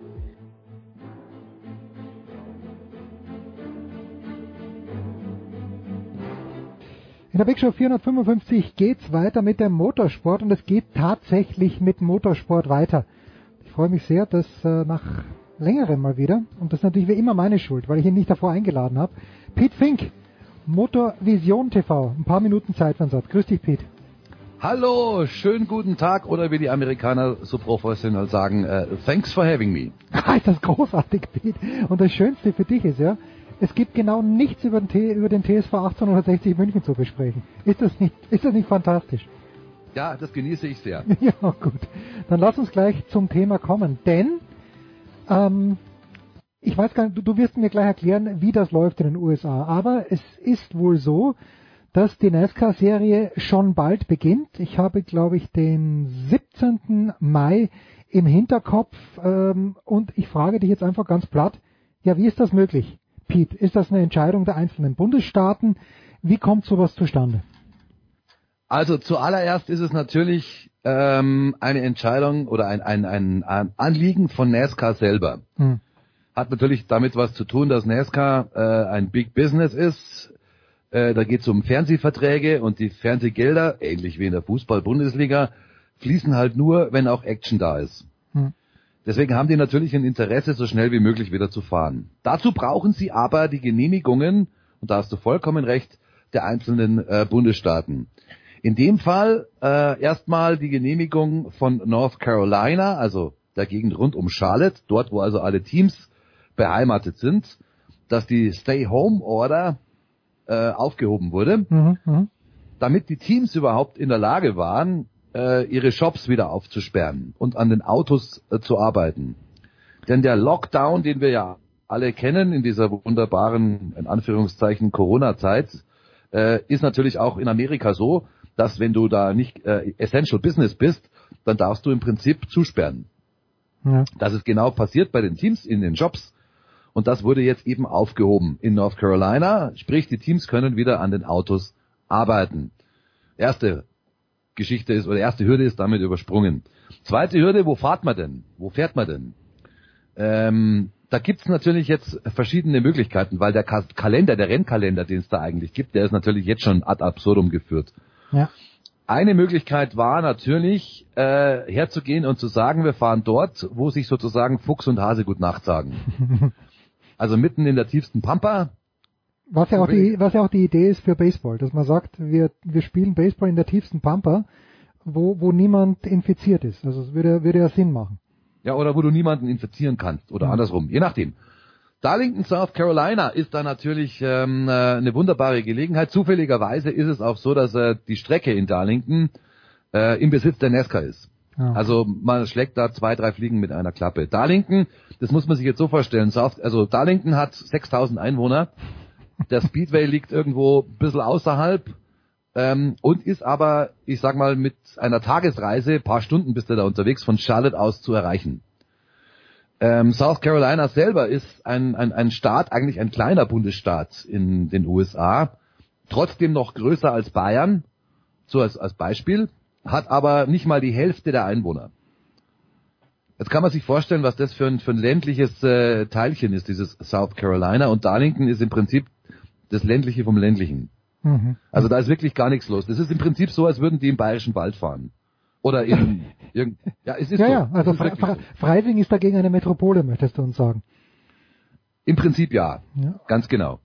Und äh, ablaufen, weil das glaube ich war auch Teil deiner Frage, wird das Ganze als abgespeckte Eintagesveranstaltung. Mhm. Sprich, es gibt keine Trainings, es gibt kein Qualifying.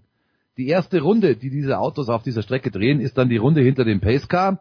Es gibt wahrscheinlich, wahrscheinlich auch keine äh, großartige Pre-Race-Show, sondern einfach nur hinfahren, dann wird die grüne Flagge geschwenkt, wir fahren 400 Meilen und dann sofort wieder einpacken nach Hause.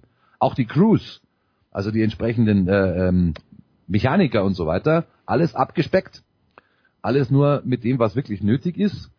Ähm, Qualifying funktioniert deswegen, äh, weil man äh, über die Owner-Wertung, also über die Punktewertung Ja, das wäre wär meine nächste Frage gewesen, wie, wie man jetzt auf die Startaufstellung kommt. Zumindest im ersten Rennen. Danach könnte ich mir vorstellen, richtet sich vielleicht nach, nach dem Stand in der Serie. Ja, ja, genau, genau so ist es.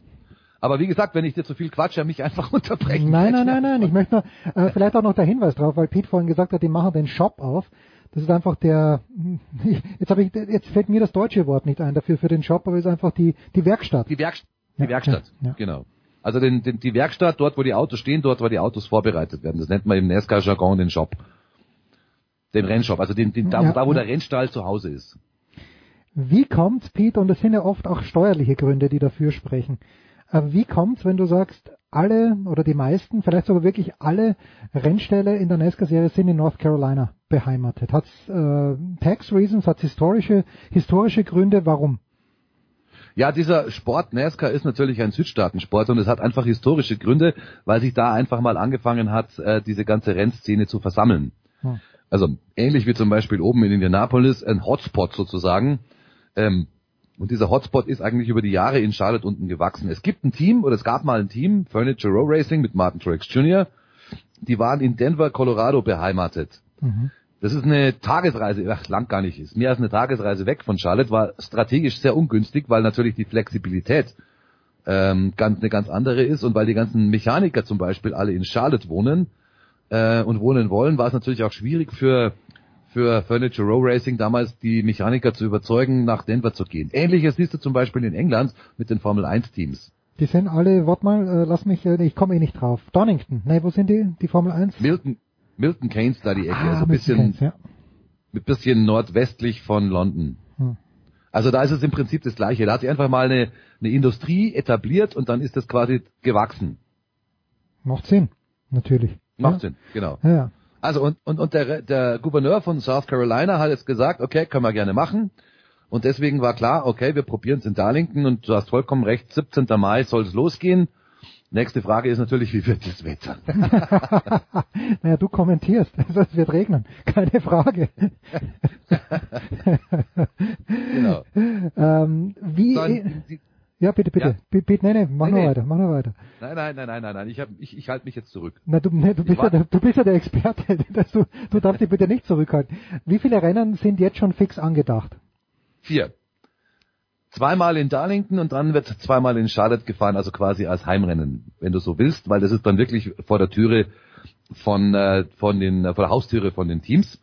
Ähm, und sie werden sogar in einem Sonntag, Mittwoch, Sonntag, Mittwoch Rhythmus fahren, weil sie natürlich jetzt relativ viel aufholen müssen. Also, die fahren in der Früh nach Darlington, machen da ein Rennen, packen wieder zusammen und fahren wieder nach Hause. Hm. Drei Tage später dasselbe Spiel, zweites Rennen in Darlington, dann eben wieder ein paar Tage später das äh, gleiche Spiel in Charlotte auf dem Charlotte Motor Speedway und dann eben nochmal Charlotte auf dem Charlotte Motor Speedway.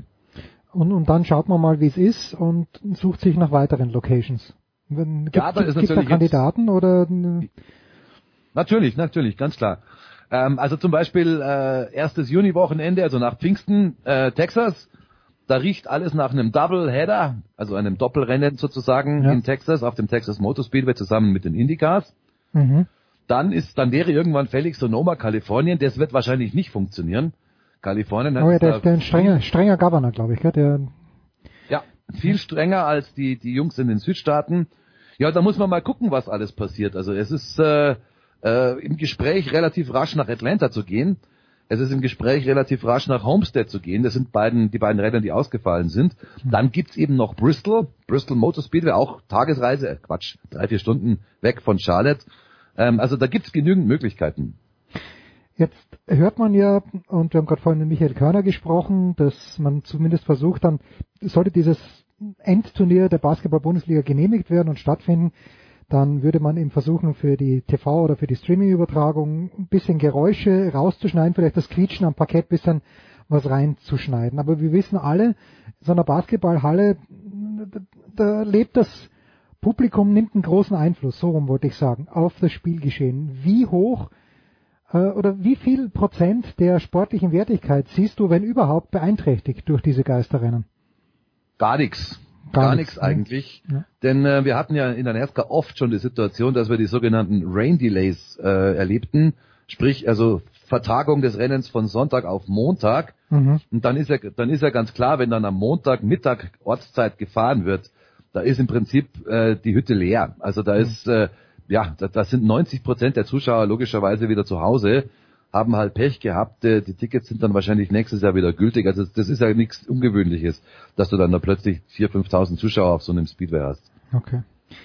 Jetzt äh, heikles Thema. Wir haben es in, den letzten, in der letzten Woche nichts, aber die beiden Wochen davor, weil es eben gerade aktuell war, ganz kurz angeschnitten mit Stefan Ehlen und mit The Voice. Wie beurteilst du die Kai Larsen Situation? Ich sag dir dann, wie es äh, jemand wie Stefan Ehlen zum Beispiel beurteilt hat. Wie, wie ist da deine Einschätzung? Ich würde ich, ich, ich würd gern, äh, ich werde auch gerne was zu sagen äh, zum Thema Kai Larsen. Ich würde vorher noch was anderes zum Thema Corona generell Ja, bitte, sagen, bitte, bitte. um uns, uns sinnhaft oder nicht sinnhaft so eine Rennveranstaltung durchzuziehen. Ähm, darf ich da kurz reingrätschen? Okay? Natürlich, bitte, nur zu, Pete, ja. Also es ist ja die Frage zum Beispiel bei der Fußball-Bundesliga, die Parallelen sind ja da zwischen NASCAR Restart und Bundesliga Restart. Ähm, ich bin der Meinung, ähm, wenn man das Thema Kontakte jetzt betrifft, äh, oder, oder was das Thema Kontakte betrifft, da ist Motorsport natürlich der ideale Sport. Ja. Weil da hockt jeder, da hockt jeder in seinem Auto drin, da ist sogar ein Dach drüber, ist ein Fenster davor, da kannst du die Leute im Prinzip nicht anstecken, was beim Fußball ja überhaupt nicht gegeben ist. Da musst du ja auf Körperkontakt gehen. Zweikämpfe gehören dazu beim Fußball, beim Motorsport auch, aber da hast du eine Menge Blech drumherum. Insofern ist es schon okay. Was mir nicht ein bisschen Bauchschmerzen bereitet ist, dass eben in Amerika die Situation halt so ist, dass dieser Coronavirus da mehr oder weniger ungebremst sein Unwesen treibt. Also das ist im Prinzip eine gesellschaftliche Komponente, die man da ähm, ins, ins Spiel bringen könnte, äh, wenn man da ein bisschen dagegen reden wollen würde, was auch durch, durchaus seine Berechtigung hat. Also ich sehe es, dass wir wieder fahren am 17. Mai, sehe ich durchaus mit einem lachenden und mit einem weinenden Auge.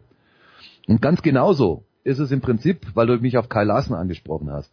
Ich war stinksauer, als äh, das Ganze hochkam, weil es einfach so unnötig war, so furchtbar unnötig, wie nur irgendwie ein Hand ein, ein Kropf sein kann. Von Seiten ihm oder dass es veröffentlicht wurde? Ja, von, von seiner Seite aus. Ja, ja, ja. okay.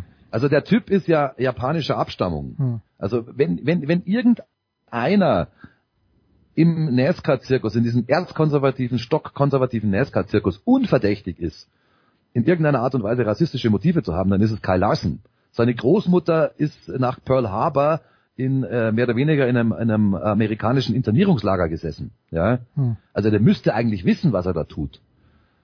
Der müsste es eigentlich wissen. Er ist einer der, der oder er ist das Starprodukt der sogenannten Drive for Diversity Aktion ja. von NASCAR der erste, der aus diesem Programm rauskam und auch Rennen gewinnen konnte.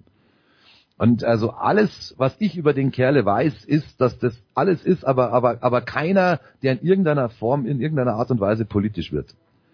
Deswegen habe ich mich so geärgert, weil ja, es einfach eine Dummheit war, eine, ja. eine Riesendummheit.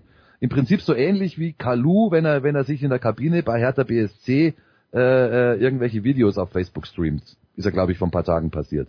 Ja, gut. Äh, ich glaube, der Kalu... Äh, Herr Kalu, ich, ich glaube nicht, dass er der Einzige ist, der irgendjemand die Hand gegeben hat in den letzten Wochen, ehrlicherweise. Ja, aber, aber, aber dumm, dumm genug, dumm genug, dass es, dass es äh, streamt, genau. ist natürlich Wahnsinn, ja.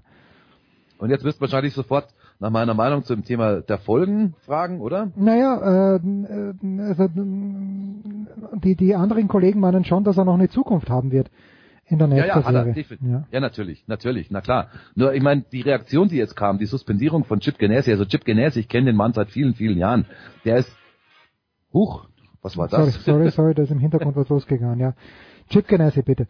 Chip Ganassi ist einer, der wirklich eine, eine, eine, eine Hundestreue zu seinen Piloten hat im Normalfall. Also da muss schon wirklich was in Sachen Sponsoren und Druck passiert sein, hm. dass der den Kyle Larsen rausschmeißt. Ja, der hätte mit dem wahrscheinlich sogar noch richtig Geld verdienen können, weil er ihn wahrscheinlich als Nachfolger von Jimmy Johnson hätte verkaufen können zu, zu Rick Hendrick. Das ist jetzt alles natürlich, äh, also mit einem riesen Fragezeichen versehen. Aber es gibt durchaus äh, ähm, ähm, Stationen, wo er noch andocken könnte, der Kyle Larson. Also jetzt, jetzt auch noch. Jetzt, äh, du meinst ganz spontan, dass er am 17. 17. Mai auch schon oder braucht nein, er ein bisschen Cooling-Off-Phase? Nein, nein, da muss erstmal ganz gewaltig Gras über die Sache wachsen. Ah, okay. Es ist ja dieses N-Wort, äh, ja. das du halt in Amerika nicht sagen darfst, weil du darfst, weil du das sofort auf der politischen Ebene mitspielst. Das sollst du einfach nicht machen. Das sollst du auch bei uns nicht sagen. Das nur, Nein, man soll es auch bei uns nicht sagen. Ja, ja okay, das nur, das nur nebenbei.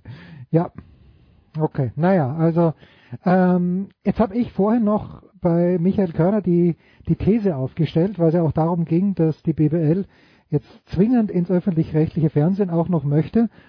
Ähm, gibt's denn, weißt du denn auch schon von Anfragen anderer TV-Sender, die händeringend nach Sportprogrammen suchen, sich sehnen, sehnen, dass, äh, dass diese NASCAR-Rennen gezeigt werden? Kommt da auch was auf Sport 1? Ich erinnere mich doch vage, ihr wart auf Sport 1 im vergangenen Jahr.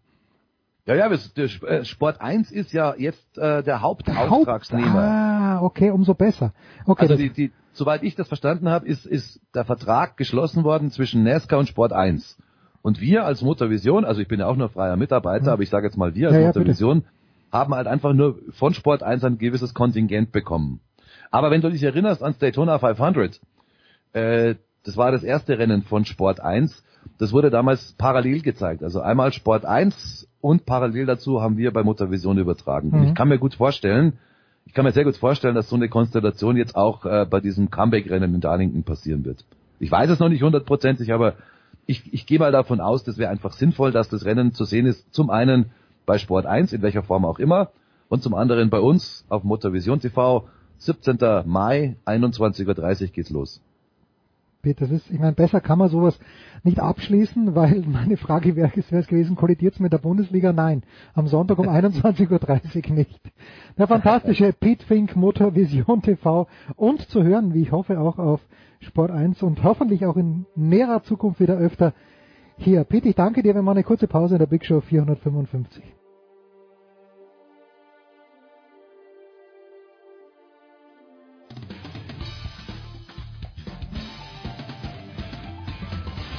Ja, hallo aus Wolfsburg, hier ist Roy Preger und äh, ihr hört äh, Sportradio 360.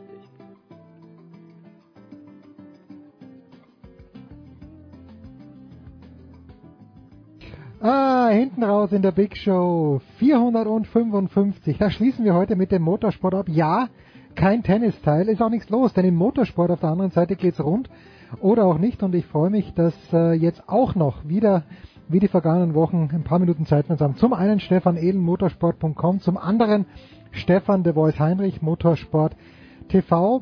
Irgendwie sind alle böse auf Audi, habe ich so den Eindruck. Und ich weiß, niemand versteht Audi besser als Stefan de Voice Heinrich. Was kann Audi tun? Blumenstrauß wird nicht reichen, dass die nach München schicken wahrscheinlich, The Voice.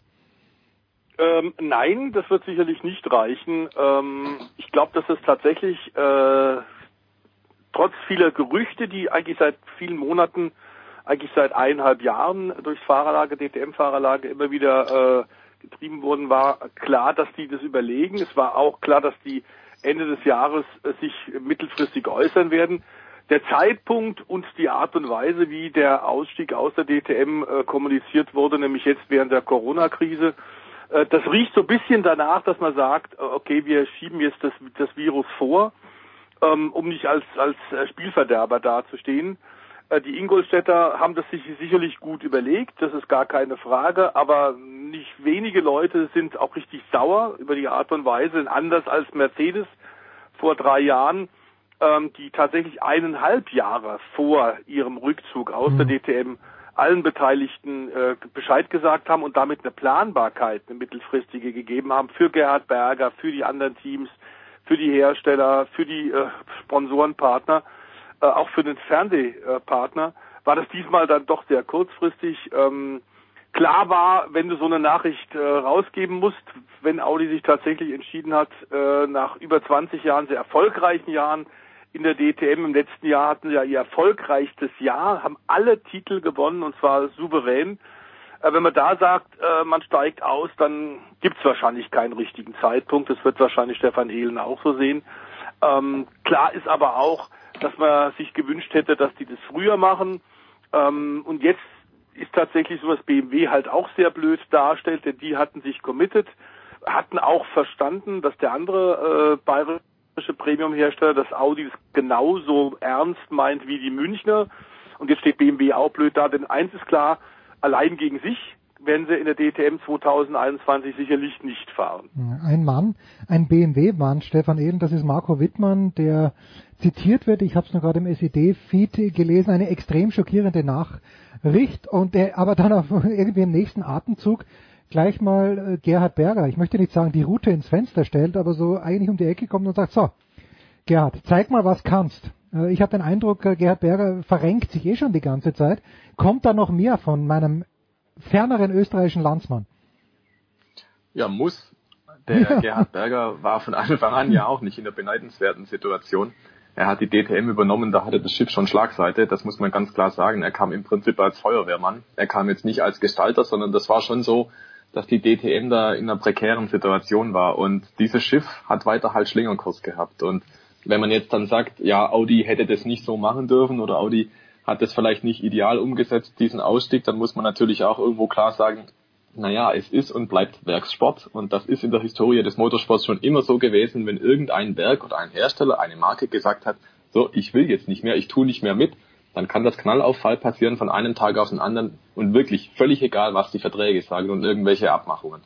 Also das ist einfach die knallharte Realität. Das ist gewissermaßen die wirtschaftliche Realität des Motorsports.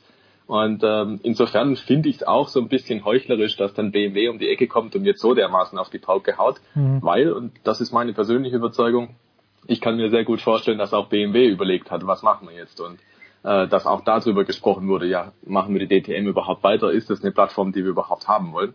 Und äh, insgeheim, glaube ich, lacht man sich auch in München ein bisschen ins Fäustchen darüber, dass die Audianer so blöd waren, den ersten Schritt zu machen. Also Ah. das ist natürlich für Aha, BMW aha. auch perfekt auf dem Silbertablett serviert. Ja, ja. BMW kann sich jetzt äh, echauffieren, als wir sind die Guten. Wir hätten die DTM ja am Leben erhalten. Ob das so ist, werden wir wahrscheinlich nie erfahren. Ob der Plan für den Ausstieg bei BMW genauso auf dem Tisch lag, wir wissen es nicht. Aber jetzt kann man natürlich schön sagen, ja, die Spielverderber sind Audi. Insofern, ja, bisschen schwierig. Der Gerhard Berger, der muss jetzt irgendwie schauen, ähm, wie er die DTM wieder auf die Spur zieht. Und das kann eigentlich nur gehen, indem er andere Autos einsetzt. Also diese Class One, diese Fahrzeuge nach DTM-Reglement, die nur in der DTM fahren und in der japanischen Super GT in abgewandelter Form. Diese Autos, die sind definitiv jetzt gescheitert. Das muss man jetzt endgültig anerkennen. Von Herstellerseite und von DTM-Seite. Und dann geht's jetzt darum, wir brauchen irgendwelche Autos, die nächstes Jahr fahrtüchtig sind und wir brauchen irgendwelche Autos, die nicht nur von BMW stammen. Und wenn diese Formel aufgeht, also wenn Gerhard Berger das hinkriegt, Autos nach einem anderen Reglement, zum Beispiel GT-Sportwagen, einzuführen in seine DTM, dann kann das was werden. Der pragmatische Vorschlag wäre im Prinzip, man tut sich mit dem ADAC zusammen und macht aus dem GT Masters eine Mischung aus DTM und GT Masters, weil dort sind genau diese Fahrzeuge schon im Einsatz. Man hat sich allerdings mit dem ADAC ein bisschen überworfen. Mhm. Da äh, ist es wie immer, es sind auch ein paar Eitelkeiten im Spiel und äh, Streitigkeiten natürlich. Aber das wäre jetzt der notwendige Schulterschluss im deutschen Motorsport, dass man die beiden Top-Serien zusammenlegt, eine riesige große Plattform schafft und die richtig vermarktet. Das wäre ideal. Ob das so passiert, ich habe meine Zweifel. Bin sehr gespannt, was der Gerhard Berger aus dem Hut zaubert. Der war tatsächlich in den vergangenen Jahren auch recht innovativ, was die DTM angeht. Hat da äh, mit einigen großen, wie soll man sagen, Traditionen auch gebrochen und hat da mal ordentlich aufgeräumt. Ähm, ob er diesen Weg jetzt so weitergehen kann, das weiß ich nicht. Ich glaube aber, er hat gar keine andere Wahl. Er muss wirklich drastische Maßnahmen jetzt ergreifen, wenn die DTM überleben soll. Wo ist denn der technische Unterschied zwischen den Autos der ADAC GT Master Serie The Voice und den DTM Autos? Sind das 100 PS mehr in der einen? Äh, was muss ich als Laie mir denn, wo könnten Probleme auftreten aus technischer Sicht? Abgesehen von den Eitelkeiten zwischen dem ADAC und der DTM. Gut, die Marke DTM, die es seit über 30 Jahren gibt und die weltweit natürlich einen exzellenten Ruf hat, weil, das muss man auch sagen, viele Premium-Hersteller über die Jahre dabei waren und sehr viel Geld reingepumpt haben, ähm, ist das ist reiner Prototypensport. Das sind also Autos, die mit dem Serienfahrzeug vielleicht noch das äh, Logo ähm, der, der Firma und das Logo äh, des Fahrzeugs gemein haben, sonst gibt's keine Gleichteile. Deswegen sind die auch so irre teuer, obwohl man in den letzten Jahren auch seit Gerhard Berger versucht hat, sehr viel Gleichteile. Es gibt über 60 Gleichteile in diesen Fahrzeugen von BMW und Audi, um die Kosten zu reduzieren, was man in der Formel 1 ja momentan auch versucht, aufgrund des gewaltigen Kostendrucks. Die äh, GT-Serien, das sind äh, Straßensportwagen ähm, von Lamborghini, von Ferrari, ähm, aber eben auch der Audi. BMW ist mit dabei, wie Stefan gerade richtig erwähnt hat. Mercedes hat ein Fahrzeug. Große, große Hersteller weltweit haben da eben sportliche Autos und die werden dann für den Rennsport adaptiert. Deswegen gibt es inzwischen da auch ein großes Geschäft, das nennt man Kundensport. Ähm, 13 Hersteller haben da Autos homologiert für die GT3-Klasse. Das ist eine der Überlegungen. Ich glaube aber auch, dass der Zusammenschluss, der eigentlich logisch wäre zwischen äh, ITR und äh, GT, also äh, der Masters-Rennserie vom ADAC, dass das äh, nicht funktionieren wird. Man muss sagen, das sind dann, werden dann auch keine Tourenwagen mehr. Und die, die DTM, das T steht für Tourenwagen, äh, hätte dann damit auch nichts mehr zu tun. Allerdings, wir haben jetzt Mai und bis nächsten Jahres äh, ist es völlig unmöglich, neue Rennautos zu konstruieren, auf die Räder zu stellen, zu testen und einzusetzen. Also es wird so oder so ein Übergangsjahr geben müssen. Und man muss im Grunde jetzt aufgrund der, der ganz kurzen Reaktionszeit, die der ITR bleibt, ähm, tatsächlich äh, auf Fahr Fahrzeuge setzen, die es schon gibt. Es wird auch diskutiert, dass man die GTE-Autos nimmt. Das sind dann Werksfahrzeuge. Auch dort hat BMW bereits ein Auto, ähm, nämlich den äh, BMW äh, M8, der unter anderem in Amerika in der IMSA-Rennserie dort eingesetzt wird. Äh, bis vor letztes Jahr war der auch in der Langstrecken-Weltmeisterschaft äh, eingesetzt von den Münchnern, bevor sie sich da zurückgezogen haben. Aber diese Autos sind dann auch wieder sehr teuer. Das sind dann wieder Profifahrzeuge. Die DTM hat inzwischen davon gelebt. Das hat Marco Wildmann und, und auch René Rast und andere der, der großen äh, Stars der DTM in den letzten Tagen gesagt. Ähm, der, der, bei DTM war es halt immer so, es waren reine Profi-Rennfahrer. Ja. Und das ist in der äh, ADAC GT Masters ein völlig anderes Konzept. Um das Ganze äh, refinanzieren zu können, äh, sind das Rennen, in denen sich zwei Fahrer das Auto teilen. Und zwar ein Paying Driver, ein Gentleman Driver, der halt das die Kohle mitbringt und das bezahlt und ein Profi. Und das wäre also eine völlig andere Herangehensweise äh, als das, was es momentan gibt. Ähm, die DTM hat ja schon im letzten Jahr gezeigt, dass sie merken, dass es schwierig wird mit dieser Class One, wie von Stefan gerade erklärt, weil die Autos mit einer Million einfach viel zu teuer sind und hatten im Rahmenprogramm für dieses Jahr, für 2020 angekündigt, sie werden GT4 Autos, die noch etwas kleineren Fahrzeuge, im, als eine Rahmenrennserie mal einsetzen, um zumindest da den Fuß in die Tür zu kriegen in diesen Kunden GT-Sport, der weltweit tatsächlich boomt, ähm, sehr guten Promoter hat mit Stefan Rattel, der das sehr geschickt startet mit nationalen Serien, dann internationalen Serien für die GT, GT3-Autos.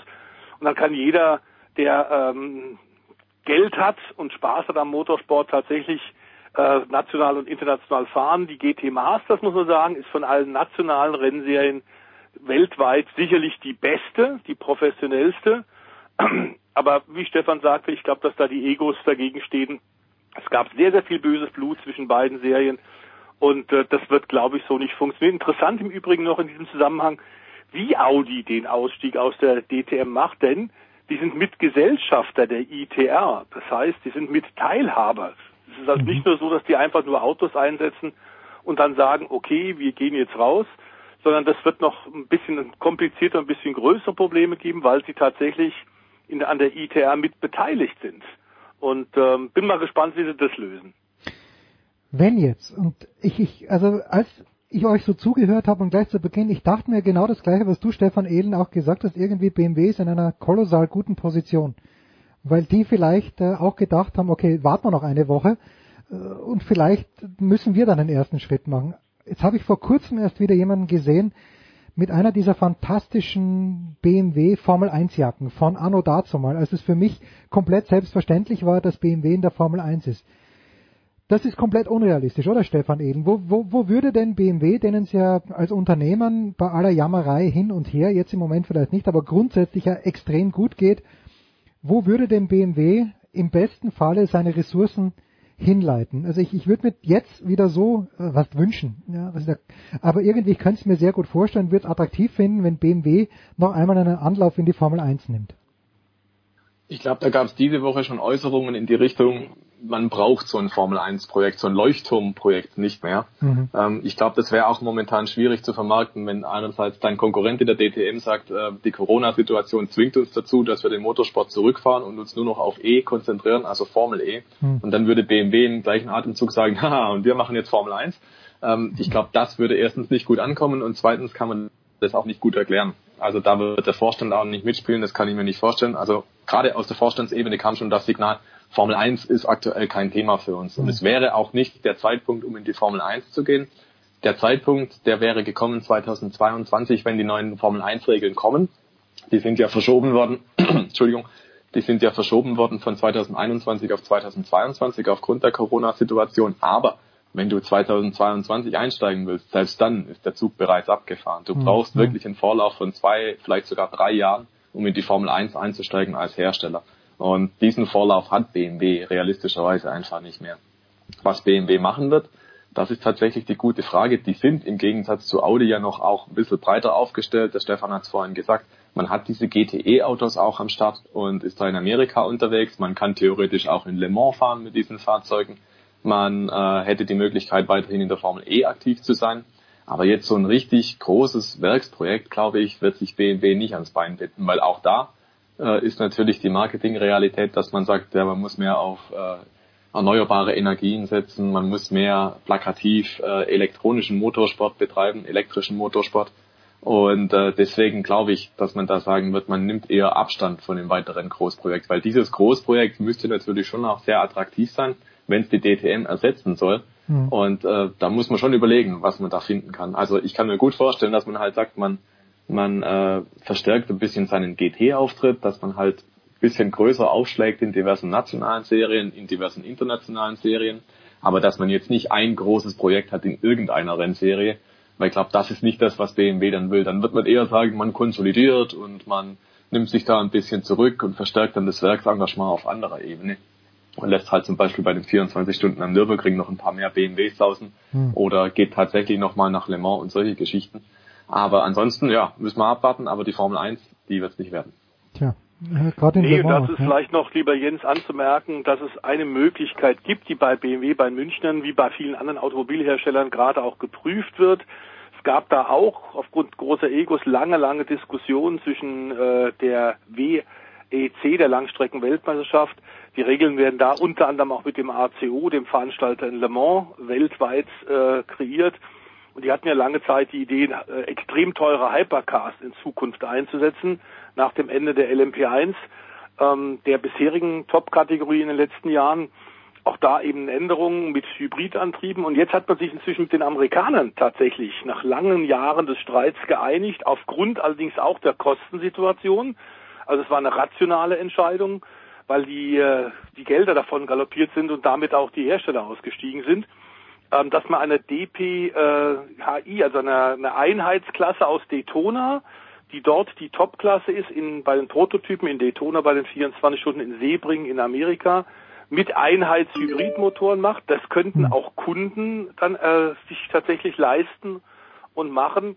Und das wäre tatsächlich für äh, Automobilhersteller eine attraktive Klasse, weil die Autos dürfen inzwischen auch in, de, in, in Le Mans starten und damit hätte man dann nicht ein Klassensiegerauto wie mit dem BMW M8, sondern man hätte ein Gesamtsiegerauto. Und das kannst du natürlich dann ganz, ganz anders vermarkten. Die Kosten sind da etwa ein Viertel von dem, was bisher die äh, Topklasse im Langstreckensport gekostet hat. Also 25 Prozent der Kosten sind das nur. Und da wird natürlich das dann tatsächlich auch in Corona-Zeiten, in den Zeiten, wo du äh, Kurzarbeit anmeldest, äh, wird es dann wiederum für Hersteller interessant, denn ein Gesamtsieg in Le Mans, damit lässt sich wirklich äh, enorm werben und das ist gut für die Marke. Ja, schön, schön. So, Stefan Ehlen, jetzt haben wir gerade vorhin noch äh, gehört, dass die NASCAR-Serie sich versucht in, was ich wieder vergessen, in South Carolina versucht sie sich, glaube ich. Wo in der weiten Welt des Motorsports wird denn jetzt schon wieder gefahren, beziehungsweise wo in der weiten Welt des Motorsports, Stefan Ehlen, kann man ein kleines bisschen darauf hoffen, dass bald gefahren wird, weil äh, mittlerweile nehme ich alles an Sport, an Live-Sport. Also ich glaube, die Amerikaner sind mit bei den ersten, die dieses Experiment wagen. Ich habe, glaube schon mal gelesen davon, dass es eher im asiatischen Raum auch schon Rennserien gibt, die allmählich wieder den Betrieb aufnehmen. Aber die NASCAR ist die erste große Rennserie, die tatsächlich sich versucht und das schon Mitte Mai. Ähm, ich persönlich halte es für extrem verfrüht, Mhm. weil einfach noch nicht klar ist, wie die Situation dann sein wird. Ähm, wir alle wissen, wie die Beschränkungen bei uns in Deutschland noch sind. Und äh, in Amerika ist die Situation ja tatsächlich, wie man hört, äh, offensichtlich ein bisschen verschärfter noch. Wie man da an Rennsport denken kann, ist mir ein Rätsel. Aber sie probieren es, okay. Ähm, es wird sehr strenge Auflagen geben. Natürlich gibt es keine Zuschauer vor Ort. Man wird dann versuchen, die ganze Sache extrem kompakt zu veranstalten. Man wird auch jeweils zwei Rennen auf einer Rennstrecke austragen. Und das dann, glaube ich, am Sonntag eins, dann am Mittwoch. Dann wechselt man auf die nächste Rennstrecke und versucht dann so möglichst viele Rennen in kurzer Zeit unterzukriegen ja, es ist, glaube ich, wahrscheinlich ein Experiment. Ich glaube, viele andere Rennserien werden sehr, sehr genau schauen, was dort passiert. Hm. Ähm, natürlich ist NASCAR so ein Seriengigant, der kann sowas aufziehen. Also man hat da auch die finanziellen Mittel, um dann entsprechende Vorkehrungen zu treffen. Das kann jetzt nicht jede andere nationale Serie von sich behaupten. Also NASCAR ist tatsächlich ein Motorsportgigant, läuft aber halt mit diesem extrem frühen Neustart die Gefahr, was ist, wenn es in die Hose geht. Und ich finde, das ist was, das schaut sich vor allem die Formel 1 ganz genau an, nach dem verpatzten Saisonauftakt in Melbourne, als man da ja, Ja. unverrichteter Dinge wieder abreißen musste. Das war ein PR-Fiasko. Wenn jetzt NASCAR auch irgendwo reintappt und die haben dann Corona-Fälle vor Ort an der Rennstrecke, ich glaube, das wäre nicht so gut. Also das wäre nicht so gut für die Außendarstellung und das ist jetzt was, glaube ich, wo viele andere Rennserien und viele andere Promoter einfach sagen, okay, wir halten mal die Füße still, wir warten einfach mal ab, was NASCAR macht. Kann ja sein, es geht alles gut, es funktioniert alles, dann wird das die Blaupause für viele andere Rennserien, die sagen, schaut her, NASCAR hat es vorgemacht, funktioniert alles, wenn wir uns entsprechend abschirmen, dann kann das funktionieren. Wenn es aber halt nicht funktioniert, ja, dann wird es extrem Kritik hageln und dann glaube ich, dann wird man auch wieder mehr Vorsicht walten lassen und vielleicht sagen, hm, wir geben uns noch ein paar Wochen, ein paar Monate, bis es wieder losgeht. Stand jetzt sagt zum Beispiel die Formel 1 weiterhin Anfang Juli. In Österreich soll es losgehen. Ähm, aber bis dahin sind es ja auch noch knapp, ja, acht Wochen. Und deswegen mal schauen. Also es ist noch viel Puffer für andere Rennserien. Aber momentan habe ich das Gefühl, außer Nesca will sich noch niemand so richtig drauf einlassen auf diesen geplanten Neustart. Hm. Wir werden es im Auge behalten. Natürlich auch mit Stefan Ehlen und mit Stefan der Voice Heinrich. Danke ihr beiden. Das war's, die Big Show 455 zum 456. Mal dabei. Übrigens Stefan Ehlen und Stefan Heinrich. Wir hören uns wieder nächste Woche. Das war die Big Show auf sportradio360.de. Folgen Sie uns auf Twitter, klicken Sie den Gefällt mir-Button auf unserer Facebook-Seite und abonnieren Sie uns via RSS-Feed oder auf iTunes. Die nächste Ausgabe der Big Show gibt es am kommenden Donnerstag. Bis dahin sollten Sie die Zeit nutzen und die weiteren Angebote auf sportradio360.de wahrnehmen. Play Ball! Da ist gar nichts toll!